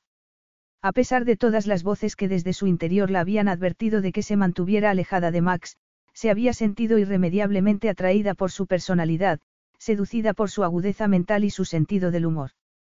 Por eso le dolía más aún la hostilidad que le estaba manifestando. Llevas vida de soltero. No puedes convertirte de repente en padre de familia. No te das cuenta de los problemas que te traería. Tu hermano no pudo soportar la idea del cambio que iba a suponer en su vida la llegada de un ser de su propia sangre. Vicky no quería volver a hablar de su vida pasada con Saum, pero no había podido evitar aquel comentario. Veía a su hija cuando le venía bien, pero ni siquiera le permitió llamarlo, papá. El significado de la palabra suponía un desprestigio para su vida de crápula, dijo Vicky, y se echó a reír. Yo no soy mi hermano, puntualizó Max, con dureza. A pesar del parecido. No me voy a casar contigo. Si quieres ver a Chloe de vez en cuando, no pondré ningún impedimento, pero eso es todo. Por cierto, te has planteado que a lo mejor no te llevas bien con ella. ¿Con cuántos niños has jugado recientemente? No sé qué tiene eso que ver con nada de lo que hemos hablado, murmuró Max, ruborizándose. Bueno, puede ser que odies a los niños. Creo que lo sabría, si así fuera. ¿Cómo? Si no has tenido nunca contacto con ellos, le dijo Vicky, pensando que había llegado su turno de atacarlo. Necesitan atenciones constantes, y la hora de las comidas puede convertirse en un campo de batalla. Estoy seguro. ¿De qué te las podrías arreglar? Me parece muy arriesgado por tu parte que lo asumas tan a la ligera. Entonces, sugieres que conozca primero a Chloe. Podría ayudar. ¿Qué es lo que le gusta? Lo mismo que a la mayoría de los niños, la comida basura, Mickey Mouse y los juegos al aire libre. Vicky no pudo evitar sonreír al pensar en el impecable hombre de negocios jugando con Mickey Mouse, y comiendo en una hamburguesería. Se preguntó si sabría siquiera quién era Mickey Mouse. Entonces, vamos a llevarla a Disneylandia. Reservaré los vuelos y el hotel, y ya te diré cuándo salimos, y tras decir esto, Max se dirigió hacia la puerta, dejando a Vicky boquiabierta. No me mires tan sorprendida, después de todo ha sido idea tuya. No te levantes, conozco el camino de la salida. Capítulo 9. Fue una decisión firme. Cuatro días después, se encontraban en el aeropuerto, listos para pasar días en Disneylandia, el sueño de cualquier persona menor de 90 años. Vicky se sintió impotente al ver el rostro emocionado de su hija cuando se subían al avión. Chloe había aceptado sin problemas que aquel hombre, que tanto se parecía a su padre, era su tío, pero aún así, durante el vuelo se le escapó llamarlos aún varias veces, y Vicky, sentada a su lado, la corrigió de manera dulce, aunque firme. No te preocupes, le dijo Max, al ver lo mal que lo pasaba Vicky cada vez que su hija se confundía de nombre, solo es una niña, y al fin y al cabo, Saun y yo éramos gemelos. Sí, pero, insistió Vicky. Es más simpático que Saun. ¿Verdad, mamá? Saun a veces daba un poco de miedo, dijo Chloe, y Vicky se apresuró a cambiar de conversación. Al día siguiente, ya en Disneylandia, Vicky pudo ver lo determinado que estaba Max a ganarse el cariño de su sobrina, colmándola de atenciones, y dándole todos los caprichos. De manera que cuando llegaba la noche, siempre dejaba a Chloe impaciente por volverlo a ver al día siguiente, y a Vicky con la sensación de que el suelo que pisaba se había convertido de repente en arenas movedizas. Será mejor que nos vayamos a acostar, porque mañana nos espera un día muy largo, murmuró Max al oído de Vicky mientras salían del restaurante la primera noche. Con Chloe en brazos, se dirigió hacia el ascensor lentamente, consciente todo el tiempo de la perturbadora presencia de Max a su lado. Cuanto más lo veía con su hija, más se enamoraba de él. Su afecto por Chloe parecía sincero. Vicky se preguntó si su cariño por la niña, y la responsabilidad que había adquirido hacia ella, no tendrían que ver con sus sentimientos hacia el hermano perdido para siempre.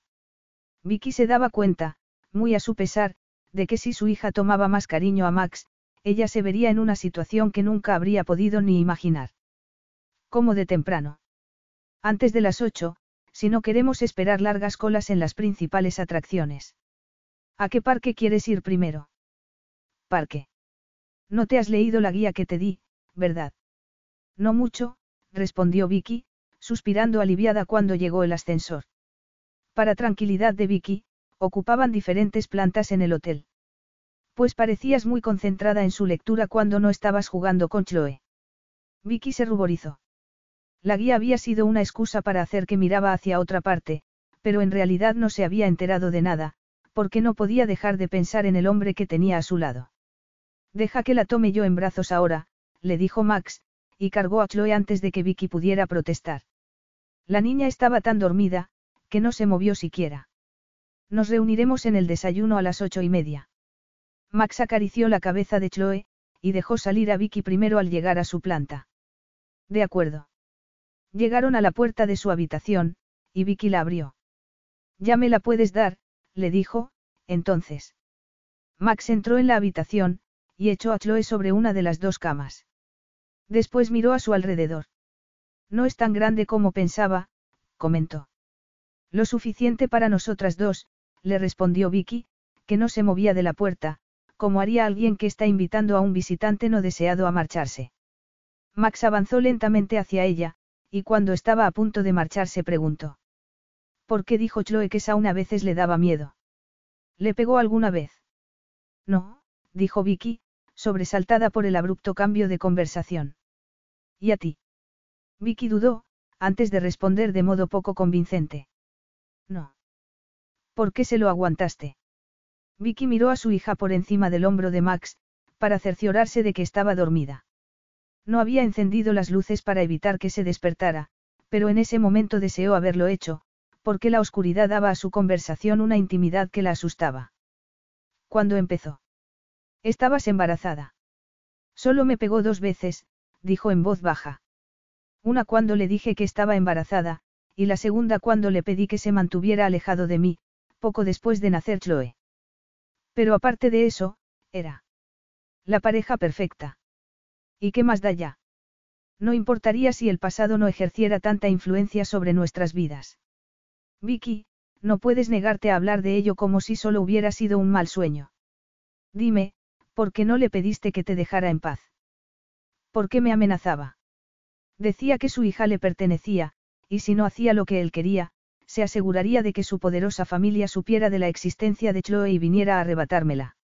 Y fui tan tonta como para creérmelo. Era la forma en que solía actuar aún con los que creía más débiles que él. Le gustaba poder controlar las situaciones, murmuró más para sí mismo que para Vicky.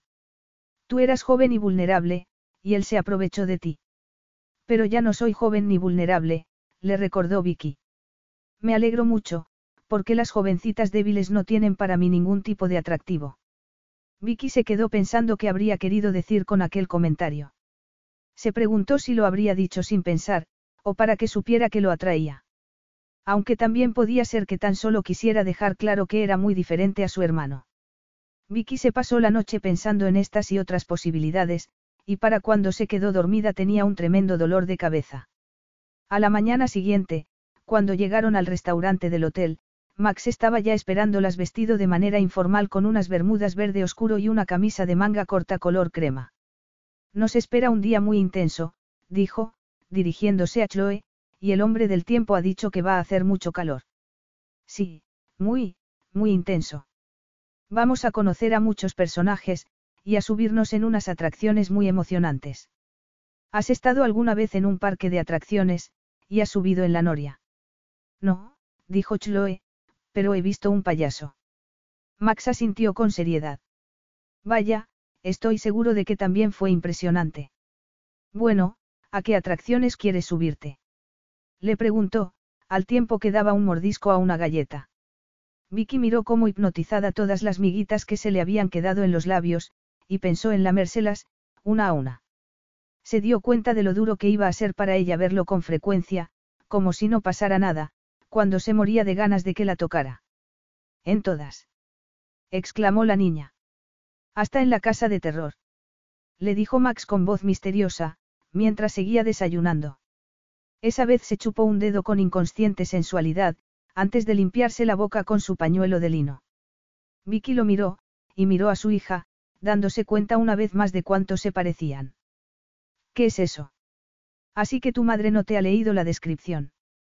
No, dos pares de ojos de idéntico color gris, la miraron del mismo modo, y Vicky no pudo evitar sonreír. Es demasiado pequeña para esa atracción, Max. Puedes ir tú solo, si quieres. Tendré que hacerlo. Dijo con resignación. Por muy terrorífica que sea una atracción, nada aterroriza al gran Max Forbes. Dijo, mirando a su sobrina. Nada. Preguntó Chloe, encantada, y Vicky suspiró con incredulidad. Bueno, excepto las arañas. A mí no me dan miedo las arañas. ¿Verdad, mamá? Por lo menos no las que salen en los libros, respondió Vicky. Mientras limpiaba la boca a su hija pensó que aquella debía haber sido la relación de Saun con Chloe. Sin embargo, nunca había tenido paciencia con la niña. Aprovecharon todas las diversiones que les ofrecían los distintos parques, y llegaban todas las tardes agotados al hotel. Vicky disfrutó de la felicidad de su hija y de la presencia de Max, siempre relajado y de buen humor. Decidió no pensar en sus problemas hasta que no terminaran las vacaciones, pero dos días antes, al llegar al hotel, Max le dijo en voz baja. Tenemos que hablar. Pero, ¿cómo podemos? Chloe, preguntó Vicky, sobresaltada por la implacable expresión que veía en su rostro. Vendrá una canguro a las siete y media. No te preocupes, trabaja en el hotel, y es de plena confianza. Así podremos cenar juntos, y, charlar un poco. Ya es hora de que hablemos sobre lo que vamos a hacer para solucionar la situación. Chloe ya estaba dormida cuando llegó la canguro. Max la estaba esperando en el bar del hotel, y mientras avanzaba hacia él, Vicky se dio cuenta de lo nerviosa que estaba al pensar que se iba a encontrar a solas con él. Parecía un italiano, muy elegante y bronceado. Mientras Vicky caminaba hacia él, sintió cómo la recorría con la mirada, y después bajaba la vista a su copa. Se echó hacia atrás en su silla, y cuando llegó ella, llamó al camarero para pedirle una bebida. Se quedaron en silencio, y Vicky, que estaba muy nerviosa, no hacía más que colocarse el pelo detrás de las orejas, y preguntarse por qué no se sentía tan relajada con él como los días anteriores. Entonces, dio un trago largo a su whisky con soda, se echó hacia atrás en su silla, y la miró pensativo, ¿estás contenta de haber venido después de todo? Ha sido divertido, nerviosa, como si la estuvieran entrevistando, dio un sorbo al vaso de vino que le acababa de servir el camarero, pero agotador. De hecho, Chloe no ha puesto ninguna pega para irse a la cama todos los días a las siete, cuando en Inglaterra no hay quien la acueste antes de las ocho. Es, una niña encantadora, y todo el mérito es tuyo. Has conseguido casi lo imposible, teniendo en cuenta lo que me has contado. No ha sido tan difícil, le dijo Vicky, que bebió un trago más largo de lo que pretendía, y casi tuvo que toser. No soy una santa, solo una más de los millones de mujeres que se encuentran en una situación en la que no tienen elección. Sí, pero además mi hermano te amenazaba, y no te apoyaba económicamente. No esperaba ninguna ayuda económica, mintió Vicky, y ya sé a dónde quieres llegar, le dijo con dureza, tratando de utilizar la hostilidad como escudo, así que antes de que sigas adelante, te diré que podrás ver a Chloe, pero dentro de unos límites. Un fin de semana de cada dos, por ejemplo. No quiero que le alteres la vida. ¿Qué quieres decir con que no le altere la vida? ¿No te parece que tiene derecho a conocer a la familia de su padre? ¿Por qué negarle una herencia que es suya? Solo es una niña, y no le preocupan las herencias. Pero no será una niña dentro de diez años, ¿no te parece? Se inclinó hacia ella, con el cuerpo rígido por la cólera. Por el amor de Dios, ¿podrías decirme qué te pasa? Te estoy ofreciendo seguridad, seguridad económica, mediante un arreglo que es lo mejor para los tres, dio un golpe en la mesa con el puño, y la pareja que estaba sentada en la mesa de al lado se levantó, y se marchó mirándolos con desconfianza. ¿Qué más necesitas para convencerte? No quiero ningún arreglo. Quiero, truenos, relámpagos, fuegos artificiales, y magia. Como los que tuviste con mi hermano. Le preguntó con dureza. Ese tipo de fuegos artificiales. Vicky palideció, y se levantó de golpe. De repente, notó que le temblaban las piernas. Creo que ya he oído bastante. Recuperó su bolso, y trató de recuperar también el control de sí misma. Siéntate. Le ordenó con brusquedad, pero al darse cuenta de que la gente que estaba sentada a su alrededor se apresuraban a marcharse, bajó el tono de voz. No se soluciona nada huyendo. No hay nada que resolver. Le dijo, inclinada sobre él con sus largos cabellos cayéndole sobre un hombro. Cásate conmigo, y se terminarán tus problemas. Vicky se dio cuenta de que era una orden, no una petición, hecha por un hombre deseoso de someterla a su voluntad. Si me caso contigo, mis problemas no habrán hecho más que empezar. Se irguió, aún temblorosa. Me voy a hacer la maleta. Escúchame. Le ordenó. Se levantó, y con sus largas zancadas consiguió alcanzarla antes de que saliera del restaurante. ¿Y por qué habría de hacerlo? Le preguntó Vicky, retadora. ¿Por qué eres rico? ¿Por qué eres un Forbes? ¿Por qué necesito decirte algo? ¿Qué? Estás siendo muy testaruda, murmuró. Eso era lo que querías decirme. ¿Qué tiene de malo que te cuiden? Para que tengas una heredera. Responde a mi pregunta. No te necesito. No necesito que me cuiden. Le respondió con fiereza. Soy muy capaz de cuidar de mí misma y de mi hija. No necesitamos la caridad de nadie. Nunca lo pensé. Entonces, ¿qué es lo que quieres decir? Estoy dispuesto a darte. No me interesa. Bien. Se miraron en la oscuridad durante unos segundos. Después, Max se dio la vuelta, y se marchó. Vicky lo siguió con la vista un momento, y después se dirigió lentamente a su habitación, preguntándose cómo podían haber ido las cosas tan mal, pero sabiendo en el fondo que la guerra abierta era lo mejor. Capítulo 10. Sin darse cuenta, Vicky llegó a la tienda de recuerdos. Centrada en sus pensamientos, se puso a pasear por ella, contemplando la enorme variedad de objetos inspirados en los personajes Disney. No podía dejar de pensar en la conversación que había tenido con Max. Tal vez la guerra abierta no fuera lo mejor, después de todo. Vicky tuvo que reconocerse que no estaba tratando de proteger a Chloe, que había aceptado a su tío con entusiasmo, sino a sí misma. Se daba cuenta de que, si seguía pensando en lo mal que se había portado Saun con ella cada vez que conocía a un hombre, y huía de él, se estaba forjando un futuro muy solitario. Al fin y al cabo, Max no se parecía en nada, excepto en el físico a su hermano, así que no había ninguna razón para no amarlo. Seguramente era mejor tenerlo como amigo que como enemigo. Además, había visto el cariño con que miraba a Chloe, así que no iba a desaparecer, y dejar las cosas como estaban.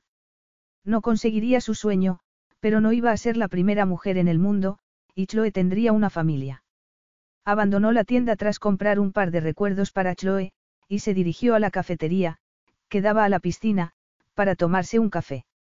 Estaba medio vacía, y solo se veía a unas cuantas parejas estudiando una guía para planear su estancia en el parque al detalle.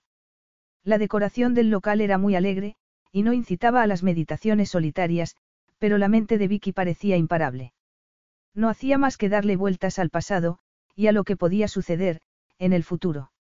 Una cosa tenía clara, y era que quería a Max en su vida, con su sentido del humor, su inesperada amabilidad, y hasta el tremendo sarcasmo del que hacía gala en ocasiones, causando el terror de las secretarias.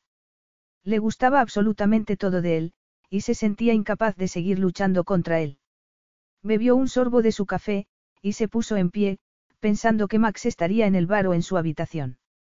No estaba en el bar, y la aterrorizaba ir a su habitación, sobre todo porque no estaba muy segura de lo que le iba a decir, pero finalmente se decidió, y minutos después, estaba llamando a la puerta de su habitación, presa de un tremendo nerviosismo.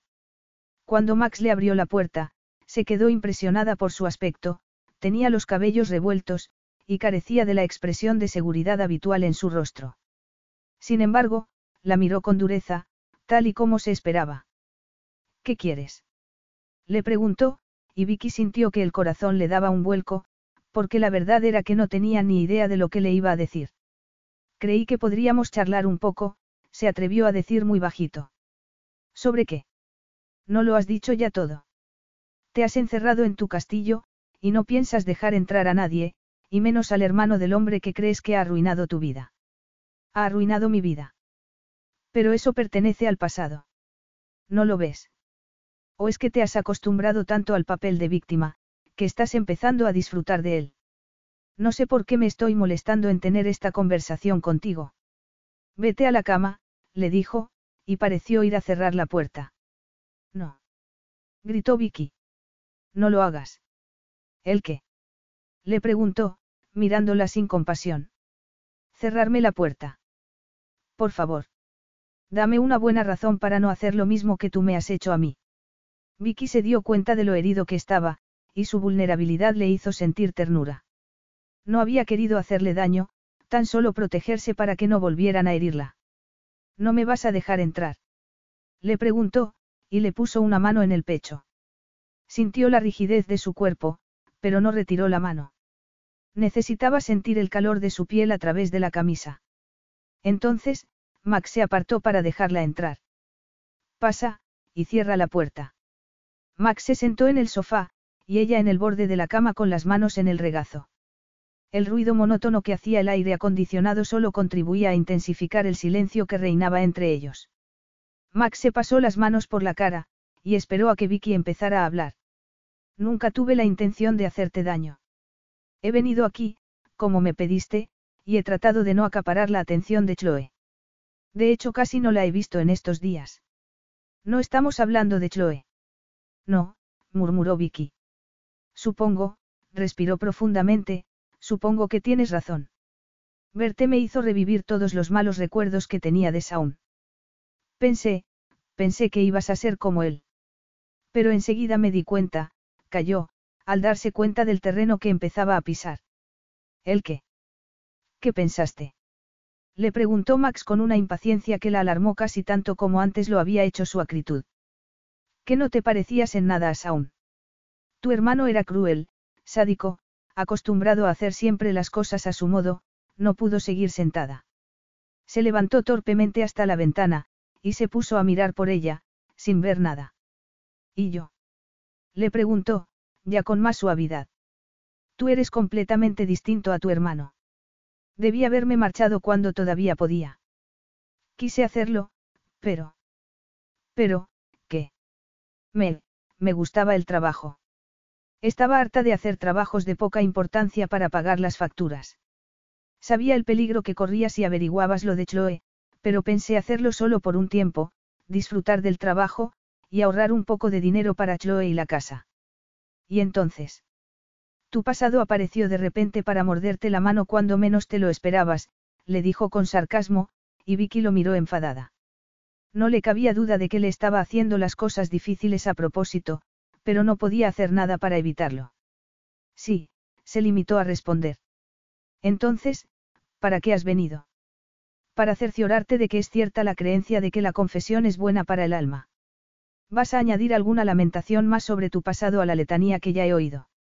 He venido para decirte que me he comportado como una estúpida, admitió con un suspiro, y esta vez, al mirar a Max, se dio cuenta de que la miraba de un modo distinto, aunque no dejó traslucir ningún sentimiento en su tono de voz.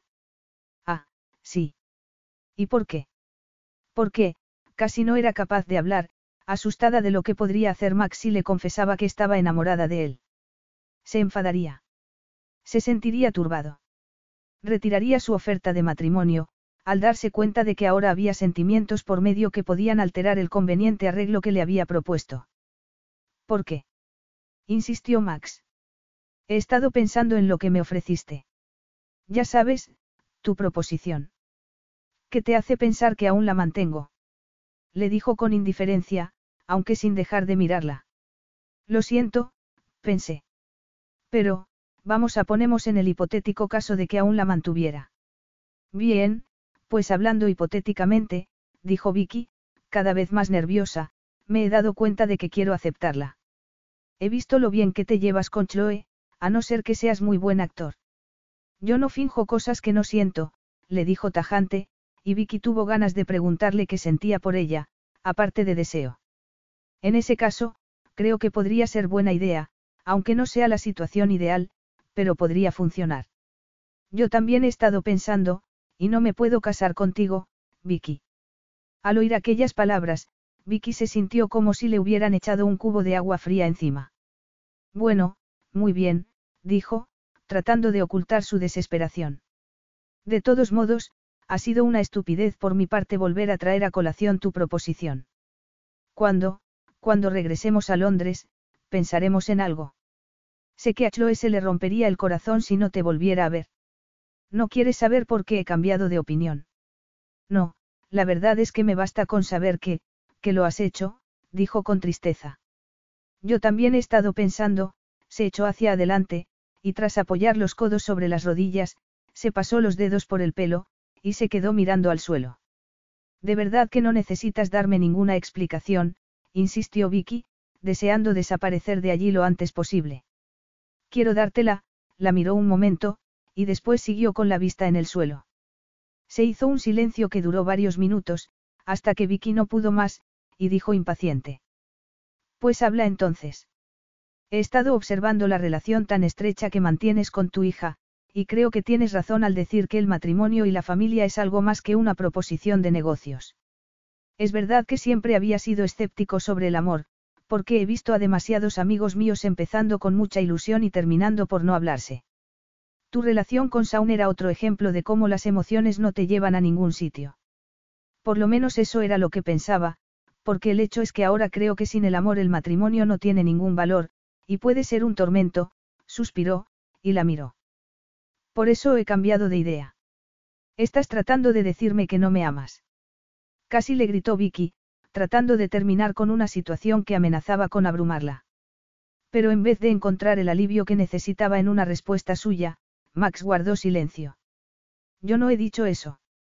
Sus palabras cayeron sobre el silencio como una bomba. Lo primero que pensó Vicky fue que no había oído bien, después que había entendido mal. Sus mejillas tenían un rubor inhabitual en él, y le estaba sosteniendo la mirada, como esperando a que ella dijera algo. Entonces, ¿qué es lo que has querido decir? Que te amo, y no quiero que tengas que pasar por un matrimonio en el que solo una de las partes está enamorada. Pensé que, volvió a bajar la vista y centrarla en sus uñas, que podría demostrarte cuánto, cuánto, bueno, ya sabes lo que quiero decir, dijo con la voz temblorosa, como si cada palabra le supusiera un gran esfuerzo, y ruborizándose cada vez más. Pero, pero no lo he conseguido, y... Entonces, estás diciendo que me amas. Le preguntó Vicky con el corazón latiéndole a toda prisa, y sin poder dar crédito a lo que estaba oyendo. Estoy diciendo que te amo, Victoria Lockhart, afirmó Max con la voz muy tranquila, y sin dejar de mirarla a los ojos. Vicky sonrió, y fue a sentarse con él en el sofá. ¿Te importaría repetírmelo varias veces? No me lo puedo creer. Max siguió mirándola pero, de repente, en sus ojos volvió a aparecer el brillo burlón que solía estar presente en ellos. ¿Y por qué iba a hacerlo? ¿Por qué me da la sensación de haberme pasado la vida buscándote, y necesito que me digas que correspondes al amor que siento por ti. Te olvidas de que soy una mujer que ha sufrido muchas decepciones. Bueno, pues tendrás que pagar un pequeño precio. ¿Qué tipo de precio? Le preguntó Vicky, con aparente inocencia, aunque en sus ojos brillaba una sonrisa maliciosa igual que la de Max, que la sujetó por la nuca, y empezó a besarla apasionadamente. El matrimonio es el precio, le respondió, y siguió besándola, hasta que ella, riendo, trató de separarse de él para poder hablar. No es necesario, le dijo Vicky, muy seria, aunque con la cara muy roja. Apoyó las manos en el pecho masculino, y pudo sentirlo rápidamente que le latía el corazón. Max enredó entonces los dedos en sus cabellos a la altura de sus sienes, y comenzó a acariciárselas con los pulgares, pasando después a los ojos, y a las mejillas. Los pequeños pechos femeninos se morían por recibir las mismas caricias seductoras. Ya sé que fue tu sentido de la responsabilidad lo que te llevó a pedirme en matrimonio en un primer momento, pero... Si tú supieras, le dijo Max mientras le acariciaba el esbelto cuello, y descendía después lentamente hasta el escote de Vicky. Si yo supiera, ¿el qué? No pudo evitar dar un respingo al notar cómo, de repente, Max le sacaba los pechos por encima del sujetador de encaje, y le acariciaba los pezones con los pulgares. Cuando te pedí en matrimonio, le dijo, dejando de acariciarla, para que lo escuchara con atención, lo deseaba de verdad. Quería casarme contigo, y estaba dispuesto a hacer cualquier cosa para conseguir tu amor. Y ahora, amor mío, continuó acariciándole los pezones, y Vicky sintió que todo su cuerpo se estremecía, no pienso dejarte marchar. Nunca, bajó la cabeza, para deslizar la lengua suavemente por la punta de uno de los pezones, trazando círculos, rozándolos, hasta que la respiración agitada de Vicky se transformó en gemidos de placer. Quiero casarme contigo con la misma intensidad con la que deseo que Chloe se convierta en mi hija. Le besó el otro pezón, durante el tiempo suficiente como para que Vicky no pudiera más, y se recostara en el sofá. Max aprovechó para acariciarle los muslos, ascendiendo después, lentamente, hasta la parte femenina más íntima, hambrienta ya de sus caricias. Y entonces, quién sabe. Al mirarlo, Vicky se dio cuenta de que la pasión y la ternura le habían oscurecido sus ojos grises. Más niños. Metió la cabeza entre los senos femeninos, y Vicky se dio cuenta de que sonreía. Si pensabas que habías conocido al típico ejecutivo, te equivocabas, porque nunca me ha parecido algo tan interesante como que me conviertan en un hombre hogareño. ¿Me estás diciendo que he domesticado a un tigre? Preguntó Vicky, completamente feliz de tenerlo apoyado en sus senos. No, le respondió Max mientras se movía para desabrocharse la cremallera de los pantalones. No del todo. En algunos aspectos, amor mío, nunca serás capaz de domesticarme. Fin. At Parker, our purpose is simple. We want to make the world a better place by working more efficiently by using more sustainable practices, by developing better technologies. We keep moving forward. With each new idea, innovation, and partnership, we're one step closer to fulfilling our purpose every single day. To find out more, visit parker.com/purpose. Parker, engineering your success.